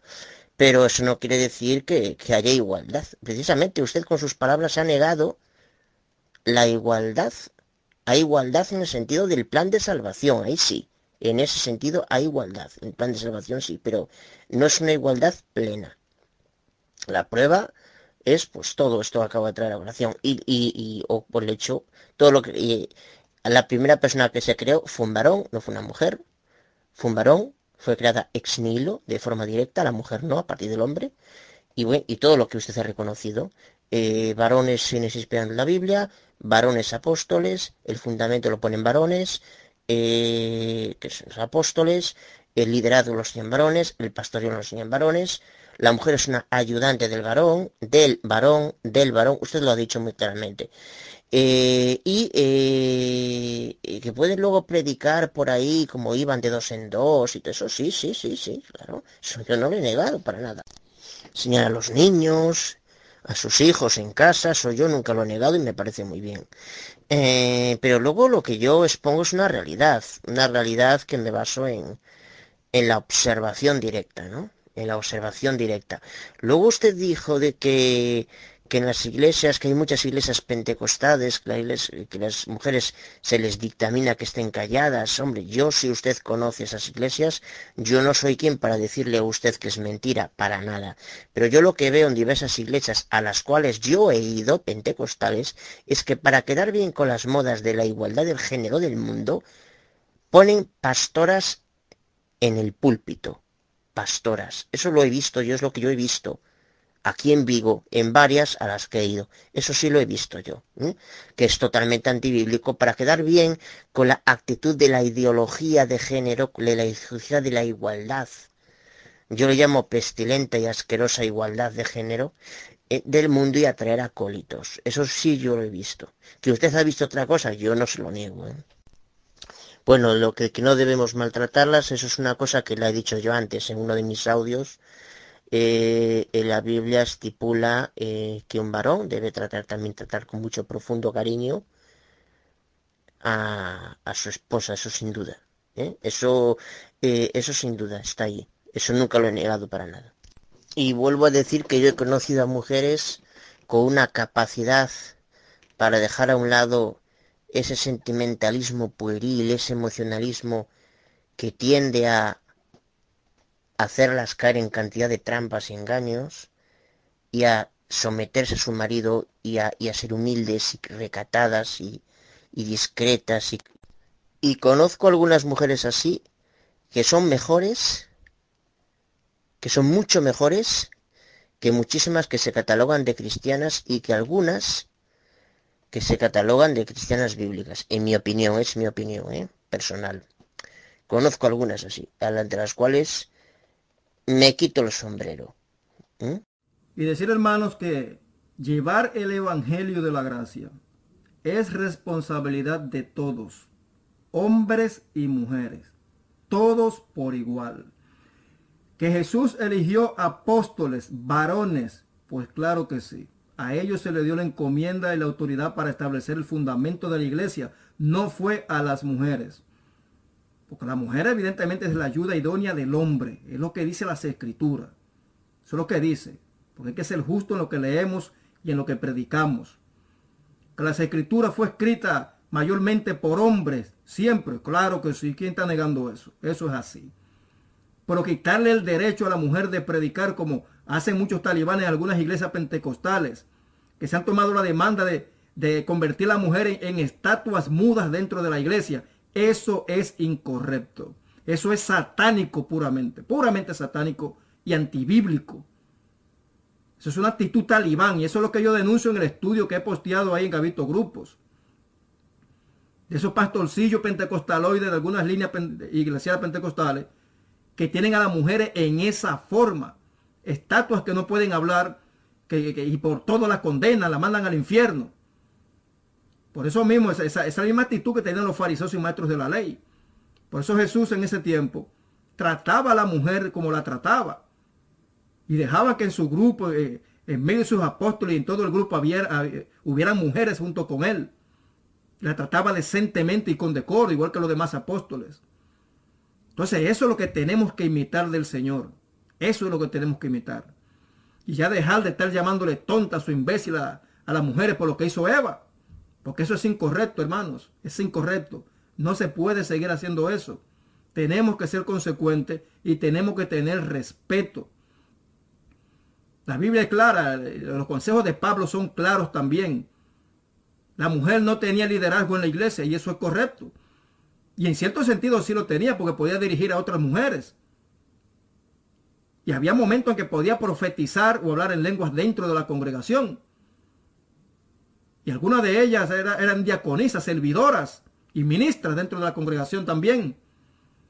Entonces no podemos tampoco menguar esos, asuntos, ni minimizar a la mujer. Y claro que la autoridad máxima espiritual la tenían los varones. En eso estamos todos, todos aquí claros. Porque eso es lo que enseña el apóstol Pablo. Pero no podemos seguir humillando a las mujeres, hermanos.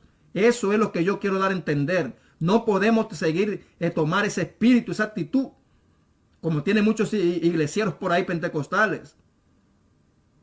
Que hasta por un arete mandan a una mujer para el infierno. Que por un derrizado la mandan para el infierno. Y ahora nosotros también vamos a, estar todo el tiempo llamando el imbécil o idiota a las mujeres. ¿Qué pasa? Eso es lo que tenemos que corregirnos. Y eso es lo que yo quiero puntualizar en este grupo. Porque evidentemente aquí no son evangélicos pentecostales, ninguno que yo sepa. Ni tengo una iglesia pentecostal donde a las mujeres se les prohíba hablar como, hacen muchos talibanes iglesieros. Yo no creo que esa sea la actitud de este grupo. Aquí lo que, lo, que estoy llamando la atención es en algo claro y preciso, que ya tenemos que respetar a la mujer y no todo, el tiempo llamándole idiotas o imbéciles. Y tomando a Eva de ejemplo para hacer eso, para justificar eso. Cuando en verdad lo que hizo Adán fue peor todavía. Eso es lo que yo quería puntualizar, hermanos. No es más de ahí. Paso palabra hermano Aboada, si desde el principio usted se hubiera leído en dos minutos, porque es bastante corto, en dos minutos el estudio que yo posteé en Gavito Grupo, nos hubiéramos evitado todo este problema. Si solamente hubiera invertido tres minutos, en tres minutos eso se lee. Tres o cuatro párrafos lo que tiene el estudio. Entonces, nosotros no estamos eh, eh, en desacuerdo en, ninguno de estos puntos, hermano. Entonces, ¿por qué vino la discusión? ¿Tú sabes por qué fue que vino la discusión? Simplemente por dar una opinión sin antes analizar lo que yo estaba poniendo ahí en Gavito Grupo. Entonces tenemos que acostumbrarnos, hermanos. Oigan bien, acostumbrarnos en no dar una opinión sin primero escuchar atentamente qué es lo que la otra persona está diciendo. Para que no caigamos en este tipo de desgracia entre hermanos.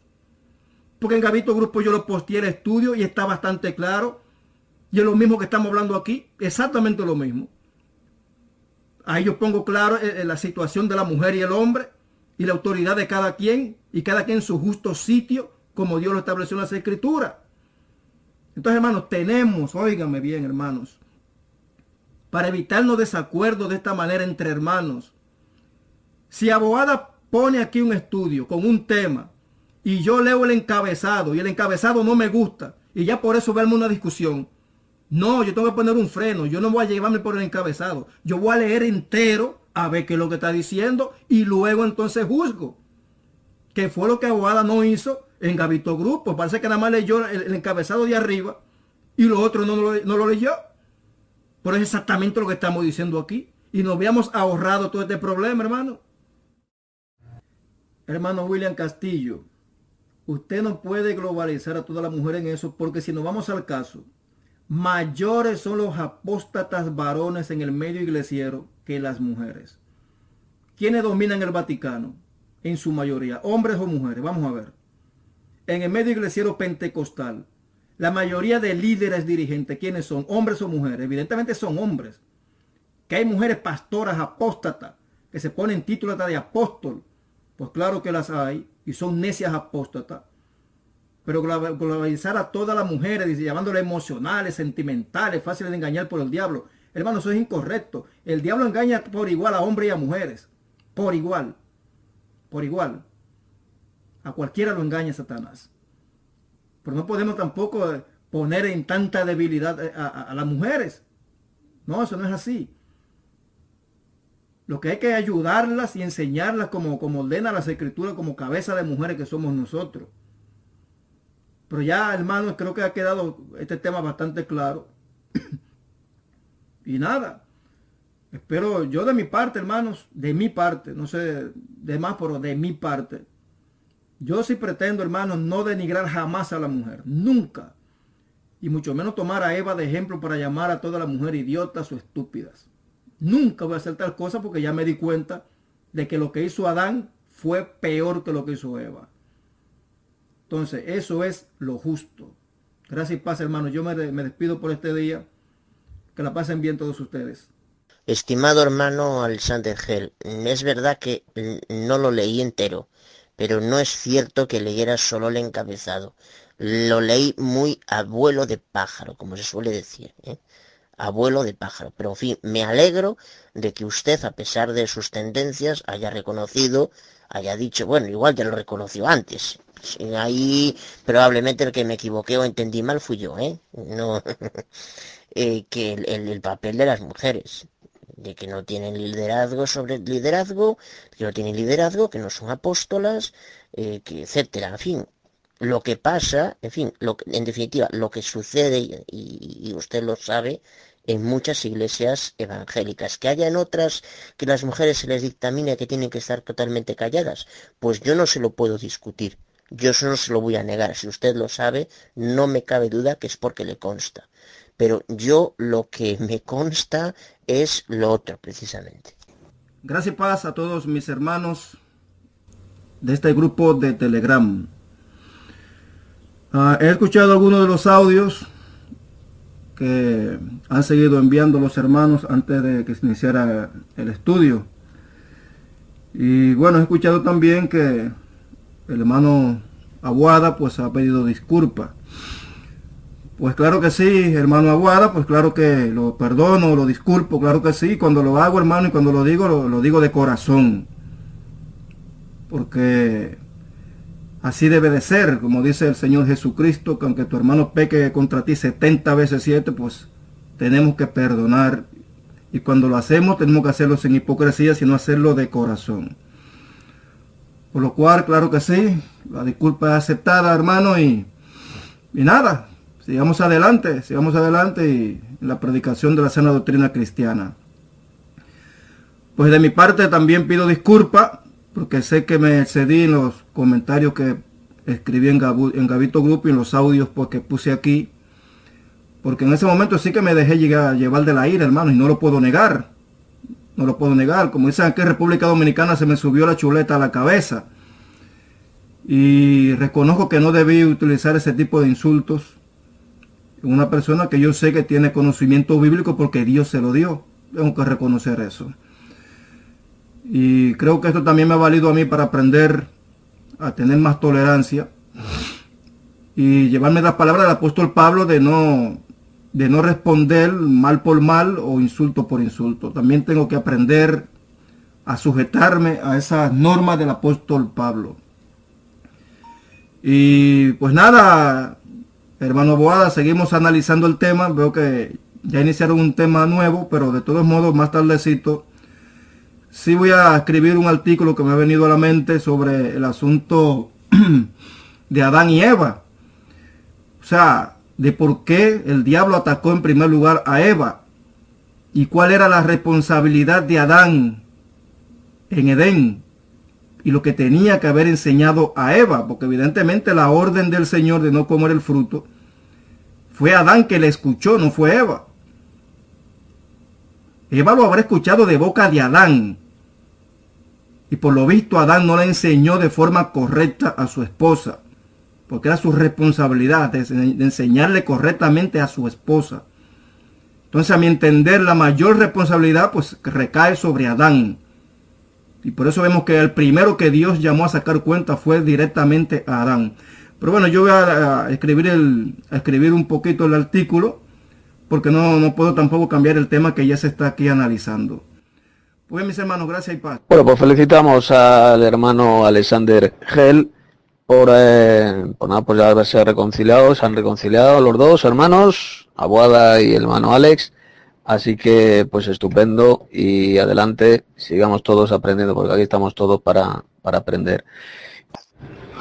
Buenos días hermanos, soy Tito Martínez y bueno, está escuchando en los mensajes en audio. Quiero felicitar especialmente al hermano Abuada por los magníficos y magistrales aportes en audio que ha enviado. Efectivamente, hermano, por supuesto que es mucho más débil la hembra que el varón, en todos los sentidos, tanto mental como espiritual y emocional. Si es que ya lo dijo el apóstol Pablo, dice que debemos, eh, debemos tratarla como vaso más frágil, más débil, más frágil. Ahí lo dice bien clarito. La hembra es muchísimo más frágil, más débil que el varón. Y ahí se estaba refiriendo en todos los sentidos, físicamente, emocionalmente, mentalmente. Por eso, como muy bien has explicado, hermano Aguada, la hembra es mucho más fácil de ser engañada por Satanás en cuestiones religiosas. Y la prueba es lo que has dicho. O sea, vas a cualquier iglesia del maldito sistema iglesia euroapóstata, especialmente los pentecostaloides, o también en el espiritismo, ¿eh? y, la inmensa mayoría son hembras. ¿Por qué? Porque es mucho más fácil engañarla, mucho más débil emocionalmente. Seguían generalmente, a nivel general, seguían solamente por sus emociones, sus, sus, sentimientos, sus emociones, las apariencias externas. Como le ocurrió exactamente lo mismo que le ocurrió a Eva. ¿eh? ¿Qué pasó con Eva? Que se dejó guiar por las apariencias externas. Ah, es que era muy bella la serpiente, hablaba muy bien, fui seducido por ella, fue seducido, seducida, fue engañada por la serpiente. Y Eva no, perdón, y Adán, Adán no. Porque el varón, en general, a no ser de que sea un sodomita, un maricón, el varón no se deja guiar, no nos dejamos guiar por nuestras emociones. No, el varón es cerebral, nosotros somos cerebrales. Y la, hembra no es una criatura cerebral, no se guía por el cerebro, se guía por sus emociones. Gracias y paz hermanos, soy Daniel Pacheco, Dante Bíblico de YouTube. Eh, sé que en el chat se me malentendió cuando dije que la mujer servía para lavar platos y hacer los quehaceres de la casa. Vuelvo a repetir, yo olvidé especificar que no todas sirven para eso.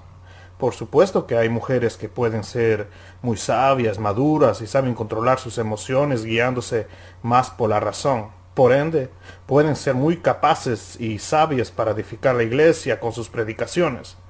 Eh, pero también es verdad que las mujeres pueden ser más sentimentales y tienden a guiarse por ello. Eh, por eso pueden caer en el engaño más fácilmente que el varón. Por ejemplo, si usted va a esas sectas evangélicas donde se predica esas doctrinas de demonios, en su mayoría están compuestos por mujeres que se han dejado engañar por ese sentimentalismo de esas sectas. Claro que al hombre también lo pueden engañar, por supuesto, pero en su mayoría que yo he visto son mujeres. ¿Y por qué pues? pues porque esos pastorcillos vienen comúnmente con unas palabritas, ¿no? Llenas de ese falso amor. Así, por ejemplo, oh, Dios te ama y tiene un plan maravilloso en tu vida. Cristo está tocando la puerta de tu corazón. Déjame, deja entrar a Cristo en tu corazón, bla, bla, bla, bla. La mujer al escuchar eso fácilmente suele exaltarse, se ignora de las escrituras. Yo, yo lo he visto con mis propios ojos en esa secta que pertenecía antes. ¿Por qué suelen exaltarse más? Porque son criaturas sentimentales, más delicadas. Por lo general siempre buscan sentirse protegidas, amadas. Yo que tengo tantas amigas mujeres, las conozco bien. Cualquiera que le caliente las orejas con ese tipo de labia, con ese tipo de palabrerías, de ese supuesto amor, suelen caer fácilmente. Por eso nosotros los varones debemos ser cabeza de la mujer, pero para guiarlas con amor, sabiduría, dándole lo que ellas buscan de nosotros, por supuesto, esa protección, ese amor, esa comprensión, etc. De ninguna manera hay que denigrar a la mujer. Yo estoy totalmente en desacuerdo con ese tipo de actos que abusan y menosprecian a la mujer. Más bien hay que tener paciencia con ellas, llevarles por el buen camino con sabiduría, con mucho amor a esas bellas criaturas que son lo más maravilloso y exquisito que el Creador ha, hecho, que Dios ha puesto en este mundo, ¿no? Para nosotros los varones. Eso es todo, hermanos. Gracias y paz. Soy Tito Martínez y ya con este mensaje doy por finalizada esta escuela bíblica y esta charla que hemos tenido. Bien, en primer lugar quiero felicitar especialmente al hermano Dani, Daniel Pacheco, conocido también en los medios de YouTube como Dante Bíblico, por el magnífico y magistral mensaje que acabas de dar. Y que me ha venido a la mente, me ha hecho llevar a la mente un pasaje muy importante del apóstol Pablo que voy a leer seguidamente en el Nuevo Testamento de los Santos de Dios, que es la nueva versión bíblica eh, que estoy escribiendo y que se encuentra en segunda de Timoteo, capítulo 3, versos 1 vamos a leer eh, hasta el 9. Fijaos lo que dijo el apóstol Pablo sobre este asunto. Está relacionado con todo este tema que hemos estado hablando de las mujeres, de las hembras eh, y del engaño satánico y todo esto. Pues mirad lo que dijo Pablo. Vamos a analizar este texto. Se me había olvidado conectar el micrófono, lo voy a leer de nuevo. El texto es segunda de Timoteo, capítulo 3, versos 1 al 9. Mirad, poner atención en estas palabras de Pablo que se las dijo al hermano Timoteo. También debes saber esto, que en los últimos tiempos vendrán tiempos peligrosos, porque habrá hombres, hombres, ¿eh? no está hablando de hembras, está hablando de hombres, llenos de egoísmo, ambiciosos por el dinero, vanagloriosos, que se creerán superiores a otros, serán injuriadores, desobedientes a los padres, desagradecidos, sin temor reverente al poderoso sin cariño afectivo por los parientes, inhumanos, calumniadores, sin control propio, crueles, aborrecedores de lo bueno, traidores, temerarios, hinchados de orgullo, amadores de los placeres más que del poderoso, que tendrán apariencia del, de temer, ¿eh? de temer al poderoso, de temor al poderoso, pero por su conducta negarán la eficacia del temor reverente al poderoso has de apartarte de ellos. Sabemos perfectamente que aquí Pablo solamente se está refiriendo a individuos varones, no a hembras. ¿Y por qué? Pues por lo que dice en el verso 6, porque estos individuos son los que van de casa en casa cautivando a mujeres débiles cargadas de pecados. ¿Os dais cuenta? El engañador, los engañadores, los farsantes son estos varones impostores que se harían pasar por líderes religiosos, por pastores, por ministros de Cristo, por evangelistas, lo que sea. Son individuos que van de casa en casa cautivando, es decir, engañando, seduciendo a quienes. ¿A quiénes? A mujeres débiles cargadas de pecados. La hembra es débil, como dijo Pablo en otro pasaje, es un vaso, debemos tratarla como vasos más frágiles, como vasos frágiles, débiles, porque son débiles. Se las engaña muy fácilmente estos farsantes, estos hijos de Satanás varones, las engañan muy fácilmente. Por eso es que Satanás, la serpiente, engañó a Eva, no engañó a Adán. Porque la hembra es débil mental, débil emocional, seguía solo por sus emociones. Y dice aquí Pablo que las cautivan, las engañan, las seducen a estas mujeres débiles cargadas de pecados que se dejan llevar de toda clase de malas pasiones, ¿os dais cuenta? Se dejan llevar por sus pasiones, por sus emociones, por sus sentimientos, que son malos. Esas mujeres débiles, dice Pablo, estas mujeres débiles y cargadas de pecados, siempre están aprendiendo, pero nunca pueden llegar al conocimiento exacto de la verdad.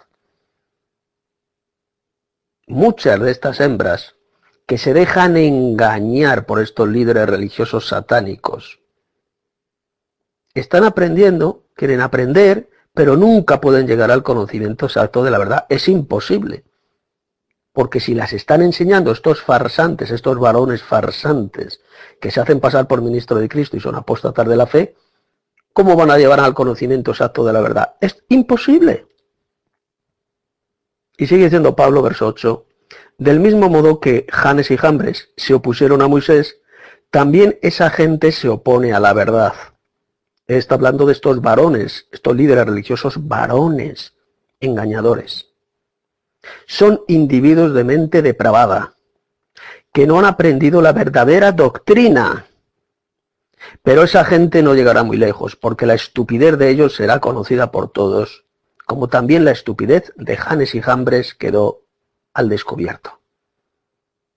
Lo acabo de leer en la versión, esta nueva del Nuevo Testamento de los Santos de Dios que estoy escribiendo y que se la, que se la recomiendo a todos, que se la bajen de internet. Este texto de Pablo es bien clarito. Los farsantes, impostores, engañadores utilizados por Satanás son los varones. La hembra es la engañada porque es débil. Débil física, es más físicamente más débil que el varón, como todos sabemos, y mentalmente también es mucho más débil que el varón. Porque las hembras, estas criaturas, se guían solo por sus emociones, son criaturas emocionales. Y el varón es una criatura cerebral. Y vienen estos hijos de Satanás, estos farsantes que se hacen pasar por ministros de Cristo. Y como dijo el apóstol Pablo, estos farsantes van de casa en casa cautivando, seduciendo a estas mujeres débiles, a estas hembras débiles cargadas de pecados y que se dejan llevar de toda clase de malas pasiones.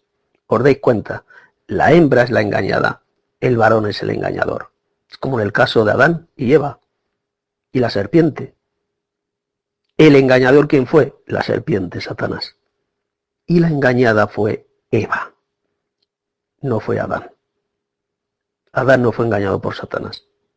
Era imposible que Satanás engañara al varón. Pero era muy fácil engañar a Eva porque Eva pervirtió, falsificó la palabra de Dios. El mandamiento de Dios fue que no comieran del fruto del árbol del conocimiento del bien y del mal.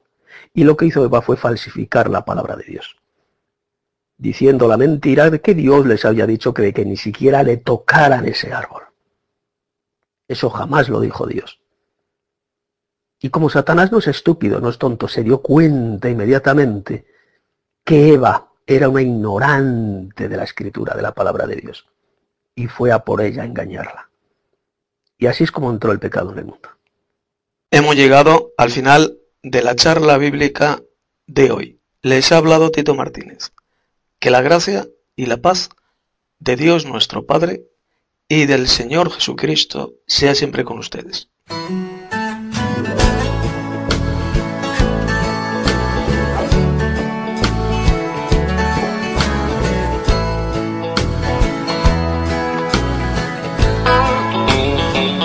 Qué paz me da tener esa certeza de que el dolor es solo un escalón para seguir andando cuesta arriba hasta acabar mi peregrinación.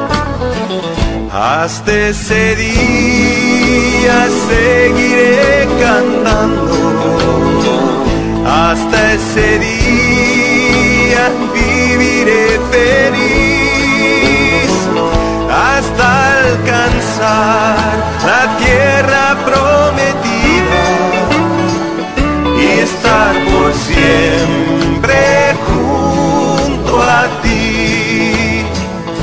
Nuestro dolor, nuestras preocupaciones, vistas de allí, se desvanecerán. Y lo que en este mundo valoramos sin importancia nos parecerá. Hasta ese día seguiré cantando. Hasta ese día viviré feliz. Hasta alcanzar la tierra prometida y estar por siempre junto a ti. Y aunque en verdad a veces es difícil guardar la fe cuando hay tanta maldad, mi corazón como ave en cautiverio espera el día de su libertad. Hasta ese día